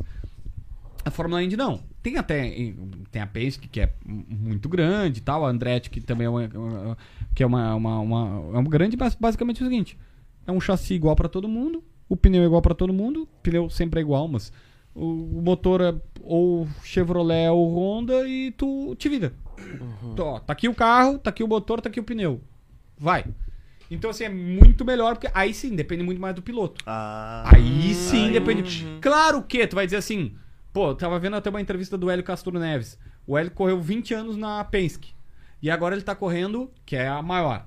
E agora ele tá correndo na maior Schenck. A Penske tinha, puxa vida, acho que era 400 e tantos funcionários. A maior Schenck tem 4- 40. É Claro que vai fazer diferença, uma melhor, tem melhor engenheiro, melhor estrategista e tal. Mas, resumidamente, ela é melhor por isso, na minha visão, porque, tipo, é a mesma coisa pra todo mundo, entendeu? Eu tenho o mesmo carro que tu, se eu tiver melhor estratégia, se eu for melhor, se eu for melhor piloto, vai fazer diferença. Fórmula 1 não, não adianta, é aquilo que a gente falou. Ah, mas o Senna era um monstro. Era. Quando teve carro, venceu. Quando não teve carro, não tem o que fazer. E o Barrichello correu a Indy. Não, Ele correu um ano. um ano. O, o Barrichello e o Tony Canan são muito amigos. Ah, São amigos de infância. sim. E aí, quando o Barrichello sai da Fórmula 1, que é até uma sacanagem, porque assim, o Rubinho É, o Rubinho guia na Ferrari. Aí vai da Ferrari pra Honda, porque ele tinha cansado. A Honda tinha botado. A Honda botou muito dinheiro num projeto, pagou ele até melhor do que ele ganhava na Ferrari e quis levar ele lá pra montar um carro, porque a Honda tinha voltado pra Fórmula 1. Ele corre três anos lá, aí acaba o contrato. A, a, a, Honda, a Honda vende. A Honda, tipo, deu a crise de 2008. A Honda disse assim: ah, não quero mais investir em Fórmula 1, tô gastando muito dinheiro, tal, tal, tal, tô em crise. Que, lembra que o mundo entrou em crise em 2008, a quebra da bolsa lá nos Estados Unidos, a bolsa imobiliária, não sei o que e tal. Aí eles pegam e não tinham o que fazer, fazem a Brown GP, que é do Ross Brown, que era o chefe do Rubinho na Ferrari. E aí o Ross Brown leva o Rubinho, porque ele sabia que o Rubinho sabia acertar carro. E o Rubinho acerta aquele carro, eles são campeões, o carro é realmente muito bom, pá. Só que ele vende a Brown GP, que a, a Toyo- eles compraram, se eu não me engano, por um euro a, a Brown GP da, da Honda, porque a Honda disse assim, ó, eu só não quero me envolver, fica com a equipe pra ti, nós estamos em contenção e tal, nós vamos. É muito gasto Fórmula 1, né? E aí ele montou uma equipe, e aí foi super bem. E ele vende essa equipe pra a Brown GP pra Mercedes. E aí o que a Mercedes faz? A Mercedes traz o Schumacher pra desenvolver o carro dela. Nossa. E aí o Rubinho sai da Mercedes, depois de ter feito um ano maravilhoso, sem contrato, e ele recebe propostas. Ele vai pra Williams, acerta com a Williams, dá a palavra da Williams, e ele, dias depois, é convidado pra McLaren, que é bem maior que a Williams naquele momento. E ele, por palavra, não quis ir pra McLaren, porque eles são, já acertei com os caras lá. E ele assina por três anos com a Williams. A Williams mal pra caramba, mas ele, é, o primeiro ano é o ruim. No segundo eles acertam o carro, e o, só que o motor era ruim. E aí no terceiro veio o motor, como de fato foi, eles melhoraram bastante. Veio um motor BMW. E aí eles prepararam o carro pro motor BMW. Chegou lá, o Frank Williams estava já meio mal na decadência. Chegou um cara e botou dinheiro e patrocínio, grana. E aí ele disse: Ó, Rubinho, obrigado, um abraço. Tu, tu, nós não vamos conseguir contar contigo tu tá dispensado porque tem um outro cara que botou dinheiro. Que hoje tá assim, infelizmente. E aí ele foi dispensado, mesmo tendo, mesmo tendo sido bacana com os caras, recusado proposta e tal, mandaram ele embora. Ele não tinha mais espaço no grid, que tipo, isso era. Já tava por começar. E ele foi correr a Fórmula Indy com o Tony Canan. Que massa. Daí o Tony Canan conseguiu uma vaga pra ele lá numa equipe. E Ele ele correu, correu um ano. Cara, primeiro ano, ele foi. Na, na Indy 500, que é a principal, em Indianápolis, ele foi o melhor novato. Entre aspas, porque ele não é novato, mas o melhor cara que correu a primeira vez. Mas, meu, ele foi médio, porque foi a primeira temporada dele. Não tem como. Sabe, achar, ah, o cara na primeira temporada, numa categoria completamente nova. Aí ele vem pra estocar. Ele foi campeão agora do Stock Car, né?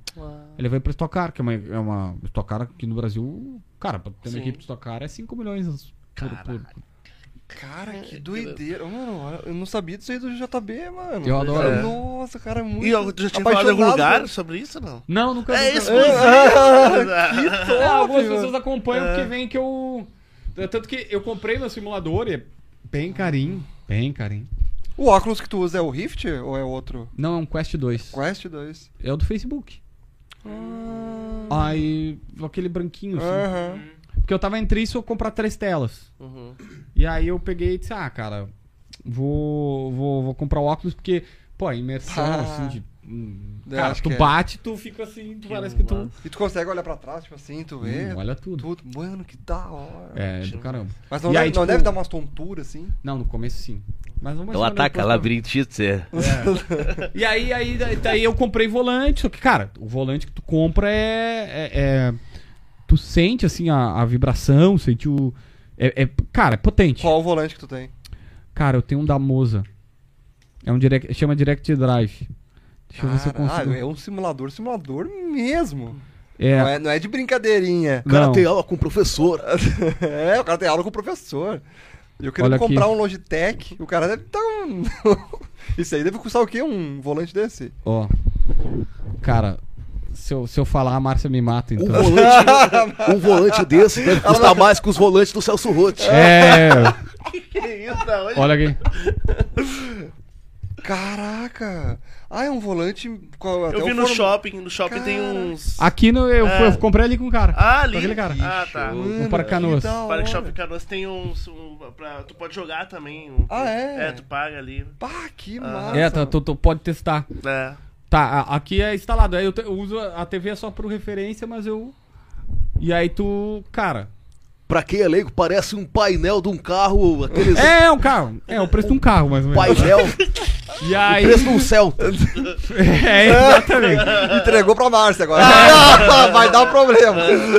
Aí. Tipo, Mas não cara, paga IPVA, pelo menos isso. é, boa, boa, não custa gasolina. Salvou, salvou, salvou. Então assim, tipo, e ele simula, ele simula, simula. Esses tempos o Rubinho foi no Flow e os caras perguntaram, e ele falou que era o iRacing e tal, que ele jogava. E aí tu, tu contrata um servidor, tu paga mensal, tu compra uns carrinhos, bah, isso é, encarece bastante o negócio. E aí, tu, cara, tu pode andar, tu pode andar com carro de Fórmula 1, tu pode andar com carro de Fórmula Indy, tu pode andar de Ferrari, tu pode andar de Porsche, tu pode andar de tudo. E tu, tu coloca o óculos, tu tá dentro. E o, o volante é pesado igual. A freada é, é simulando a freada. Tipo, quando o pneu tá frio, o pneu tá frio, tu tem que respeitar. Se tu encostar no cara, tu. Ah, velho. Que demais. Tá, tá, é, é só corrida ou nesse simulador tem, tipo, estrada, assim, com semáforo, coisa? Não, não. Não, ah, é só corrida daí. Não, não dá pra tirar a carteira. Não dá pra tirar a carteira. É que tem os. Ah, o simulador da carteira é horrível. Ah, Aquilo ali é horrível. Eu nunca Aquilo, fiz. aquilo ali. Como assim? Ah, tá, que tu Sim, eu fez. Ah, tá. tu não fez- tinha simulador. Ah, tá, é, tá. Também não. Pode- é, Não, não sou- eu não sou Ah, é verdade, né? Tá, eu, eu não sou do tempo do, do, do, sei lá, do- dos nossos pais que os caras chegavam lá e davam dá uma volta. É. de- Dá uma tu voltinha sabe, aí, já era. Tu sabe, Mas não, tipo, ah, o simulador é mais novo mesmo. Ah, aquilo aí é horrível, mano. Não tem nada a ver, nada a ver, nada a ver. Não mesmo. tem nada a ver, não. Nada a Não ver mesmo. Nada. Cara, eu dei, eu dei meio sorte, assim, porque. Parece delay, parece que tá jogando assim num servidor É? online, Ah, não, assim, não, com não, delay de é- 3 segundos. Olha, é horrível. Gráfico de Play 2, Não, e bagulho. com Tanto que eu, eu tava horrível. falando, eu, tro- eu troquei, eu troquei, troquei meu, meu computador agora, comprei uma placa de vídeo bacana, comprei um computador também pra rodar, é pra edição, porque eu trabalho com edição de vídeo, mas também Não pra é rodar. pra edição. Tá, tem que falar pra Márcia que é pra, Não pra edição. pra edição. É igual Paga- o, o Piá querendo comprar um computador de 30 mil pra fazer trabalho da É, escola. não. Tá ligado? Jogar LOL. Jogar LOL. Vamos tic-tac. TikTok, mano. Acho que a gente nunca vai chegar. Tá, peraí, peraí, deixa eu botar aqui. Pô, meu, você é meia-noite, velho. Como é que eu, o que eu vou dizer pra Márcia, cara? Cara, a Márcia não tá acreditando. Peraí, peraí, deixa eu botar aqui. Deixa eu deixar no, no, no esquema. Márcia, eu tô chegando à meia-noite, mas foi gravado às três da tarde. Tá jogando iRace agora. Ah, pai, pode falar. Posso falar? Tá, Não, beleza. pode, pode falar o que, que tu vai fazer agora. Agora eu vou imitar a Marília Gabriela e não é desrespeito com o Grêmio, só pra deixar claro. Vou deixar registrado. Eu gosto de explicar, todas as vezes eu vou explicar isso, eu faço com maior Qual é o nome do quadro? Agora vamos ao quadro Tic Tac Copeiro. Aí.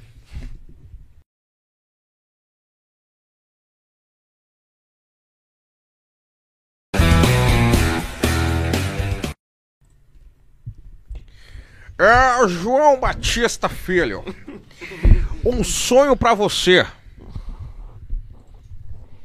Velho. Ver minhas filhas bem. Eu acho que a, a coisa que mais muda quando tu é pai. Quando é, quando tu é pai é que tu antes tu escuta música pensando na pessoa que tu gosta, da namorado, namorada, sei lá. Quando tu é pai, tu escuta música ou pensa em alguma coisa, vê um poema e pensa nos teus filhos. Então, hoje, pra mim, o negócio é elas estarem bem. Uma inspiração pra você. Cara, tem vários. Do jornalismo, só pra. É. Tem vários, mas. Acho que faz algum tempo já que é o Meneghetti. É um cara que eu acho muito bom no que faz. O maior jogador que tu já viu jogar aqui no Rio Grande do Sul.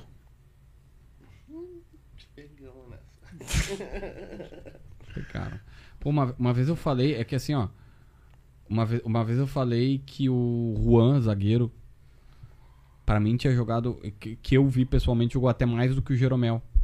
Os caras queriam me matar. Eu falei, "Ó, só pra, só pra usar. O Rua foi monstruoso, o cara jogou duas Copas do Mundo, titularíssimo da Roma. Tipo, não é uma agressão falar, "Ah, tu pode até achar que o Jeromel é melhor, mas não é uma agressão. Não, nós temos que ter noção aqui, assim, tipo, o cara era muito. O Rua era. Ele, ele, parece que ele lia a mente do atacante e ele sabia que o atacante ia driblar pra direita ou pra esquerda. Um negócio ridículo. Cara, tô pensando. Eu acho. Ah, vou sair bem dessa agora. Eu acho que foi o Veron. O Veron, quando jogou no Beira Rio aqui, ele era muito bom jogador. Ele jogou com, com estudiantes aqui, eu fiz aquele jogo. Eu achei que ele ia sair bem, a dizer um jogador que jogou pela dupla Grenal, tipo Paulo Serra Tinga, Eu Mauro também achei, achei que ele ia Galvão. falar que jogou nos dois. Ah, não. E pra finalizar, um arrependimento pra você. Puxa vida, cara. Cara, te- toda vez que eu erro uma notícia, eu me arrependo amargamente. eu não, não consigo entender a galera que diz assim, ah, eu- vocês inventam notícia. Meu, se eu erro uma notícia, eu entro em depressão, velho. Então, coloca isso. Toda vez que eu errei uma notícia, uma informação, pode ter certeza que eu tô... Pode ter certeza. É, eu tô muito. Não, é sério. eu- eu- Seguramente eu tô muito mais chateado do que qualquer outra pessoa. Qualquer outra pessoa. Muito bem. Dito isso, Noteg, passo a bola pra você, craque. E vai lá ler o superchat. Vamos lá, esse daqui eu acho que eu não vou conseguir colocar na tela agora ainda, mas vamos lá. Ah, primeiro foi o. A minha, minha visão tá uma maravilha. vai botar depois do programa na tela, é isso? Não, não tem como. Então, não, não, vai ter na tela, vou ter que ler. É Ginosauro. Isso, Felipe? Vamos ver. É que Deixa tá? eu tentar aumentar a tela. Eu tô com uma visão, uma coisa maravilhosa. Agora melhorou. Ah, agora foi. Girinosor. Abração, Felipe. Deve ser até um conhecido. Opa. Abração, Felipe, pra toda a gurizada aí. É, Gui Antônio aqui.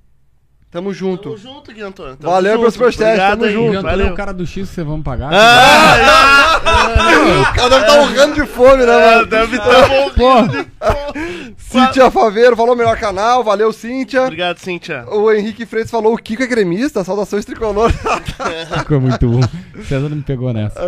o Robson Manhattan falou: JB, se o Michael não vir, quem você acha que possa ser a segunda opção de Renato? Torres é Grêmio. Tamo junto, Robson. Valeu. Cara, assim, ó, eu sei, por exemplo, o Ademir, eu até, eu, naquela história de sempre querer comunicar da melhor maneira possível. Ah, eu acho que a grande notícia do Ademir, do Atlético Mineiro, é ligaram pro Atlético perguntando valores, que é a famosa sondagem. Olha, tem chance? Como é que é? Qual é o valor? Aí o Grêmio vai dizer, não, não, nem fizemos proposta. Não, ninguém tá dizendo que fizeram pro- proposta. Viram um jogador. Normalmente eu não falo isso, porque uma vez eu fui no, não, nem foi no Grêmio, foi no Capa do Inter. Cara, eles tinham 200, jo- não era mentira, 200 jogadores. 50 eram analisados, tipo, toda semana tinha um relatório atualizando de como é que foi tal jogo. Alguém via o jogo daquele cara e fazia lá, escrevia o relatório daquele cara lá. Que eram 50, hum, sabe, passo a passo e 200 no geral, assim, que também estavam sendo olhados. Ou seja, esses caras veem muita coisa. A grande notícia é que o Grêmio tá procurando um plano B, porque se a gente descobriu que viram um Ademir para um atacante de velocidade, estão procurando algum. Então me parece claro que tem um plano B. É só isso que a gente tem de novidade, porque procuraram o Ademir. Se vai ser o Ademir ou vai ser outro, outro jogador, é. Não sabe ainda. Não. Ó, não, não sei se é verdade. Oi? Não sei se é, ver- não sei se é verdade. Mas o Charles, que tá aqui do lado, falou o seguinte. Chegou um X da Barcelos pro JB aqui. Será? A boia após a entrevista tá garantido. Será? Vamos não ver, sei se é verdade. Tá, ele, ele escreveu aqui. vamos- Ok, ok, Vamos ver, veja. Vamos ver se Olha, fa- ele falou duas vezes, mano. Encomendei um X e chamei pro JB, calou a Aí. cidade do X. ó. Tá, ele tá garantido, hein? Aí sim. Não, ele- vamos, vamos encerrar, vamos encerrar. não, deu, chega. Pô, quatro horas aqui. Eu acho que é isso. Ah, mas tava aqui os superchats, mano. Aí. Pensei que tinha perdido, tava tudo aqui. Era só botar na tela. Tem mais algum, não? Não, acho que é Superchat, isso aí. não. Se alguém quiser mandar alguma coisa, manda agora que já vai encerrar Ou então, cálice gurizada. para sempre. É, quem não deu. Ó, o Davi deu uma boa dica, ó. Quem não deixou o like, deixa Diz o like ele que o X já até esfriou. Tem que botar no micro ali. Ah, não, não, tinha... Ah, gurizada, ah, mais uma vez agradecemos aí a presença de todos. Deixa o teu like, se inscreve no canal e siga as redes do JB. Fala aí, JB. Tudo JB. Filho Repórter. Tudo, JB Filho. Qualquer coisa é JB Filho Repórter. E tu, ah, até te perguntar, tu tem TikTok, quais, essas coisas ou não? Não, tu tá só TikTok no- não. É, Twitter, que dá vontade de ir embora, mas enfim. Ah, Twitter, Instagram. O Facebook eu só divulgo as notícias do, do, do- do blog. E YouTube mesmo, que é o forte. Rumble não também, né? Não, não Esquece. também não. Eu não precisa ainda. É, não, deixa, deixa. Esse é o Monark que fala. disso. É o JB, muito obrigado, aí pela Obrigado, presença, mano. E, Cara, Obrigado, JB. desculpa por deixar aqui, sei lá, mais de quatro horas, eu acho, sei lá, mano. Muito tempo, tá Nunca ligado? teve. Ô, meu, não, é, bateu o recorde certo. Dá- dá- É o dá- recorde! É o recorde. Dá, dá o horário aí pra Márcio acreditar. É cara. meia-noite e sete agora. Márcia, meia-noite. meia-noite e sete. Ele tá aqui conosco. meu. Meia-noite e sete! Olha aí! O X ainda. X ainda. É isso aí, gurizada. Sigam então o JB, sigam o, o Fábio Copeiro, Camargo Feli. Aí eu mudei meu Instagram, tá? Não é mais Marlon NTG, é no Tag Foot. E no, no YouTube, no Tag Foot também. Então tá tudo no Tag Foot. Tamo junto, valeu, gurizada. Deixa o like, se inscreve. Aquele abraço. Fui. Valeu. Nossa, já Ah, falei muito. Puta, meu Deus. Papo Copeiro, o podcast da torcida, do Grêmio, da torcida, do Grêmio.